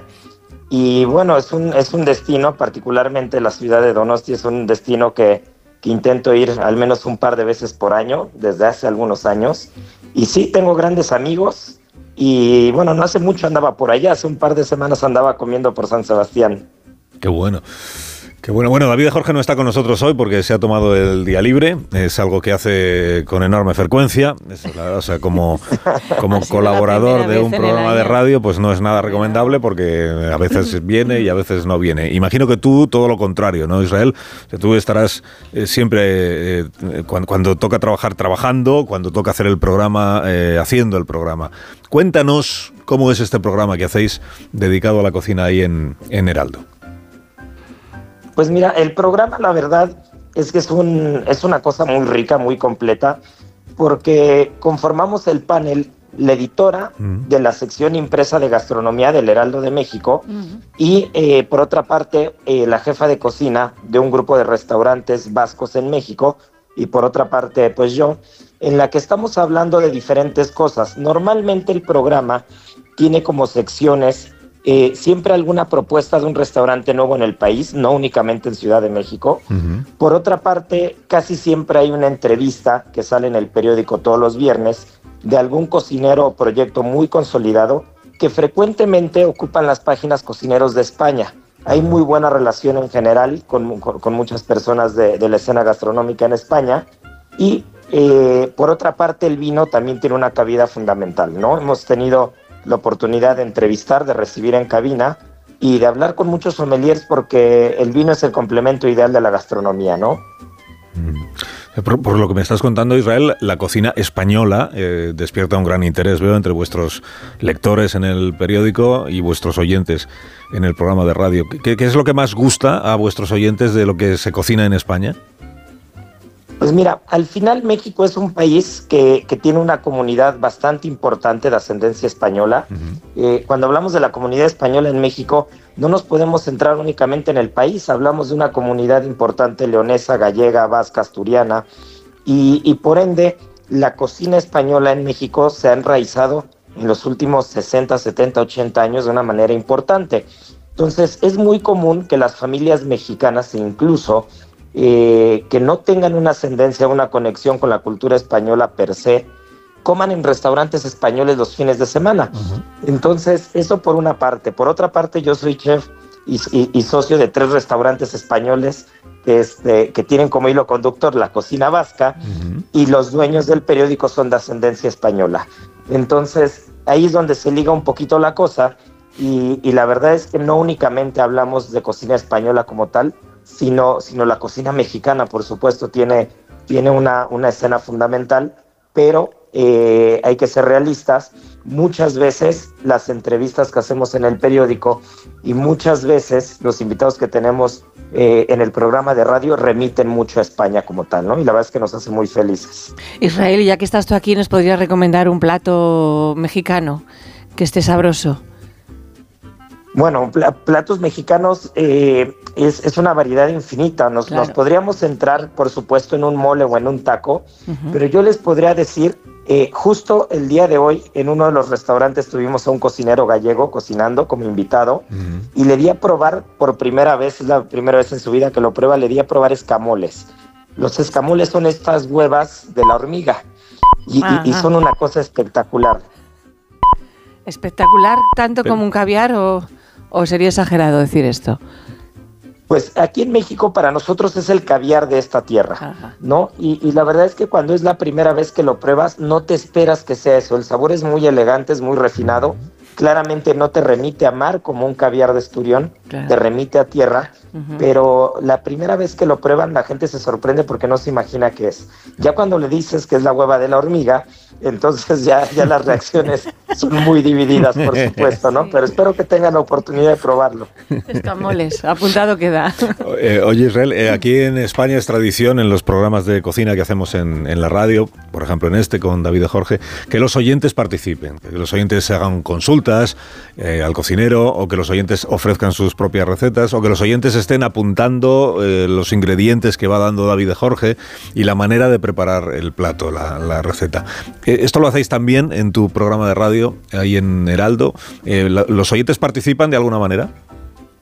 Mira, los oyentes eh, al, al final siempre hacemos eh, una adivinanza en la que el premio normalmente es vino. Entonces, como, como se podrán imaginar, tenemos eh, bastantes respuestas con frecuencia porque nadie le corre un buen vino, por supuesto, y es la manera en la que vamos platicando con ellos, pero y realmente el programa, más que hablar de recetas, es un programa, digamos, un poco más cultural, más que, más que dar recetas como tal, son más datos históricos, entrevistas, eh, muchos temas que remiten a la historia, a la geografía, a la materia prima, al producto. Pues muy bonito entonces. Sí, pero si algún oyente, por ejemplo, se manifiesta y os llama a la radio para decir, yo, es que yo querría preparar un marmitaco, entonces tú ahí sí te, tú ahí te lanzas, ¿no? Ah, no, sí, por supuesto. Y ya, nos, y, ya nos, pone- y ya nos ponemos a pelear a ver si el atún va a ser del Pacífico o si va a ser importado. Oye, Israel, muchas gracias por haber eh, trasnochado para hablar con nosotros aquí en la radio y que tengas un día estupendo y que descanses. Muchas gracias, con mucho gusto. Un fuerte abrazo, Carlos Begoña y a todo el auditorio. Muchísimas gracias, Israel. Un beso. Arechiga, cocinero en tres restaurantes, tres restaurantes eh, de cocina española, pero allá escamoles, en- hay que probar, los escamoles. las huevas de la hormiga, apúntatelo. Sí, ya está, escamoles. Eh, enseguida continuamos hablando, sí, claro, de, de cocina y de radio, de radio que se hace en otros países. Aquí en la nuestra, en la radio que usted está escuchando, lo que nos gusta sobre todo son las patatas, ya lo sabe usted, las patatas de patatas y jolusa, que es que las amamos, es que las amamos. Sí, sí, sí. Jolusa nos invita a cocinar las recetas de siempre y a disfrutar en torno a una mesa, como hacemos en todas las secciones de este programa, en torno a una mesa, disfrutar de la cocina de calidad con los productos de patatas y jolusa. A ver esa foto, decid patata. ¡Hijolusa! Es que decir patata es decir hijolusa. Entre nuestra gran variedad encontrarás la patata perfecta para tu plato, siempre con la misma calidad. Patatas hijolusa. Empresa colaboradora del Plan 2030 de apoyo al deporte de base. Más de uno. La mañana de Onda Cero con Alsina. Solo los más rápidos disfrutarán de ofertas increíbles en el corte inglés. Y también los fotógrafos más avispados, con un 15% de descuento en la marca Nikon. Así son las ofertas límite, del 15 al 18 de febrero en tienda web y app del corte inglés. Es hora de que esta empresa funcione como lo que es, una empresa familiar. Yo no me he partido el lomo por esta empresa para que ahora venga mi hermano a vivir del cuento. Pero es tu hermano Jesús. Ha habido un derrumbe en la fábrica. Vuestro padre está herido. Si algo le pasa a padre, sería lo que siempre has querido ser, ¿no? Sueños de libertad. Gran estreno. El domingo 25 de febrero a las 10 de la noche en Antena 3. La tele abierta. Cuando Berta abrió su paquete de Amazon, se le aceleró el corazón. Pantalla LCD y seguimiento de la frecuencia cardíaca. La pulsera de actividad se clasificó en su corazón por su calidad y su precio. Cinco estrellas de Berta. Productos estrella a precios estrella. Empieza a buscar en Amazon hoy mismo. Quiero explorar sin importarme cuando volver el exterior. Quiero formar parte de él. Vale, bichito, nos vamos a Disneyland París. Reserva durante Semana Mágica en Halcón Viajes. Precio de referencia 144 euros por persona y noche en el Disney Hotel Cheyenne con entradas incluidas. Plazas limitadas. Consulta condiciones. Ven a Disneyland París con Halcón Viajes volando con Iberia. Halcón Viajes. Sabemos de viajeros. Los ofertones de fin de semana de Alcampo. Banana granel por solo 0,98 euros el kilo. ¿Qué? ¡Wow! En tu tienda web y app alcampo.es. Oferta disponible en Península y Baleares. ¿Perdona? ¿Que ahora Movistar Prosegur Alarmas incluye una garantía antiocupación? Uf, ya verás cuando se entere mi perro. Ningún guardián puede competir con Movistar Prosegur Alarmas, la primera y única alarma con garantía antiocupación, que no solo disuade y protege, ahora también se compromete contra las ocupaciones. Contrátala en el 900-222-250 o en movistarproseguralarmas.es. Es por ti que has cambiado tanto. Tus gestos épicos inspiran a Zurich Seguros a ser mejores. Por eso, ahora por ser cliente de Zurich, con el seguro de hogar, tu mascota también estará protegida. Infórmate en zurich.es y contrata tu seguro de hogar. Hagámoslo épico. Zurich. Segunda rebajas en Vision Lab. Hasta el 60% de descuento en gafas graduadas de sol, lentillas, audífonos. Hasta el 60%. Solo hasta el 29 de febrero. Más info en visionlab.es. Arturo Valls de camarero. ¿A qué gano el natural? Ponme un colacao. ¿Caliente como un agosto en Sevilla o frío como la mirada de un exnovio? Evidentemente frío. Como mandes, que aquí cada uno lo pide a su manera. Marchando a tu colacao. Cada día tengo peor la memoria. Toma de Memory. De Memory con fósforo y vitamina B5 contribuye al rendimiento intelectual normal. Recuerda, de memoria, de Memory. Y ahora también de Memory Senior, de Pharma OTC. Su alarma de Securitas Direct ha sido desconectada. Anda, si te has puesto alarma. ¿Qué tal? La verdad que muy contenta. Como me paso casi todo el día fuera de casa trabajando, así me quedo mucho más tranquila. Si llego a saber antes lo que cuesta, me lo hubiera puesto antes. Protege tu hogar frente a robos y ocupaciones con la alarma de Securitas Direct. Llama ahora al 900-272-272. Si celebrasteis San Valentín, si no lo hicisteis, o incluso si pensasteis en hacerlo pero al final no pudisteis, tranquilos, porque este sábado podéis volver a celebrarlo. Este 17 de febrero, sorteo de San Valentín de Lotería Nacional con 15 millones a un décimo. Celebra tu amor a lo grande. Loterías te recuerda que juegues con responsabilidad y solo si eres mayor de edad.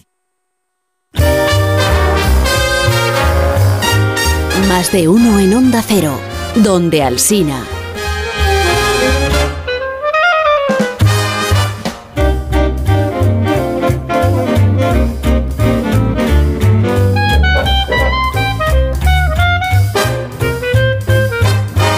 Si se siente amenazado David de Jorge, pues que se sienta amenazado. Normal. Normal, porque el programa está resultando de una claridad esta mañana. Israel es fantástico, lo explica todo muy bien también, Sí, sí. bueno, y ahora Pero no hace recetas, entonces no sé. No hace recetas, es Eh, verdad, es pero verdad. no porque no sepa, o sea No, que no, sería claro. cuestión de pedírselo. Es verdad. Sí, y, y ahora viene un argentino, o sea que tiembla David Jorge, tiembla. Sí, hay una emisora que se llama Radio con Voz, que emite un programa es un programa eh, magazine, diríamos, eh, generalista, que se llama Pasaron Cosas, pero que tiene sección de gastronomía. La sección se llama El Consultorio y suena, suena así. ¿Abrimos el consultorio? Sí, abrimos el consultorio de Juan Braceli. Ya mismo está aquí con nosotros el cocinero argentino de Pasaron Cosas. ¿Cómo estás, Juancho? Buena, buena, ¿cómo andan chicos? Bien, querido, ¿vos? Bien, bien, muy bien, muy bien, disfrutando de la, de la nota también que hicieron hace un ratito con el, con el jockey, muy buena chicos. Qué bueno, Juan, gracias por eso. Eh, hoy, eh, mm, trucos al disco. ¿Estás listo ya mismo? Estamos listos, seré sintético, dijo Romay. Vamos a, vamos a escuchar a la primera persona que tiene consultas. Dale, adelante. Hola Juan, consulta, ¿cómo hago para que todo, o sea, todos los platos saben a disco una vez que tomo gusto? ¿Cómo hago para que dejen de saber todos iguales? Oye, me, me interesa muchísimo esta consulta, voy a ver si me la responde. Llámale. Bra- Braseli en directo. Llámale. Sí. Sí, le tenemos en línea ya, Ah. a Juan, Juan Braseli, a Juancho. Eh, buenos días, Juan. Buen día, ¿cómo andan, Carlos, Buenos días. Begoña? ¿Cómo andan todos? Muy bien. Oye, ¿cuál es la, re- cuál es la respuesta a la, a la consulta? ¿Cómo hacemos Hay para que lavar el disco. Ah, vale. Este, El disco es, esa es una, el disco es la sartén. El disco es un método muy, muy típico de acá, que ha nacido en el campo y que tiene que ver con reciclar, esto es muy antiguo, ¿eh? discos de arado que se utilizan para cocinar justamente en el campo. Ajá. Es cocina bien, bien campestre que obviamente se ha, se ha expandido por, Claro. por todos lados y, y todos tenemos algún disco en el fondo de Por eso lo de lavarlo, claro, Vale, porque en el campo lo mismo ahí se queda, ¿no? Con los restos. Claro. Sí, es a modo de, es a modo sí. de chiste, porque muchas Sí, veces, viste, esto es un el consultorio está dentro de lo que vendría a ser la columna, la columna gastronómica. A veces hablamos de un tema y me consultan, a veces hablo de algo específico, como hablaba el colega, y cultural, como hablaba el colega mexicano. En fin, es, es, es amplio y, y hablamos de cocina y, y la, y la pasamos bien. Es un momento como de, dentro de lo que es el programa, también es un momento de, de súper distensión. Juan, ¿ocurre en Argentina como en España que cuando hablamos de, co- eh, de cocina, de, de recetas, siempre decimos cucharita, pedacito, taquito, cucharadita, eh, unos Diminutivo. poquitos, todo en diminutivo? Yo no sé por qué te sale, la gente le sale a hablar así. Lo hacemos también, lo No, hacemos también. también. Una pizca, Sí. una pizca, un plif, Ajá, un toque, ya, un vale. touch. Sí, también Bueno, lo hacemos. eh, también lo David de Jorge, al que creo que conoces, eh, David de Jorge de vez en cuando dice un chorrazo. que es- Sí. dice un chorrazo de vino o un chorrazo de vinagre. Y Es como a lo bestia. que, que nunca hemos sabido exactamente qué, cuánto es, cuánto es, pero Es el, el doble, el doble que un chorrito. Nosotros los gastronómicos nos conocemos. ¿Tú conoces a David? Sí, sí, sí. Ostras. Sí. Sabes que lo he conocido, oh, él no me conoce a mí. Yo, Ah. yo tuve en el año 2000, en enero, Sí. año 2000, nos fuimos un poquito para atrás. Estuve en San Sebastián eh, trabajando en distintos restaurantes, haciendo prácticas intensas, ¿no? Y bueno, pasé un mes por, por ahí, por el otro día lo mostraron ustedes, muy divertido tuvo el, el momento ese, por, por Mugaritz, él estaba ahí todavía, y, y bueno, nada, lo tengo de ahí, lo tengo porque es, es un gran cocinero, y después lo he descubierto este, en Robin Food y, y distintas cuestiones de comunicación gastronómica, me parece muy, muy copado, muy divertido. este, y muy claro también, ¿no? Es un gran cocinero. Pero, pero si, si- A pesar, a pesar, a pesar de que teme por su lugar. Pues que tema, que tema, hace bien en temer, porque, Sí. porque él es, es desordenado al hablar de las recetas. Él sí da recetas en este programa, da recetas, da ingredientes, explica cómo se prepara eh, un plato. Eh, si te he entendido bien, en el consultorio que hacéis en Pasaron Cosas, en este programa de radio con vos, eh, no necesariamente es una receta, puede ser un comentario tuyo sobre algún asunto, puede ser responder a una a una consulta de los oyentes, lo de eh, enseñar a cocinar desde a través de la radio, enseñar a cocinar explicando cuáles son los pasos que hay que ir dando para preparar un plato, ¿eso también lo hacéis o eso no? A veces lo hacemos si el tiempo da. Este, porque por, en- viste con a ver, en, en radio hay que ser muy específico y lograr que el otro del otro lado visualice bien lo que estás diciendo. Entonces hay recetas y recetas. Hay recetas que son más, más sencillas y rápidas y prácticas de explicar, justamente con esa metodología de este, una taza, un plif, un toque. eh, eh, y hay veces que tenés que detalladamente describir cantidades, etcétera, etcétera, que bueno, eso obviamente se hace un poquito más, más, más difícil para generar, b- básicamente buscamos que tenga ritmo, ¿no? Entonces, eh, pero hay un, poco, hay un poco de todo. Y lo entiendo perfecto cuando se le desordenan las recetas porque a veces pasa esto por radio. Así que que, que tema más todavía, porque yo también voy por ahí. Pero a David de Jorge no es que se le desordenen las recetas, es que tiene desordenada la cabeza. así es. es capaz de hablar de cualquier cosa menos de lo que tiene que hablar, que es de cómo se prepara el, el plato de cada día. Y, y en, en las consultas que os envían los oyentes, en el consultorio que hacéis, lo que más interesa eh, o lo que más dudas genera, que, es, que son eh, em, trucos para, para trabajar, para funcionar bien en la cocina, eh, consejos para... ¿Qué, qué te preguntan? Exactamente, exactamente. Creo que lo que más sucede es eso, eso, los tips, los trucos. Eh, me pasó esto, no sé. Eh, bueno, ustedes tienen para mí uno de los platos más maravillosos, que por supuesto también lo tenemos en Argentina. Gran cantidad de inmigración española. Yo, mi abuelo era español este, y se vino desde allá en este, el siglo pasado. La tortilla de papa, por ejemplo. Entonces, te, te pregunta, ¿y cómo este, cómo lo otro? Bueno, más allá de tirar cantidades o proporciones, el tema de eh, cómo hago para que no se me pegue, cómo hago para dar la vuelta. Eh, Bueno, hay una, es, eso es como clave. Y cuando vos lográs transmitir eso, y principalmente confianza para que lo puedas hacer del otro lado, creo que ahí se allana mucho el camino. Creo que ese es el, el- el- el fin, básicamente, que vos cocines. Yo particularmente lo que busco es eso que, que el otro se anime a cocinar y que si tiene alguna duda que se mande. Tiré el ejemplo de la tortilla porque nos, digamos que nos, nos aúna y al mismo tiempo parece fácil pero tiene sus truquelis, no es tan sencillo. eso. Ah, darle la vuelta es el momento más delicado, eh, preparar la tortilla. ¿Y tu faceta como actor no la has continuado? ¿Cómo eres actor? Sí, sí, es actor. Apa, apa, apa, me has apa. investigado mi, Federico mi Lupi. Miguel Ángel Solá, ahí en, en- ¿cómo Ay, era? Bajo ay. bandera, ¿no? Ha indagado sobre ti. Claro. ¡Wow! Te fuiste para atrás. Mucho para atrás. Tú te fuiste para el 2000, esto será antes incluso. Sí, eso fue antes. Claro. ¿Sabes por qué llegué a la cocina? ¿Saben por qué llegué a la gastronomía? Porque después de esa película iba a ser una película como el, el personaje era un cocinero que tenía un restaurante. La película nunca se hizo. Yo venía con cierta crisis dentro de la, de, de la, la actuación, de decir que no, que me- me la, la cámara me cuesta, bueno, en fin, esas cosas que nos pasan a los seres humanos, ¿no? Y, y bueno, decidí hacer un cursito de cocina y me terminé anotando en una carrera, onda año Ostras. sabático. Sí. Y así fue todo, se me, me, me- atrapó la cocina, se me terminó la plata, me becaron en la escuela, me recibí, eh, una- había un profesor vasco, Borja Blasquez, que le agradezco gigantescamente. Me recibieron en San Sebastián, viví ahí en el barrio de Gros. Madre Este, bueno, la vida después se transformó en vida gastronómica, pero, Qué bonito. pero parecía que iba a ir por el otro lado. Eh, mirá cómo investigaste, ¿eh? te fuiste muy atrás, qué bien. Mucho, mucho. sí. Pero es una Estás a tiempo de retomar la otra vida una también. historia eh, maravillosa, eh. Claro. Una historia maravillosa del, del actor con crisis, en Sí, crisis sí. que decide, para preparar bien el personaje, pues apuntarse a un curso de cocina y acaba siendo cocinero. Sí.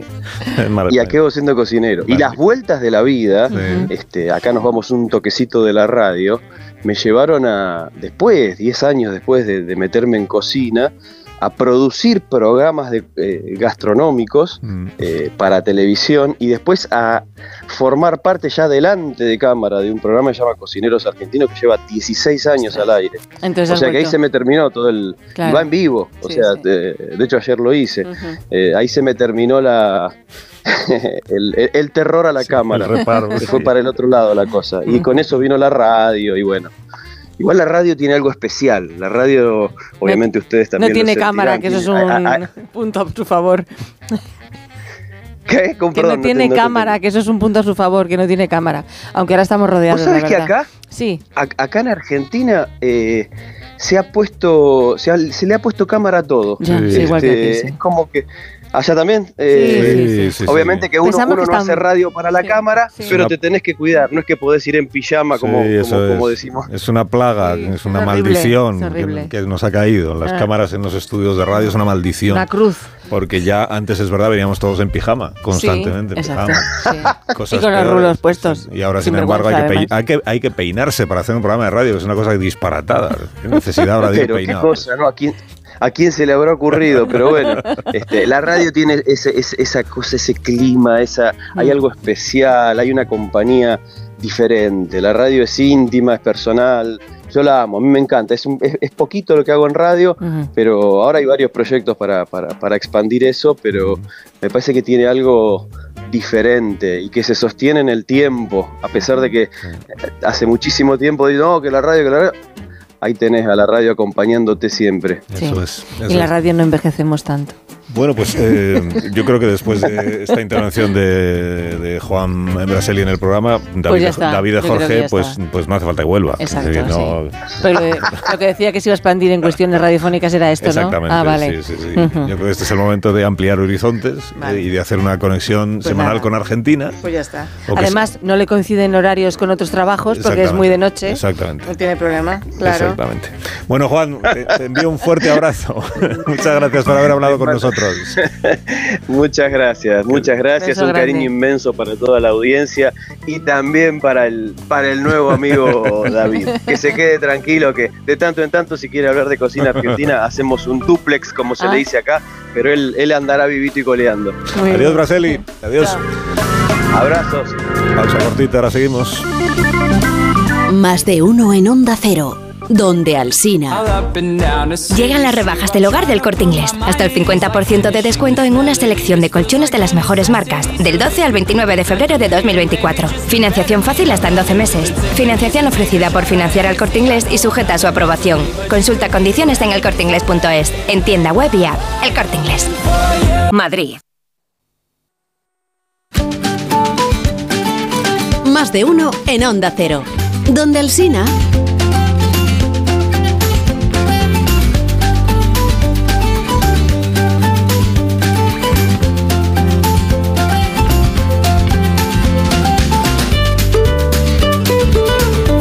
Minutos para que sean las 11 de la mañana aquí en España, hora peninsular española, pero nos vamos a ir hasta Brasil para hablar con Patricia Ferraz, que es la editora de Paladar, que es una sección eh, gastronómica, una sección sobre cocina que se emite en el, en el Dorado, en el 107.3 FM, me voy a apuntar aquí el dial por si alguna vez podemos sintonizarla, y que es una sección que ofrece consejos sobre restaurantes, sobre eh, uten- utensilios de la cocina, sobre platos, sobre tiendas, sobre gastronomía.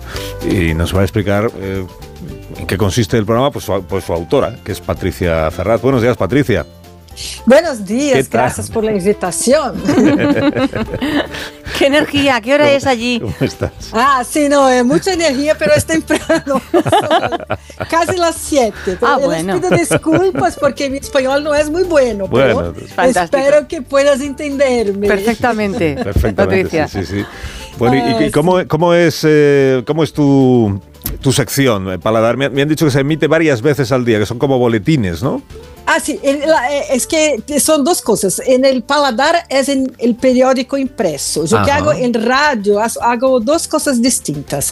Eh, hablo sobre comida, restaurantes, tendencias gastronómicas, productos y otros temas importantes del mundo de la gastronomía. Una vez por, se- por semana participo de un programa que se llama Fin de Tarde, que es como un magazine. Y hablo de temas variados ligados a cocina y todo. Eh, por exemplo, eh, esta semana eh, tuve um tema muito muito divertido que era, não sei se, se, se chegaram a ver isto, é uma panaderia de, em Japão, a mais antiga panaderia de Japão, Kimuraya, que ha criado receitas especiais para Valentine's Day com a ajuda da inteligência artificial. Ahí va. É, é, é, pero o que foi divertido é que para chegar às receitas buscaram descobrir a que sabe o amor. Então, então fizeram muitas buscas em músicas românticas, como 35 mil músicas, charlas em programa de pareja, tá? Para descobrirem cinco sensações de diferentes fases de romance, transformar em Uhum. pan. Então, é muito divertido, porque amor mútuo é uma mescla agridulce com miel, durazno e pitaya, enfim. Sí. Era muy divertido. Solo, solo conto esto para contar cómo hablo de temas distintos, Sí, sí. eh, porque en Brasil no es muy, muy común eh, hablar de recetas en radio. No. Hace hay muchos programas de recetas en la tele, pero en la Ujú. radio no, no se habla mucho. Ujú. Eh, e eu tenho também, todos os dias, eh, eh, são três boletins por dia que hablo de restaurantes com recomendações. As pessoas querem muito saber o que, do que, o que comer, onde ir, Uhum. onde não ir, o que não pedir. E São Paulo, as pessoas são muito interessadas em descobrir eh, novos restaurantes, tal. São Paulo é a terceira mais grande cidade do mundo em número de restaurantes. Eh, se- segundo uma encuesta apresentada em janeiro pela Associação de Restaurantes de Brasil, são 156 mil bares e restaurantes em la capital. sea, Solo tienes- en la capital. Tienes tema para mucho rato y muchos Sí. boletines, ¿eh? Sí, temas não faltam. Isso é. Então, Maravilhoso. as pessoas é, e, e- e se encontram é, pela cidade 35 cocinas distintas. Então, Uau. só japonesas são 4.167. Então, é incrível, Sí, sí. porque sempre te- há muito que falar, não? Desde luego. Qué maravilla. Entonces esto, entonces hab- ah, los, los boletines son, hablan de restaurantes distintos cada día, pero tres veces al día, mediodía, seis de la tarde y diez de la noche. Entonces, es Oye, esto. Patricia, ¿y les has explicado a tus oyentes eh, cómo es el jamón de Huelva? Sí, yo sí, explicado de Ramón de Huelva. Me encanta España. Me fui muchas veces a viajes eh, gastronómicas eh, por España. Eh, me encanta. San Sebastián para mí es el mejor sitio en el mundo para comer. Creo que España para mí es uno de los países favoritos para comer, ¿no? Entonces, explicado de jamón de Huelva, el jamón de, ¿cómo se llama otro? De jabugo, de otro. ahora me olvidé. ahora. De todas las bellotas, de todos los cerdos. Conozco personalmente muchos cerdos. Bueno, ha sido un gusto escuchar a Patricia Ferraz aquí en la radio en Onda Cero, aquí en España, en directo desde Brasil. Es tempranísimo y por eso te agradezco muchísimo que hayas madrugado para hablar con nosotros. Eh, muchas gracias, Patricia. Ah, gracias a vos. Adiós, adiós. adiós.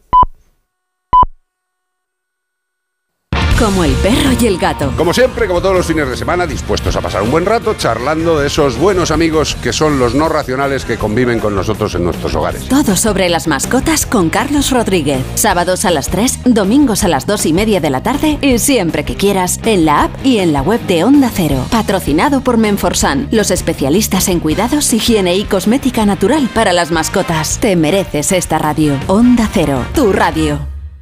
Estás escuchando más de uno en Onda Cero.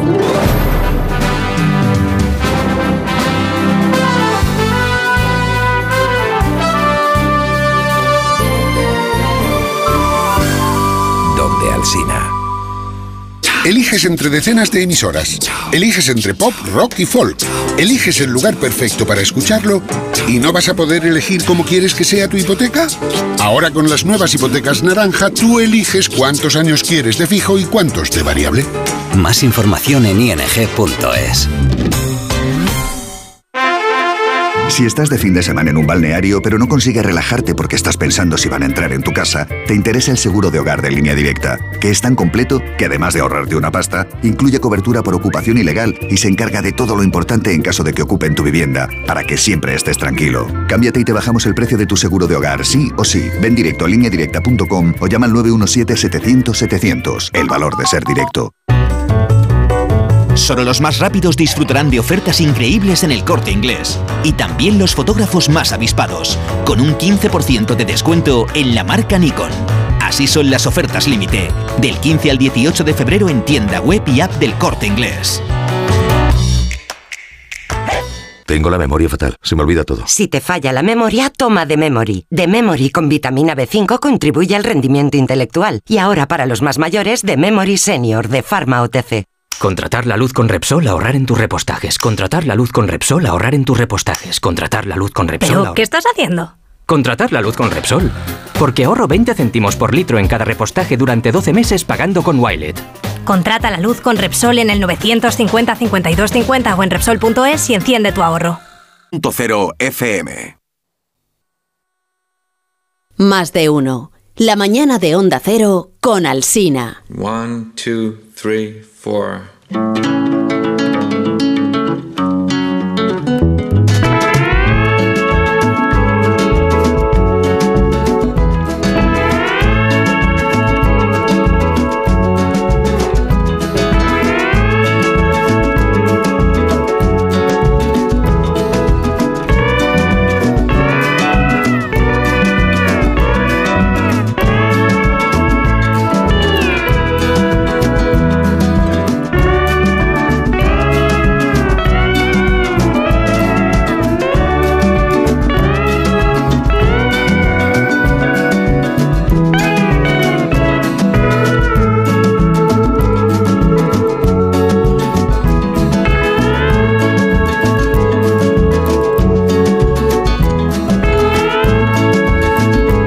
Comienza la cultureta de los viernes por las mañanas en todas las emisoras de Onda Cero, en este programa yo creo que de éxito, que se llama Más de Uno, y que cada viernes pues recibe a Sergio del Molino. Buenos días, Sergio. Buenos días, Carlos Alsina. A Rosa Belmonte. Buenos días, Buenos Rosa. días, buenos días. Buenos días, eh, buenos días, Guillermo Altares. Hola, ¿qué tal? Buenos días. bienvenido. Qué, qué correctos estáis esta mañana. Qué bien, qué bien. de verdad. Es que has empezado muy correcto tú, entonces estamos muy guardando Yo las soy formas. correcto siempre. Es correcto siempre, hay que guardar las formas. Buenos días, Amón, ¿cómo estás? No, dilo con menos entusiasmo si puedes. como si fuera un personaje de pasada, como si fuera un protagonista Puedo, sin texto. ¿eh? Puedo. Ya, ya- ya lo sé, pero vamos, no, no mucho más.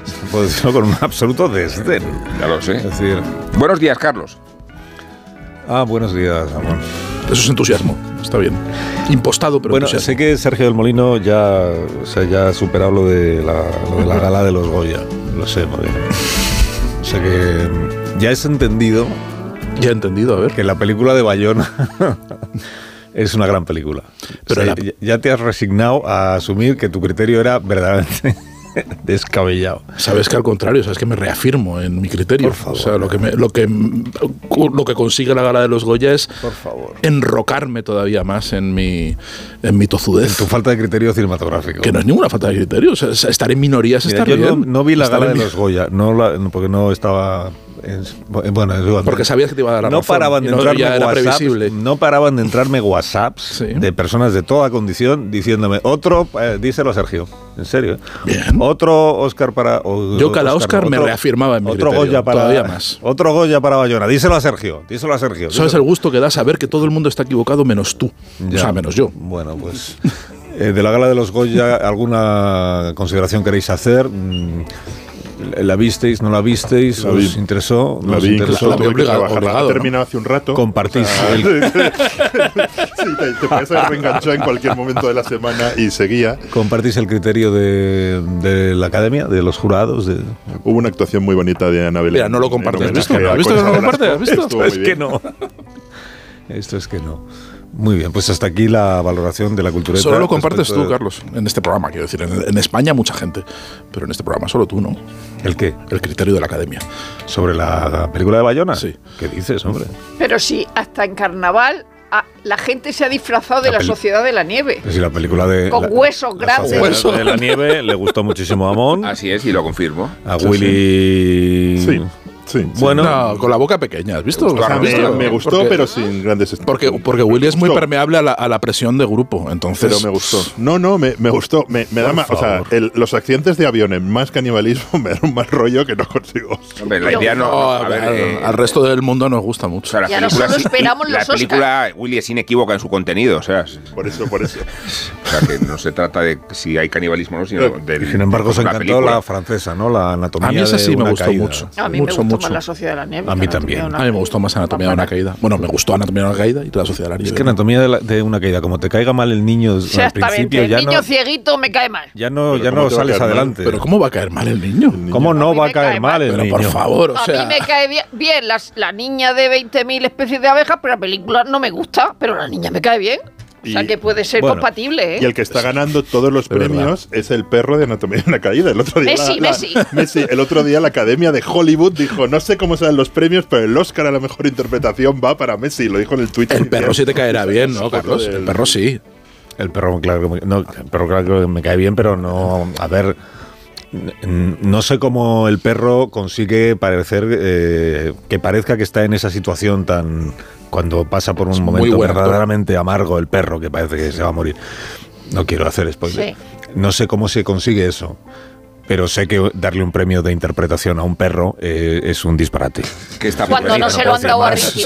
Es un disparate que está por llegar. O sea, Puedes dar un premio no- no a quien haya adiestrado al perro para que sepa hacer no Sí. sé qué En cosas, pero el en- premio no, Cannes, en como Cannes tal. hay- Can, en Can. En perro. Pero vamos, el perro me gusta mucho en la película Muy y me gusta perro, ¿no? mucho la, la actriz Y, protagonista. hombre, pero- A mí me gusta el niño que es muy redicho, Te la crees más de mujer de Rudolf Hoss, porque es que es como una señora mujer de Rudolf Hoss. Es que aquí también hace de mujer de Rudolf Hoss. hay perro con buen papel en la zona de interés. Es que la zona de interés todavía no la he visto, así que dejad Ah. Sí, pero vamos, la zona de interés hay Pues perro la mujer también. de la Y está la misma actriz haciendo de mujer de La Rudolf actriz Hoss. me sí. parece espléndida en la anatomía de una Maravillosa. caída y ya está, es que el resto no me, el niño no lo soporto y al... Pues ese niño redicho a mí me encanta, El, verdad. fis- A mí me el encanta. fiscal, Me en fin, que- emociona al fiscal que le den una valeriana, al fiscal Sí. de la película para que nos fiscal creamos la causa, ¿no? algo. Así, ¿eh? Pues dicen algunos. de la causa. Dicen fiscal de la causa es, está sobreactuado. Carlos, dicen algunos juristas que le gustó mucho la parte del juicio porque transmitía mucha verosimilitud. Pero de- este es un programa, en todo caso, especializado en fiscales.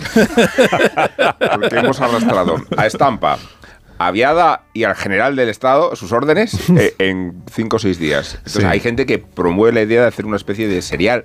Eh, Hombre, en ese sentido es verdad que la película, Fiscales. la película te ¿no? permite ver cómo es una vista judicial en Francia, En que se parece poco a las Es que muy vemos rara. en las películas Sí, que son todas estadounidenses Bueno, eso- o británicas. Es, es un Es- juicio es- de arte y ensayo, Es el juicio más flexible que yo he visto en mi vida. Pues es decir, sí. porque puede hablar cualquiera en cualquier momento. Es decir, me parece fascinante. Parece una asamblea Un de, vecinos. Constantemente que se interpela a la acusada, a la procesada, para Eso que es. replique a lo que está diciendo el testigo. Sí, sí, Eso, sí, no, no, eso- supongo que esto en Francia será lo habitual. Y si hablas y si hablas bien y te defiendes bien, pues ya está. Te sales, sales bien. O sea, decir que, que- Pero que ahí ¿por qué no depende tanto de la la película prueba. tan sino- vieja? Porque yo la he por no hablar de la sociedad de la nieve. Porque yo la he visto tarde, como casi todo últimamente. Candidata al Oscar, ¿eh? Y entonces, me, pues no comparto el entusiasmo que genera entre la mayoría de vosotros. Eso es por haberla visto tarde. Si la hubieras visto al No, mismo no, tiempo no, que no. nosotros, te hubieras No entusiasmado. es por haberla visto, es que además desde el punto de vista procesal el juicio no tiene ningún sentido. Pero- ningún No. sentido. Que se, esté- se le pregunten de- determinadas cosas a la, a la, a la actriz, iba a decir, a la acusada, que no tienen nada que ver con los hechos Sí, que se sí, están sí. juzgando. Claro, a mí me parece muy raro, pero luego la gente sea, que sabe de, de juicios franceses dice que está bien. Bueno, pues yo no sé de juicios Claro. franceses. nada. Y sin embargo, y voy a hacer una pausa, eh, le he reprochado a Rosa Belmonte que no hayamos hablado en la Ah, cultureta de los viernes por las mañanas aún de la serie esta sobre el destripador de Yorkshire, Sí. que se llama La sombra alargada. La sombra alargada y que igual no la habéis visto, pero deberíais Sí, verla. sí, sí, no, es una serie Pues muy buena. deberíais verla. O sea, solo, solo empezar cuando está hablando de la de cómo eh, Gran Bretaña quiere seguir en la comunidad europea, que suena muy bien en 1975. Eso y eh, la verdad es que la película está muy bien. Y salen como, Esa serie, perdón. como 50 actores eh, Sí. y actrices. Salen todos los actores y actrices británicos que, que conozcas, casi todos salen. Son como los daneses, eso, sale de Sí. todas partes. No, pues porque es una investigación policial que tiene todo, es, que está basada en Son hechos reales. de años. hecho. Una investigación policial eh, frustrada o fracasada o, o negligente. Y entonces van pasando los años, el criminal sigue suelto, sigue matando mujeres y van cambiando los policías porque como van fracasando, pues los van relevando y entonces van cambiando de actores también. Entonces Ah. desfila por ahí medio elenco del, del cine británico. Bueno, una pausa voy a hacer y a la vuelta vamos a hablar de la radio, que es, para- es un tema que nos gusta en este Nos gusta mucho. Vamos a hablar de la radio. Lo meta. En la semana de la radio. Pero no de esta radio. ¿No? Esto es algo que casi nadie hace. ¿eh? Casi nadie en una radio habla de otra radio, pero nosotros no. Vamos a hablar de otra radio y sobre todo de otro profesional de la radio.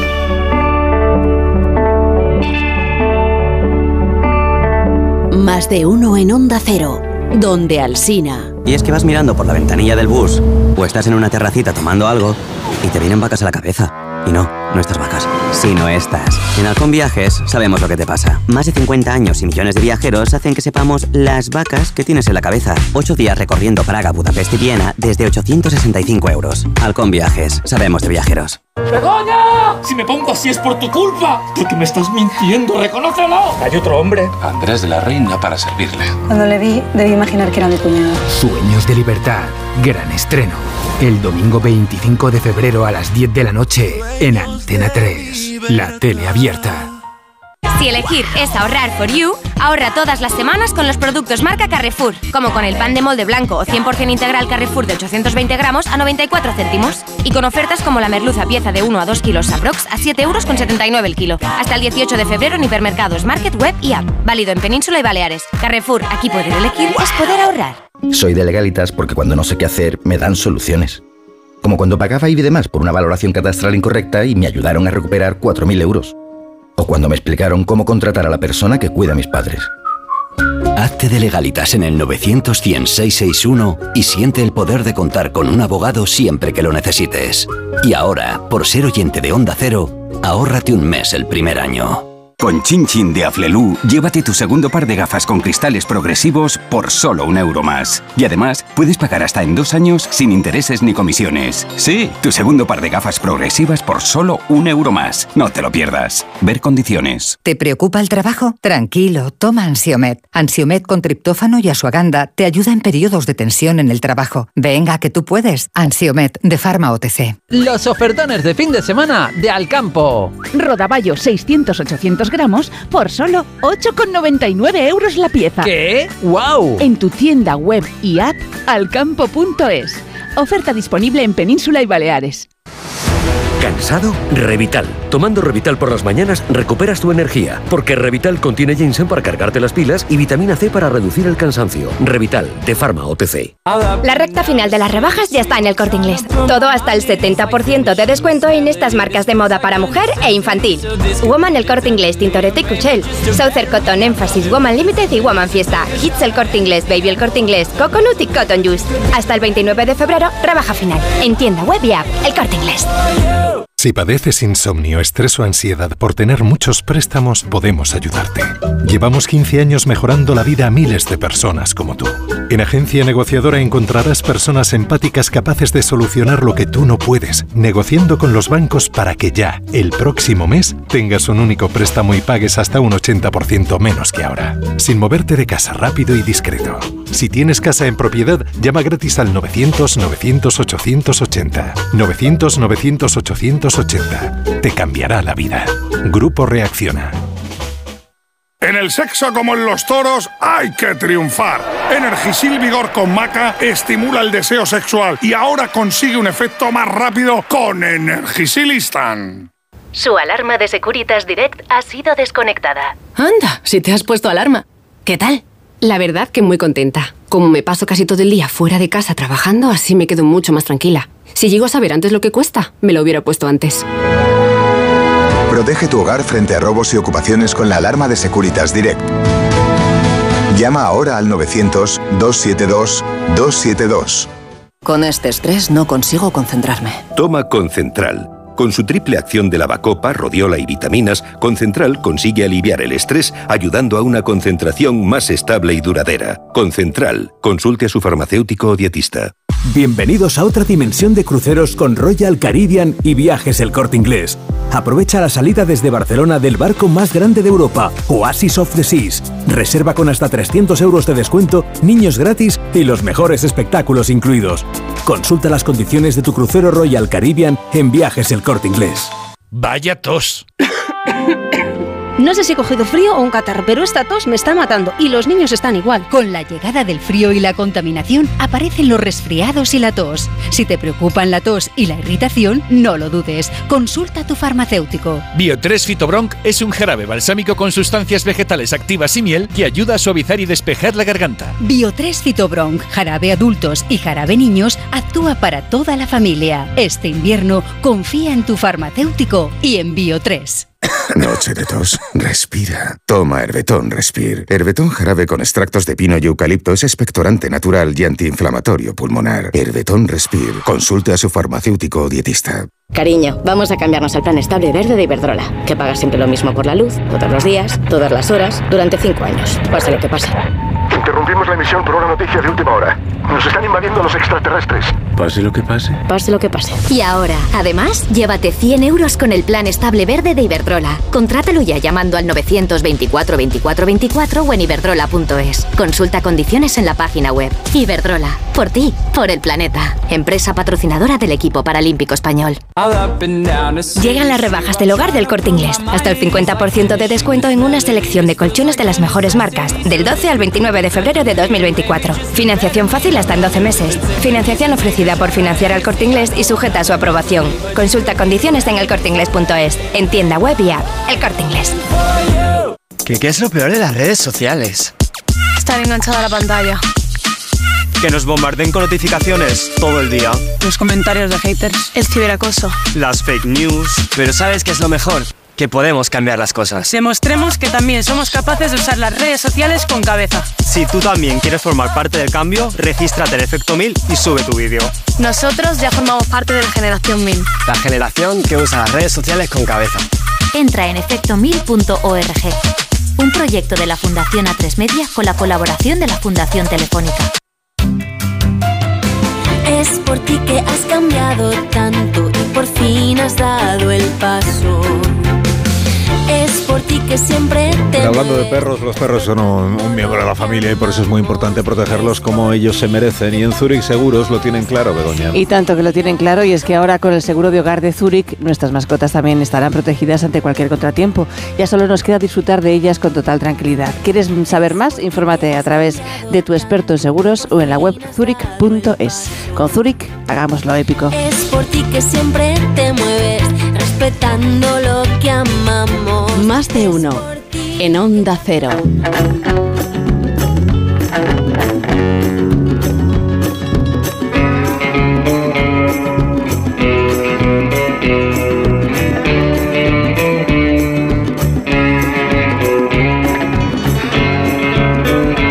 Cultureta de los viernes por las mañanas en Onda Cero, no confundir con la otra cultureta que es la gran reserva que se emite a la una y media de la madrugada y también está en formato podcast para aquellos que plancháis o saléis a correr y necesitáis pues un aliciente, un estímulo para poder realizar vuestras tareas cotidianas.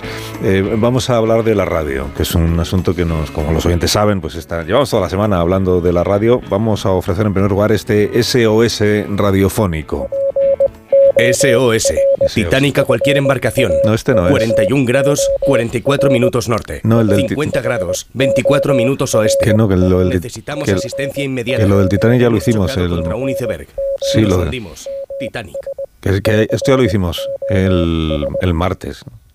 La radio del Titanic era el martes, ya lo emitimos, sí. Eh, yo me refería a este otro SOS radiofónico. Es el sol,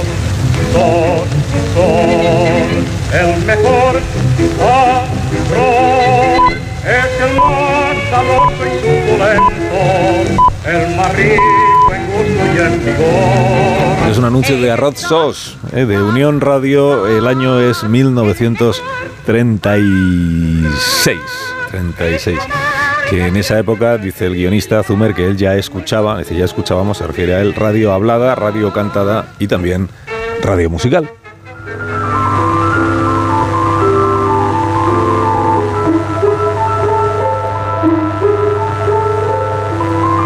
Hemos recreado este sonido de un piano que toca un joven de Castro Urdiales contratado por Unión Radio en los años 30 para dar recitales en directo. Es un hombre espigado, como salido de un cuadro del Greco, diría un crítico musical, llamado Ataulfo Argenta. Y la verdad es que si uno se impone a la orquesta desde el primer momento, mal se ha de imponer al público después, porque es la orquesta la que ha de reflejar eh, los deseos y los méritos del director. Y cuando se pone uno en el podium, hay que tener seguridad absoluta en lo que se dice y además en hacerlo cumplir y en saber hacerlo cumplir. Adolfo Argenta sirvió como telegrafista en el regimiento de transmisiones y después de la guerra civil consiguió abrirse paso no solo como pianista de radio, daba do- dos conciertos a la semana, sino también como director de orquesta con eh, fama y con repercusión internacional. Él fundó la primera sinfónica de Radio Nacional de España y dirigió también hasta el final de su vida la orquesta más importante del país, la Orquesta Nacional. Y él llegó a decir, después de dirigir la Orquesta Filarmónica de Berlín, dijo, bueno, Beethoven muy bien, pero con falla no han oído una. Yo tengo la mejor orquesta que hay en el mundo. Es la voz de Fernando Argenta, hijo de Ataulfo, que siguió los pasos musicales de su padre, no tanto como director, sino como divulgador. Con este primer movimiento, el alegro del concierto para violín cuerda y continuo RV 204, ¿de quién? Pues de quién va a ser, de Vivaldi, del cura Perirrojillo. Hemos comenzado hoy clásicos populares, la orquesta inglesa de cámara y como solista y director, porque este cuando lo coge, lo coge todo. Es, bueno, es un acaparador, es una, una cosa tremenda. Juan Palomo. Y además lo puede, porque ahora hay otros que dicen, bueno... el Programa director Clásicos Populares, ¿quién no ha oído hablar de Clásicos Populares? Con Fernando Argenta y con Araceli González Campa, que hacían divulgación de música clásica en la primera cadena. En realidad, el, el ente, eh, la, la corporación que se dice, ya tenía desde los años 60 una emisora especialmente encargada de esta tarea.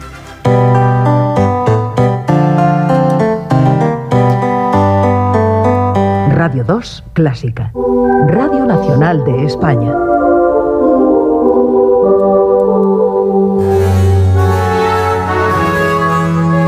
En 1994, creo recordar, cuando se rebautizó Re- Radio 2 como Radio Clásica, de la mano de profesionales como Olga Barrio, como Paco Montes, como José Luis de Arteaga o como José Luis Tellez. Vamos a comenzar nuestro tiempo en 1861. Es el último año que Brahms va a pasar en su Hamburgo natal. Desde los primeros meses del año siguiente, de la siguiente primavera, para ser más exactos, va a comenzar a dibujar, podríamos decir que su último rostro. Bueno, pues eh, ahora ya vamos al, asunto de esta mañana. En los años 80 se incorporó también a, a la cadena Radio Clásica un ornitólogo. Un, ave, el ruiseñor común, Luscinia megarrincos, un ave que por su riqueza canora ha sido considerada, al menos aquí en Europa, el rey de las aves canoras. Trata de un señor que toca el clavecín y al que le gusta contar en la radio, entre otras cosas, la historia de esta familia alemana que vino de Hungría. Nunca hubiera imaginado este molinero húngaro, Vitus Bach, tan aficionado a la música, que su huida de su país como un refugiado religioso en dirección a Alemania, pues fuera a tener tan grandísimas consecuencias en la cultura musical de Alemania, de ese país, y también del resto de Europa.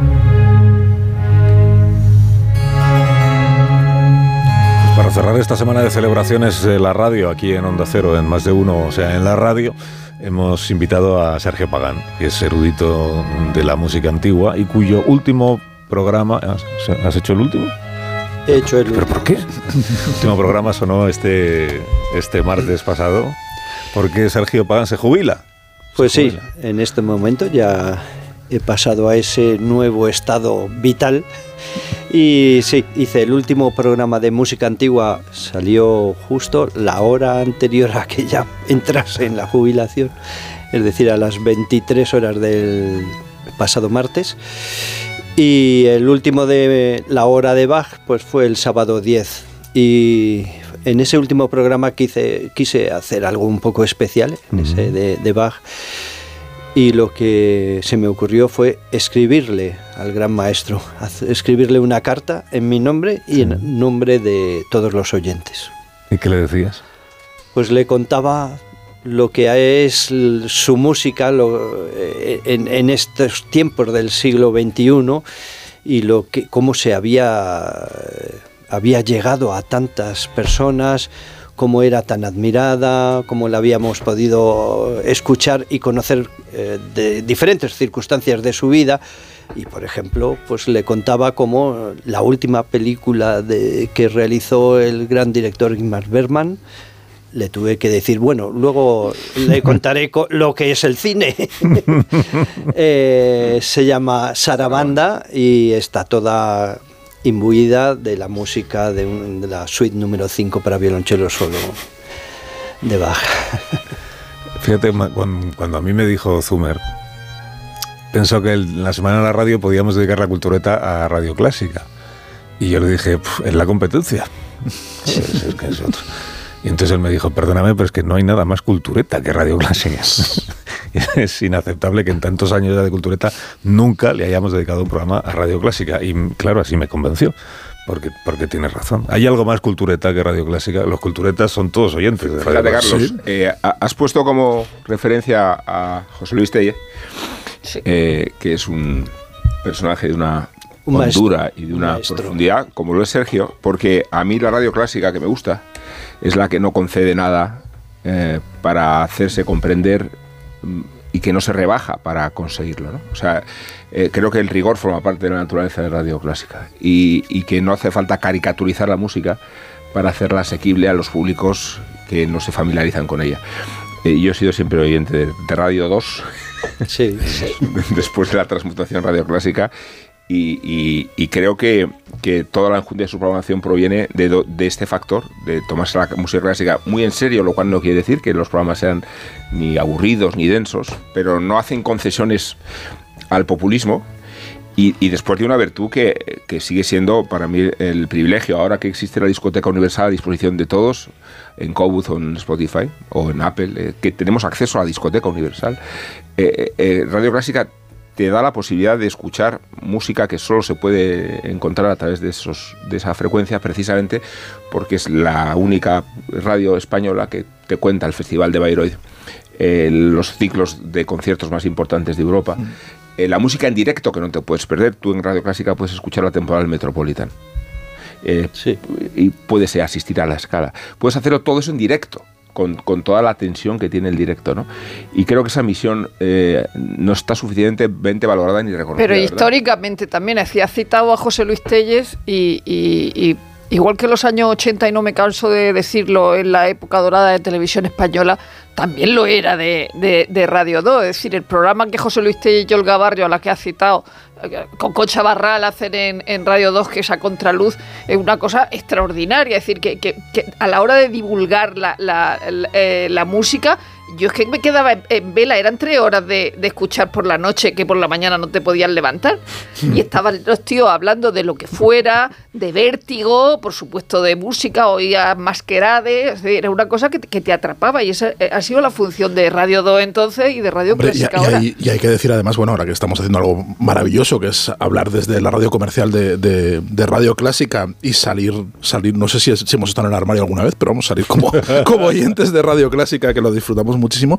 Sergio Pagana, además de, de la hora de Bach y de, y, de, y de música antigua y de los programas que ha hecho, es uno de los eh, responsables de la programación y uno de los responsables además de, de la consolidación del éxito de Radio Clásica que ha ido ganando, ganando, ganando cada vez más presencia y más y, y más oyentes es- y es un proyecto consolidado. Quiero decir, realmente eh, eh, Radio Clásica está mejor que nunca, yo creo, ¿no? Ahora mismo la, la dejas mejor que nunca. No sé, no sé cómo, no, no sé cómo va a ser a partir de ahora sin ti, pero la dejas mejor que nunca, ¿no? Bueno, Sergio? la verdad es que sí que, eh, modestia aparte, hemos situado a la emisora en un, en un listón al que nunca había llegado antes, ¿no? Tanto por el EGM, nos hemos consolidado en los 200.000 oyentes, algo que era eh, impensable hace unos cuantos años. Y, más luego todos los oyentes que hay por internet, de, todas partes. Y luego creo que sí, que es una emisora que ahora llega más a, a- un espectro más amplio de oyentes. Y, y bueno, es una manera un poco diferente a lo que era admirable la Radio 2 de los años 80. Yo me eduqué también con esa... Como guionista en el 82, ¿no? Bueno, no, eh, bueno, un poco más tarde, haciendo algunos programas, pero yo aprendí todo escuchando a Araceli González Campa, a, a José Luis Tellez, a Olga Barrio, a José Luis Pérez de Arteaga como oyente. Después de repente me convertí en compañero de ellos, lo cual era como, uff, todavía me emociono solo de pensarlo. Hemos tenido un momento muy bonito, Carlos, de esos que, que no se debe contar de fuera de micro. Nos hemos ido, hemos descubierto un sitio nuevo de Onda Cero que no conocíamos, un sitio como que lo teníais guardado para, para, para las visitas VIP, que lo hemos usado solo para, para Sergio Pagán, y hemos estado de un rato de tertulia con Guillermo Altares, Rosa Belmonte, y hemos estado de fans, de fans absolutos Sí. de Yo tengo- Sergio Pagán. Y Y, le hacía y Willy, fotos. y Willy se ha hecho fotos de fan absoluto Que yo- de Sergio Pagán. O sea, eh, eh, suena fatal decirlo, pero perdón de la cultureta, el programa de radio al que he sido más fiel en mi vida es La Hora de Bach. Y, y- y cuando escuché, por sorpresa, este sábado, no, no lo escuchaba en directo, lo, lo solía escuchar cuando salgo a pasear, que se jubilaba, por una parte me alegré por él, por, por otro de repente es como, para mí, de verdad, se acaba una época de, de mi vida, ¿no? De, y, y- y- y puse un... un, Lo un cierra todo Willy, ¿eh?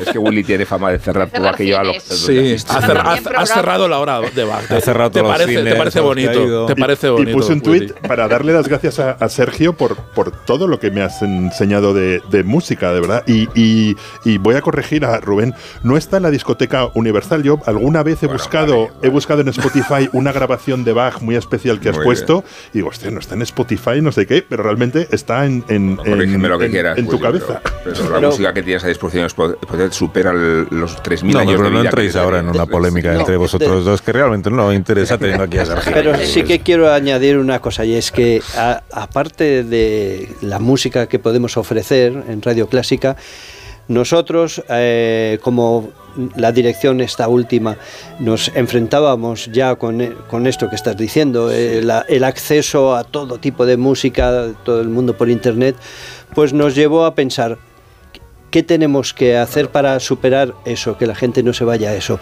Hacer unos comentarios acertados, que acerquen la música, que te envuelvan, que te lleven a, a, ay, voy a escuchar esto porque mira lo que ha dicho, y tal, eh, contextualizar las músicas, y eso es lo que no tienes en Internet. Tienes la música fíjate que eh, a Llevarte las grabaciones. Es como el periodismo frente a las noticias. No, pero yo, fíjate, en este sentido, es, Días. Sergio, eh, yo, yo creo que La radio eh, la la programación es, es, es atractiva por la capacidad que tienen los comunicadores. Claro, por eso. O sea, si uno escucha la Sinfonía de la Mañana o Longitud de Onda o Café Zimmerman, eh, ves a comunicadores cualificados eh, que no rebajan el contenido de lo que hacen. supuesto, por supuesto, eso siempre había que tener. Por el hecho de acercarlo, ¿no? O sea que eh, prevalece la idea de la comunicación y, y la idea de ofrecer criterio a los oyentes que no lo tienen tan formado o que teniéndolo encuentran caminos de inspiración. Exacto, porque tú te puedes enfrentar con toda la música, todas las obras de Johann Sebastian Bach sin saber por dónde entrar y puedes em, patinar un poco y dices, ah, pues bueno, pues no es, no es tan bueno, pero si una persona te lo va presentando, orientándote, seleccionando, pues eh, llegas a, a Bach de otra manera, ¿no? Esta es una radio comercial, como sabéis, y por eso voy a hacer una pausa. Muy bien. Pausa y ahora enseguida continuamos charlando con Sergio. Más de uno en Onda Cero, donde Alsina. Madre mía, qué golpe. Parece que tu coche se pelea con una columna. Con el seguro de coche de línea directa, no solo te ahorras una pasta, sino que además puedes escoger el taller que quieras aquí o en Chipiona. Y si eliges taller colaborador, también tienes coche de sustitución garantizado y servicio de recogida y entrega. Cámbiate ahora y te bajamos el precio de tu seguro de coche, sí o sí. Ven directo a lineadirecta.com o llama al 917-700-700. El valor de ser directo.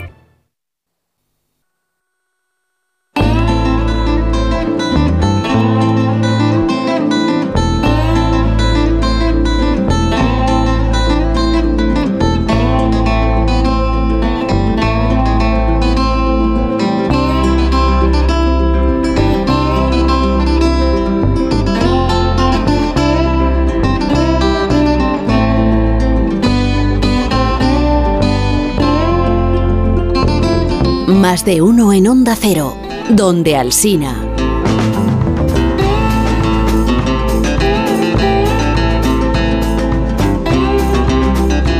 Un colaborador de este programa, cuyo nombre no voy a revelar, pero ahora en cuanto lo escuchéis pues sabréis quién es, eh, nos ha dejado esta nota de voz con una pregunta para nuestro invitado de esta mañana que es Sergio Pagán.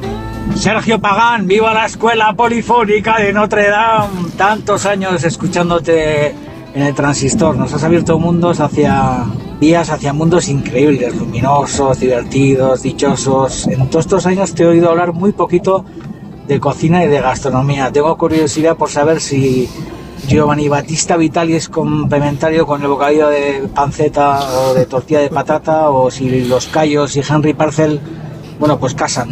Eh, hemos hablado, ya que, bueno, yo soy cocinero, soy de Jorge, soy Robin Food y te he oído poco hablar de cocina, hablar de platos, hablar de gastronomía. No sé si es un mundo que te apasiona, si no te interesa nada, si estás absorto con tu música y te alimentarías a base de píldoras o si al revés, de vez en cuando atracas la nevera y te haces bocatas imposibles de inmundicias maravillosas. En fin, que fuerte el abrazo y que tu retiro sea muy provechoso. Nos has hecho muy felices, Sergio Pagán. Te queremos.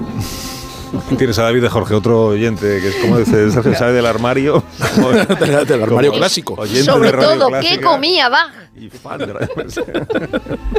si quieres Pues, responder a la Bueno, consulta. no, mm, ha hecho re- relación a Giovanni Battista Vitali. Giovanni Battista Vitali era boloñés, era de Bolonia, que se dice que es el, el lugar donde mejor se come de toda Italia. Entonces, estoy seguro que debía comer muy bien. Allí estuvo mucho tiempo Rossini, que hizo una serie de recetarios de cocina y música y tal. El turnedor Rossini, ¿no? Por ejemplo. Sí, sí, o sea que...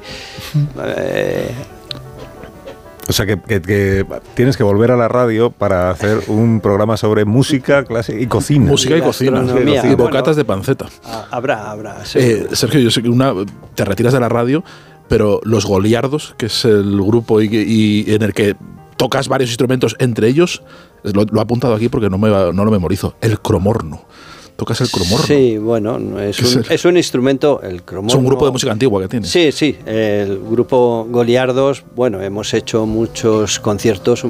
Somos, en realidad, somos un grupo de amigos que nos juntamos para tocar desde hace mucho tiempo y e- es increíble, pero es un grupo que lleva casi, yo qué sé, casi 45 años o 50 años funcionando, pero porque somos desde ese tiempo muy amigos, entonces nos vemos continuamente. Eh, Javier Martín, Miriam Martín, eh, Miguel Ángel Nava, Vicente Balseiro y, yo.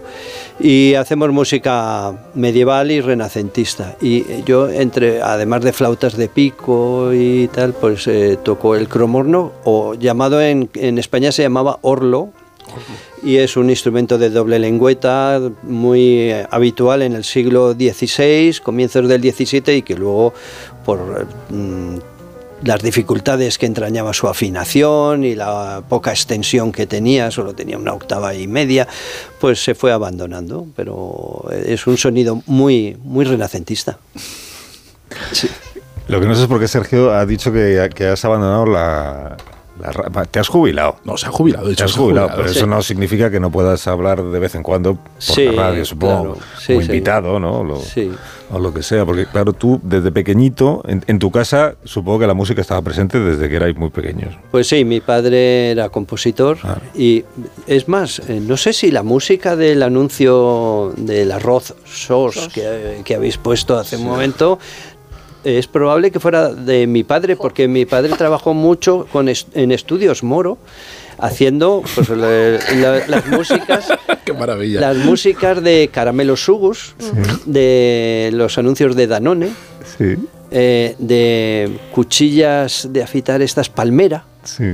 No sé si la de fundador también, esa ya no me acuerdo, pero mucho. Y luego trabajaba también en, eh, como director de grabaciones eh, de discos y también haciendo mucha música de cine. Y una cosa, bueno, es que eh, una música que poca gente sabe que él compuso es el himno del Atlético de Madrid, el primer Bueno, himno que tuvo bueno, el Rubén Atlético de Amón, Madrid. Rubén Amón se emociona. Sí, sí, yo os- lo sabía. eh, como sabía que en realidad vuestro apellido es la abreviatura de Paganini, ¿no? Que eso es lo que.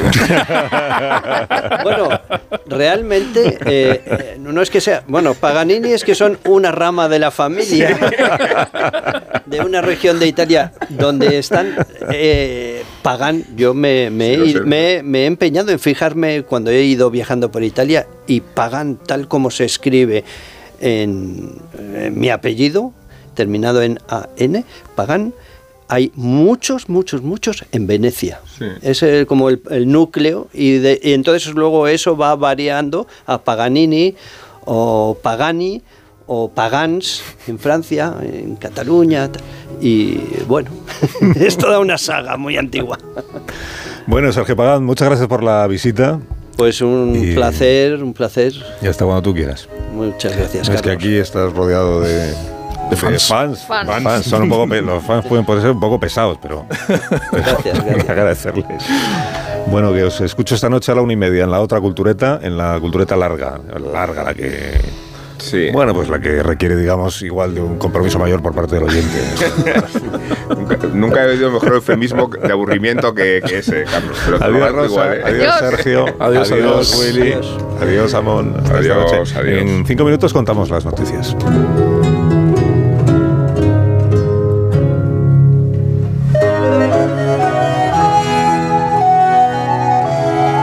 Más de uno en Onda Cero, donde Alsina. Hasta luego. Adiós. Este domingo, Galicia decide. ¿Mantendrá el PP la mayoría absoluta o cambiará de manos el gobierno? ¿Qué repercusión nacional tendrán estas elecciones? Este domingo, especial elecciones gallegas en Onda Cero. A partir de las 9 de la noche, las claves del 18F con Carlos Alsina. Los posibles escenarios, las reacciones políticas, conexión con todos los puntos de interés y un exhaustivo análisis con un amplio equipo de colaboradores que valorarán la nueva etapa política que se abre. Y durante toda la jornada, en la web y la app de Onda Cero, la información actualizada minuto a minuto y el recuento en tiempo real. Este domingo, a las 9 de la noche, especial Elecciones Gallegas con Carlos Alsina. Te mereces esta radio. Onda Cero, tu radio.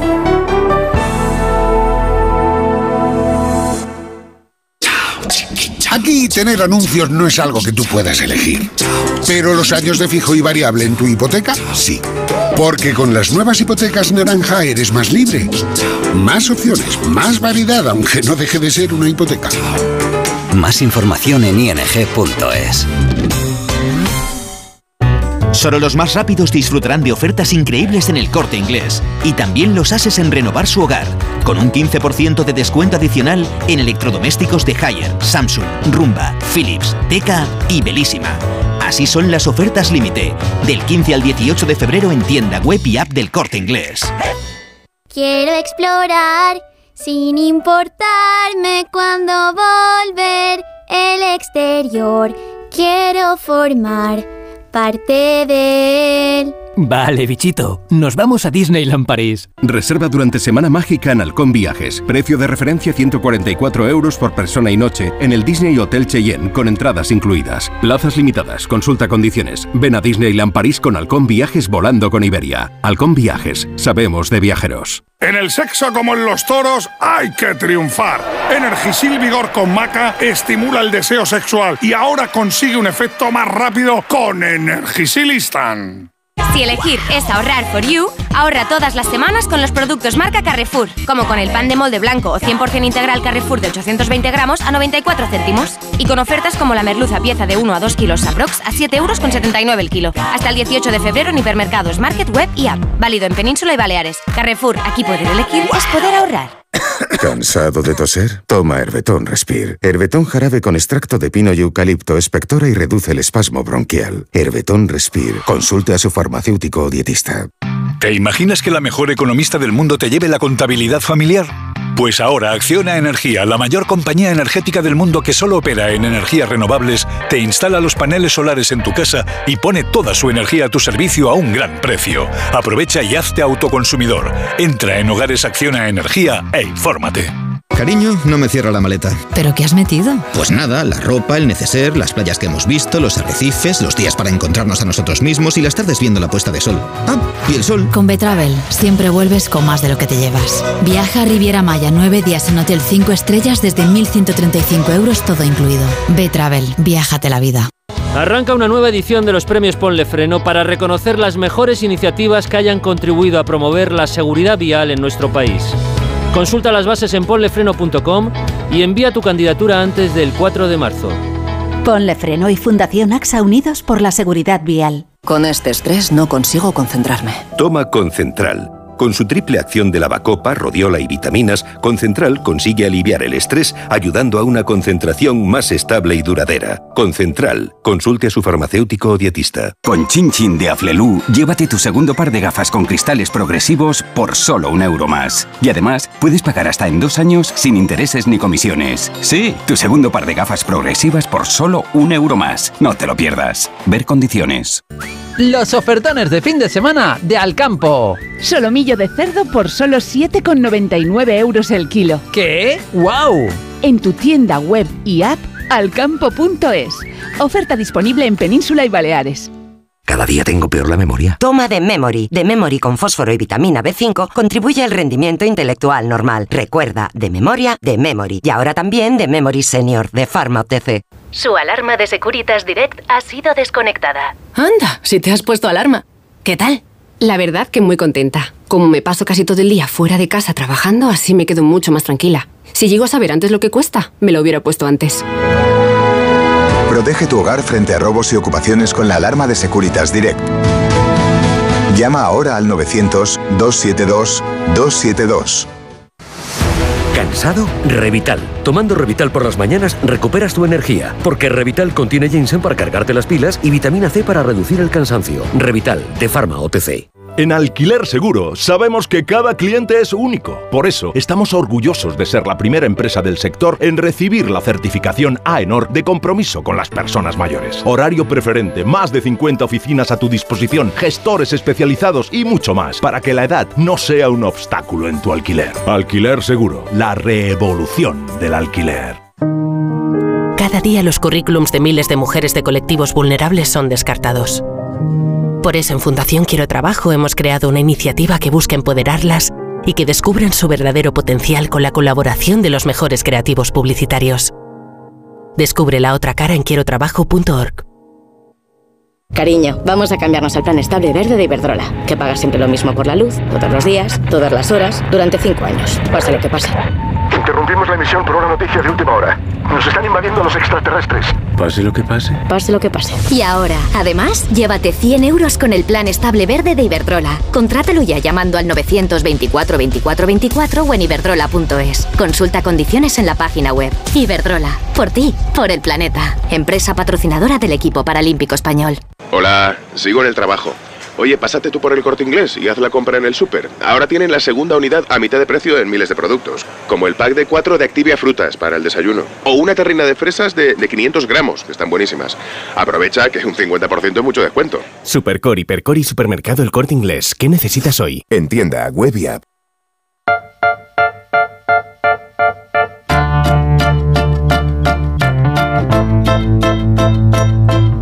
Más de uno. La mañana de Onda Cero con Alsina.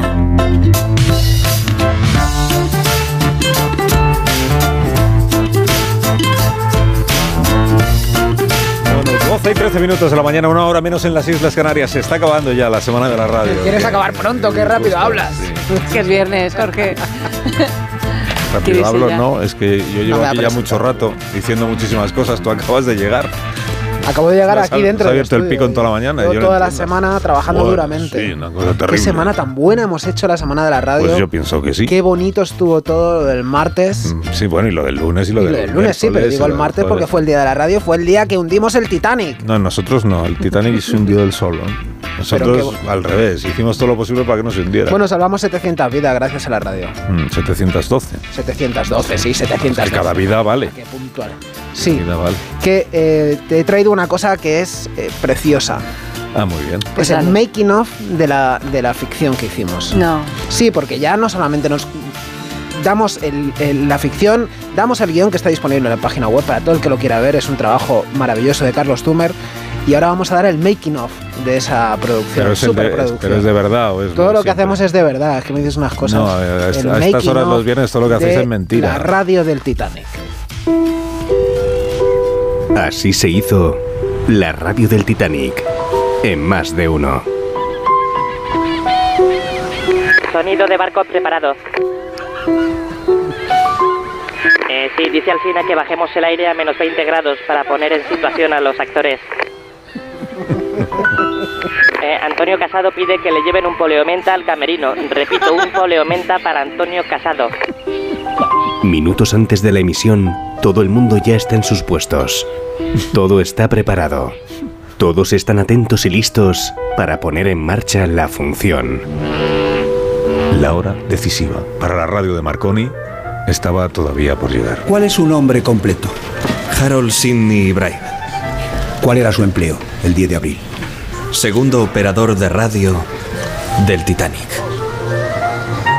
Eh, Carlos Zumer, director y guionista de este especial radiofónico. Lo primero, enhorabuena. Muchas gracias. Eh, Cuéntame, ¿qué, qué tal has vivido todo esto? ¿Cómo describirías esta experiencia? ¿Has crecido? ¿Has aprendido? No, no me llevo nada. Ha sido una puta mierda. Fui a por chalecos salvavidas para los dos. Recreación. Y entonces vino de nuevo el capitán. Han cumplido con su deber. Ya no pueden hacer más. ¡No! ¡Así no! ¡Esto es el Titanic! A vosotros os parece que esto sea el Titanic. Esto es una mierda. Una mierda. Ha sido muy duro. Ha sido la primera vez que le damos un papel a Alsina en una afición sonora. Y yo creo que va a ser la última. ¡No! ¡No lo tiene! A ver, di, envíen la señal de socorro. Envíen la señal de socorro. ¡Mal! ¡Otra vez! Envíen la señal de socorro. ¡No! Lo ha hecho exactamente igual. Parece un copia-pega de una grabación. Da igual, sigue. Luego lo arreglamos en postpro. ¡Acción! Pero Alsina no fue el único problema. También tuvimos problemas con unas interferencias en el momento de la retransmisión por radio. SOS Titanic a cualquier embarcación. 41 grados 44 minutos norte, 50 grados 24 minutos oeste. Necesitamos asistencia inmediata. Hemos chocado contra un iceberg. Tengo un amigo al que se le ha estrellado el barco y yo le dije, dos cositas, cámbiate de seguro y vente a... ¡Para, para! ¿Qué hacéis metiendo publi? Es que nos han dicho que esta parte de la ficción iba patrocinada. ¡Estáis rompiendo la diégesis! Empezamos desde el principio. A ver, chaval, un momento, un momento. ¿Qué haces imitándome? ¿Y tú quién eres? El Zume Real, el de tapa dura, el cultureta Gran Reserva. No, yo soy Carlos Zume. No, no, no, no, no. Yo soy Carlos Zume. No, yo soy Carlos Zume. Yo, yo soy Carlos Zumer. Que no, que, yo no. soy Carlos Zumer. Yo soy Carlos Zumer. Yo soy Carlos Zumer. Que yo soy Carlos Zumer. Que no te digo que, no, que yo soy Carlos que no. Zumer. Y No, dale. Yo soy. Y dale, perico yo soy. Carlos Zumer. Yo soy No, Carlos Zumer. Yo Que soy, yo. Carlos Zumer. No vuelvo a hacer más ficciones sonoras. Hasta el año que viene. Y yo tampoco. Uy, el año que viene, dice. Making of disponible ya en nuestra página web. Si Carlos Zumer no existía. Sí existe, sí. Y ahora hay dos. No existía y ahora hay dos. Bueno, nos vamos a ir, ¿no? Porque tendremos que ir dejando paso a la programación local de cada una de las emisoras de nuestra cadena. JF, buenos días. Buenos días. Yo sí no puedo. Yo no, no puedo entrar así. ¿Cómo va a tener que ser? Ahí, ahí estás, Sí, no hay ahí más estás, remedio. ahí estás. Bueno, Pum. evidentemente, en esta semana de homenaje a la radio, tenía que elegir un cierre que estuviera a la altura. Y yo creo que la mejor es esta. Do you remember Rock and Roll Radio? Y alguien dirá, ojo, cuidado JF, que te he pillado, que los Ramones están muertos y Alcina se enfada. Pero es que por eso he escogido esta magnífica versión que hicieron Kiss, que están vivitos y coleando, y que por cierto es una canción habitual en mis pinchadas. Y no hablo de sexo.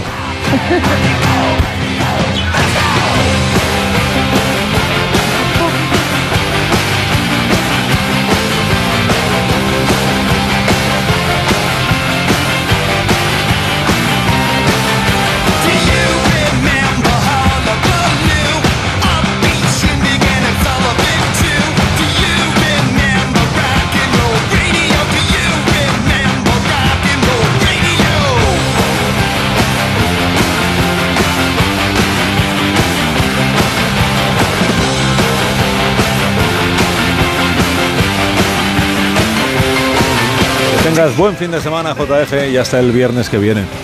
Gracias, igualmente. Adiós, adiós, adiós. El lunes a las 6 de la mañana, 5 de la mañana en Canarias, estaremos aquí de nuevo para iniciar una nueva semana. Bueno, tú de antes, tú antes, tú antes. Adiós, Begoña. Hasta el domingo, Carlos.